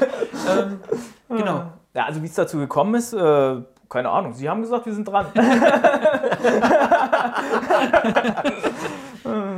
Ähm, ja, also auf der einen Seite fühlt man sich dann schon äh, sehr geehrt. Ähm, vor allen Dingen, wenn man bedenkt, wer sie ihn vorher bekommen hat. Ähm, Genau, ähm, letztes Jahr Levin Litar und äh, Jahr davor Benjamin Stöwe. Genau. Der, ich darf ihn ja nicht mehr Kivas Fajo von äh, Brandenburg nennen, Um Gottes Willen. Benjamin Sisko. Benjamin Sisko, Genau. genau. ja. Ähm, ja, nö, also ich sag mal so, mit, mit diesem Hintergrund, äh, ja, freuen wir uns natürlich. Hat auch, hat auch Spaß gemacht. Ähm, aber wie wir dazu gekommen sind, das haben, Müssen wir mal mit Sepp und Micha- haben die Verantwortlichen so entschieden. ob sie gewürfelt haben oder ob sie. Nein, also ich finde das ja immer wieder, ich, ich sehe das ja selbst, ähm, immer wieder, wenn ich hier bin, ist das von wegen Immersion. Also du bist sofort auf so einer Raumschiffbrücke und ich glaube, sowas, sowas in der, in der, ja, in de- der, der Art und Weise, in dem, wie es wie es gemacht wird, gibt es hierzulande nicht mehr wirklich. Äh, nicht, dass es mir ist- bewusst ist, ja. sagen wir es mal so. Es gibt halt viele Sets, die quasi für ein Projekt aufgebaut werden. Ähm, das ist vielleicht das, was wir noch erwähnen sollten. Ja. Diese Kulisse steht immer hier. Ja, also eben, die ist, genau. steht immer hier und ist quasi frei zugänglich. Ja. Ja. Also frei im Sinne von, man muss mir Bescheid sagen und dann mache ich die Tür auf. Ja, Ja, das ist so, ähm, und man muss dafür nichts bezahlen. Also außer vielleicht Mhm. Spende ans- ins Fez. oder- oder Eintritt nee, ins nee, Fez. nicht mal Spenden. Ah, Spenden, ja, Spenden nehmen wir immer gern, aber das ist so, äh, man darf nicht vergessen, um natürlich erstmal ins Fez reinzukommen, muss man gegebenenfalls Ja. eine Eintrittskarte lösen. Aber das hier, dieses, äh, dieser Raum, ist immer da und ist quasi kostenlos zugänglich. Mhm. Ja, also das ist so der, das Alleinstellungsmerkmal generell dieser Kulisse, dass mh, viele denken immer, ja, und wie kommt man da rauf und, und, und, und äh, muss man da irgendwas Eintritt zahlen und muss man irgendwie äh, irgendwen kennen, der den kennt, der noch einen kennt, der weiß, wie man da raufkommt. Äh, nein, das ist immer hier und äh, meistens am Wochenende, weil klar, sonst muss man immer arbeiten. genau. Und äh, ja, das wäre halt dann auch meine A- Anschlussfrage Frage noch gewesen, äh, für alle, die uns jetzt zugehört haben und sich jetzt endlich mal die Brücke wirklich auch mal ansehen wollen. Wie geht das? Geht das im Moment überhaupt oder ähm, habt ihr geregelte Öffnungszeiten oder wie kann man da? Also geregelte Öffnungszeiten derzeit natürlich nicht. Ja. Also aufgrund der Pandemiesituation natürlich äh, gar keine geregelten Öffnungszeiten. Ähm, grundsätzlich haben wir im Club auch entschieden, wir lassen quasi nur Geimpfte drauf. Mhm. In, also wir werden es jetzt nicht so weit treiben, vielleicht nur mit dem, also ob, ob, wir's- ob wir irgendwann sagen, nur geimpft, geboosterte. Aber hängt ja auch vom nicht. FEZ selbst an, ab. Ja, natürlich. Also in erster Linie kommt da, sonst kommt man ja nicht ins FEZ Genau. rein. Ja? Und wenn das FEZ sagt, 3G-Regel, äh, 2G-Regel, ähm, klar, wunderbar, freuen wir uns. Ja. Ähm, haben wir aber schon viel früher festgelegt für uns hier als das FEZ. Und ähm, wir machen da auch keinen Unterschied. Also wenn derjenige jetzt sagt, nee, er ist ungeimpft und nur getestet, äh, nee, dann bleibst du halt draußen. Mhm. Also weil ich habe hier, darf man nicht vergessen, ich bin ja quasi Mieter in diesem Raum. Ja. Ähm, ich habe quasi das Hausrecht. Also zumindest in Bezug auf diesen Raum. Hm. Ja, und ich selbst habe keine Lust, mich von irgendeinem Dödel anstecken zu lassen, der der Meinung ist, er muss sich nicht impfen lassen. Ja. Dann rennt er hier in der, in der freien Wildbahn rum. Wo ich mir denke, dann rennt im Wald rum. Ist mir egal. Dann kannst du es halt nicht sehen. Vor allen Dingen äh, steht das ja im krassen Gegensatz zu dem, was diese ganze Kulisse und was Star Trek darstellt. Äh, also es steht ja im krassen Gegensatz. Warum willst du das angucken? Dann, dann hast du doch die Grundprinzipien nicht Eh, verstanden. ja, also ich auch so. bleib bitte Ja. einfach draußen. Genau. Das ist so. Dann, äh, ja, also für jeden, der quasi geimpft ist, ist die Brücke zwei frei zugänglich, indem er einfach auf unsere Internetseite über Kontakt oder Link halt in der auch die- Bio. Genau, oder halt über Facebook. Facebook ist vielleicht sogar ein bisschen schneller. Äh, ähm, ja, einfach da anschreiben, fragen. Wir werden das natürlich alles verlinken. Genau. Und ähm, dann können die Leute, die, die hier die Bude einrennen. Und Ja. Dann. Also bisher, ich sag mal so, wir haben, was haben wir heute, den 28.12. Genau. Ich glaube, ich habe gerade heute gehört, jetzt dürfen nur noch zehn Mann geimpft Also in einem kleinen Raum. Gruppen. Ja, in kleinen Gruppen. Ähm, ja, Ja. das ist natürlich. Nee, aber cool, dass er das den Leuten auch zugänglich macht. Und wie wir gesagt, sind auch ähm, sonst immer an jedem Event sozusagen, wo wir denken, das ist auch, also wenn das, das FEZ hat ja immer mehrere Events übers Jahr verteilt und wenn wir denken, okay, wir können jetzt da mitmachen, äh, dann bieten wir uns natürlich auch an und wir sind auch verpflichtet dazu, den Raum aufzumachen, das darf man nicht vergessen. Es gibt ja gewisse Verpflichtungen, die wir mit dem, mit dem Mietvertrag, den wir hier haben, ähm, haben, erfüllen müssen. Und äh, da versuchen wir uns natürlich auch so gut wie es geht äh, einzubringen. Natürlich bei manchen Events äh, denke ich mir, okay, das müssen wir jetzt nicht unbedingt mit, wollen wir jetzt zum Beispiel Autobrennbahn mit Kinderspielen, wo ich mir denke, ja, das ist jetzt, hat jetzt vielleicht nicht so viel mit uns zu tun. Und Harry Potter ist dann schon immer, ja, okay, da mache ich dann lieber zu, ist nur ein Geheimtipp dann. ähm, Aber wenn der Hubert wenn's mal wieder vorbeikommt. Wenn der Hubert mal wieder vorbeikommt, wenn Raumfahrtwochenende ist, Raumfahrtwochenende, dann, äh, ja, ist klar, dass wir dann da sind. Ähm, oder, Wieso war ich da noch nie da? Das weiß ich auch nicht. Das, wenn's du hast meistens irgendeinen anderen Termin da. Meistens muss ich so- arbeiten. Das ist so Ja, oder, blöd, oder das. Aber oder- es fällt auch immer auf einen komischen Termin. Also das Raumfahrtwochenende ist immer irgendwas um. Das ist immer Halloween.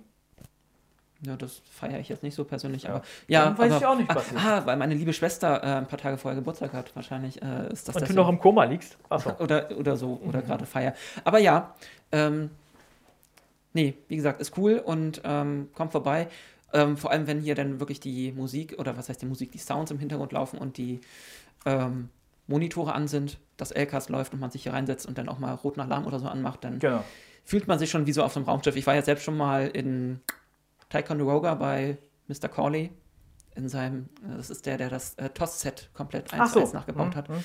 Das war halt auch sehr immersiv, vor allem auch, weil da die ganzen Sounds im Hintergrund liefen, aber gerade für mich, der ja auch eher so der Deep Space Nine Fan bin, ne Tim, ähm, ist das hier schon wie so ein bisschen nach Hause kommen oder so. Oh, guck mal, die fein. Also ich muss ja. sagen, ich habe äh, Deep Space Nine, die Serie an sich, auch erst. Wann habe ich sie das letzte Mal? Das letzte Mal habe ich sie wirklich aktiv verfolgt, als ich hier gebaut habe. Das Shuttle, glaube ich. Ähm, das ist natürlich, äh, da feiert man natürlich dann. Also das ist so sozusagen, du siehst das auf dem Bildschirm und äh, setzt dich vorne an die Steuerkonsole und denkst so, ich fliege jetzt mit. Vor allem eins Ja, zu eins so- und dann einfach genau. wirklich mal zu sehen, wie im Grunde kompakt sie doch ist. Also, Ja. weil, man, weil auf dem auf, im Fernsehen sieht das halt alles. Das Einzige, was sozusagen an den Konsolen fehlt, wo wir auch ein bisschen sozusagen, ähm, deswegen sind da immer die DIT-Stellen, deswegen haben die das auf der Ja. Original. Es gibt bei den Original-Kulissen, also beziehungsweise bei den Originalkonsolen, ist vorne an der Kante, wo derjenige sitzt, immer ein stoffbezogener Bumper dran, würde ich jetzt sagen. Damit, wenn die mit den Stühlen oder wenn die da sich dran setzen, Krunk, immer krunk, erst auf, ja. diesen, auf diesen Stoffbezug bumpen äh, und nicht direkt auf die Konsole drauf, drauflegen. ja. Genau, ja. Das ist so, so ein kleiner, äh, ja, wie soll man sagen, so ein kleiner Gummistoffbezug sozusagen ist da drauf. Äh, den konnten wir aber leider rein technisch, äh, weil wir nicht wussten, wie wir es gemacht wie wir es machen sollen, äh, haben wir den nicht realisiert. Und vor allen Dingen hätte er uns dann nur wieder mehr Platz Ja, gekostet. Der ist im Original ist er 5 cm dick. Äh, ja, das äh, Ja. da muss man quasi mit langen Armen davor sitzen. Was man oft bei, bei äh, wenn, wenn Kira vorne an, Ja. der, an, der, an der Pilotenkonsole sitzt, dann ist die Stimmt. oft verloren. Also das ist so. Werde ich, werde ich in Zukunft Arme achten, lang ja. und äh, ja, kommt kaum ran, weil sie halt auch sich quasi, sie muss sich hinten in den Stuhl reinsetzen Ja. und der Stuhl ist nicht verstellbar. Da sitzt sie immer wie ein, halber, wie ein Schluck Wasser in der Kurve. Das ist so. Ja. Ja, Tim, hast du noch was? Ähm, Haben wir die nee. Liste durch? Jetzt haben Ich wir die Liste. glaube, ich glaube, wir wir, sind mehr oder durch. weniger alles durch. Ansonsten kommen wir einfach nochmal wieder, wenn ihr dann den Maschinenraum äh, gebaut habt Natürlich. äh, im Keller. Ähm, wir schreiben dann mal eine Petition ans äh, FEZ. Genau, ja, würde ich so sagen. Genau. Ansonsten ähm, war es wirklich schön hier zu sein, mal Ja, wieder hier zu sein Dass du uns und, reingelassen hast. Genau. Durch den Hintereingang. und diesen Podcast hier mit dir machen zu dürfen auf der Brücke. Vielleicht können wir die Sounds im Nachhinein noch irgendwie einspielen. So, dass man das mal äh, Ja, also Ja. Für die Zuschauer, wir haben sie jetzt aus, aus, aus Gründen, Gründen haben wir aus sie nicht. schnitttechnischen, äh, genau. Podcast-Aufnahme, technischen Gründen. Weil wir haben auch festgestellt, selbst wenn wir hier drauf drehen, es ist die Kulisse quasi das Einzige, was an ist, sind wirklich die Displays, die sich bewegen. Mhm. Äh, sonst ist dann hier sozusagen Totenstille bis auf die Lüftung. Also Ja, ja, klar. Weil es stört einfach. Ja, also wenn du äh, zum Beispiel auch beim, beim Film, äh, wenn sie da irgendwelche, wenn man da irgendwelche Diskos sehen oder so, da läuft nie Musik, die tanzen Genau. immer nur tot, weil Genau. Musik im Hintergrund und Töne sind, die setzt du immer nachträglich rein. Ja. Haben wir auch erst, äh, muss, also, also auch das mussten wir quasi beim Drehen Durch Schmerzen lernen. lernt man ja. das dann beim Schnitt. Genau. Ja. Also man darf ja nicht vergessen, die Kulisse ist, äh, solange sie existiert, wurden auch immer wieder Filme damit gedreht. Ähm, weil, wie soll man sagen, es gab immer auch eine Strömung, also es gab ja immer die drei Strömungen, immer Rollenspiel, Film und Bauen. Und diese drei Strömungen, äh, natürlich für den, der alles in sich, also der alle drei Strömungen in sich vereint, der ist natürlich äh, happy und Ja. kommt gar nicht mehr raus und wird dann irgendwann auch mal Vorsitzender. ähm, und für alle anderen, die quasi immer nur einen Teil davon haben, wie zum Beispiel das Geschichtenschreiben, äh, mein Bruder, der nur, also nur in Anführungsstrichen die Geschichte geschrieben hat und äh, sozusagen sich mehr für das Spielen interessiert, ähm, der freut sich dann halt quasi am Rollenspiel und an dem Film. Manche gibt es auch sozusagen, die sind nur durchs Lab hierher gekommen, also weil sie halt Star Trek Lab haben wollten. Äh, manche auch nur, weil sie Filme drehen wollten. Also da äh, ist quasi für jeden irgendwie was dabei. Und äh, viele Mengen sagen ja auch sozusagen, wenn sie die Brücke jetzt sehen, ja, das kann ich alles nicht. Ähm, doch. Also eine Farbrolle mit grauer Farbe in die Hand nehmen und mal kurz eine Wand zu streichen. streichen, äh, das ist kein Problem. Das kann jeder. Und man muss ja auch irgendwo anfangen. Also nicht jeder baut gleich so eine Konsole oder. Ja, wobei man sagen muss, die, äh, das ist das sozusagen, wo man sich bei den Amis, äh, äh, was, also was die für eine Qualität, also muss ich ganz klar sagen, also jeder, der hier auf die Brücke kommt, der erlebt eine bessere Qualität als im Original. Ja, also das ist so, weil die Ja. schulern das nur hin und es ist auch nur fürs Ja, Fernsehen. weil sie halt unter Druck so eine, so eine Genau. Kulisse dann hinbauen müssen. Und, Und es ist auch nicht sozusagen, die Kulisse ist halt auch nicht sozusagen auf Dauer gebaut gewesen. Ja. Deswegen brauch, brauchen sich viele Fans, die dann denken, ja, warum gibt es denn die Kulisse nicht mehr? Ja, ja, weil sie es halt einfach Runtergerockt nicht kann. Die ist. ist halt durch. Nach, Ja. nach sechs oder nach sieben Staffeln ist die durch. Ja. Wenn dann mal einmal die Kulisse durch die Gegend explodiert ist, naja, das, das baut keiner mehr auf. Also es sei Mhm. ist denn, ja muss. treffende Generation, die Enterprise D-Brücke. Genau. Jetzt können wir sie zerlegen. Genau. Dann, und dann war die weg. Da gibt es halt nichts mehr. Ja, das ist so. Das, das sieht man halt auch in dem, sozusagen, wenn man die Bauskizzen sieht, die die äh, verwendet haben, um es zu bauen. Wo, Mhm. wo dann einfach, du siehst eine Skizze, da hat irgendeiner handschriftlich was rangekrakelt und du denkst so, ja, und das war's jetzt oder was? was äh, als Züchter guckst du drauf und denkst so, hä, was ist das? Der hat doch nur die Hälfte. Er hat nur aufgeschrieben, was er benutzt hat. Und wie? das ist dann so, okay. Aber ja, Wie gesagt, sehr cool. Ähm, kommt her, guckt euch das an. Ähm, dir nochmal danke danke für auch. heute. Ähm, und nochmal alles Gute für den David Hurst-Preis. Ich habe ihn schon im Replikator gesehen. Genau. Er hat einen, einen Ehrenplatz. Ja, wir, er kriegt noch, äh, er wird unter der Kelar, glaube ich, kriegt er noch ein extra Podest sozusagen, dass er dann direkt unter der Namensgeberin sitzt. Ah, unter dem, Ja. äh, ja, Ja. genau. Äh, Unter, unter, unter das äh, äh, Schiffsschild kommt er nicht. Da haben wir schon, habe ich schon mein Veto eingelegt. Dass Das bleibt, die, dieses heilige Schild, der, das ist nämlich das, äh, das hat uns die ganzen Jahre über begleitet. Also das ist, äh, Du weißt ja, wenn es runterfällt, bringt es Unglück. genau, seitdem die Kelar, Kelar heißt, gibt es dieses Schild.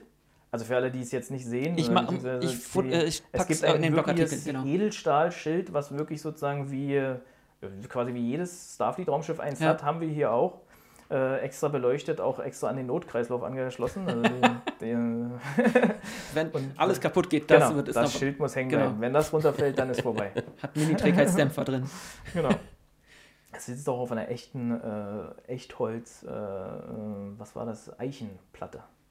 Quasi das äh, Holz ist schon eigentlich ausgestorben. Das ist das letzte. Genau, hochglanzpoliert auch. Das, äh, also ich glaube, wir haben allein in dieses Schild 100 Euro reingestopft. Also ohne das Schild. Ja, was Mut hat Mut, ne? So Ja. ist es. Genau. So, wir beamen uns jetzt, glaube ich, zurück auf unser Schiff und bauen dann mal unsere Brücke. Wir müssen mal mit Thomas und Tom quatschen. Die Ja. hatten ja, Ja, auch mal die Idee, eine. Brücke zu bauen. Also wir Vielleicht können auch helfen, dauert bloß drei bis mal, ihr habt 20 eine- Jahre. Ihr habt so. eine, ihr habt eine Akira-Klasse. ja, ist ein bisschen Die größer. ist wesentlich, also un, äh, ein bisschen größer, nur ein bisschen. Haben Also Sie die gesehen. Brücke, ja, das ist ja schon. Äh, ja. Ist für kein Thema. Wir also, gucken mal. Ne? Und, Also wenn ihr äh, die nächsten vier Jahre am Wochenende nichts mehr vorhabt, dann äh, Was sind. Wochenenden? Ja. Genau. Und eure Urlaube, alle. Okay. Alles klar, Max. Dann vielen Dank. Wir kommen gerne wieder. Genau. Klar, ihr seid gerne willkommen. Und jetzt hier Energie zurückbeamen und so. Du musst nicht machen, ich mach den Sound. Schnitt.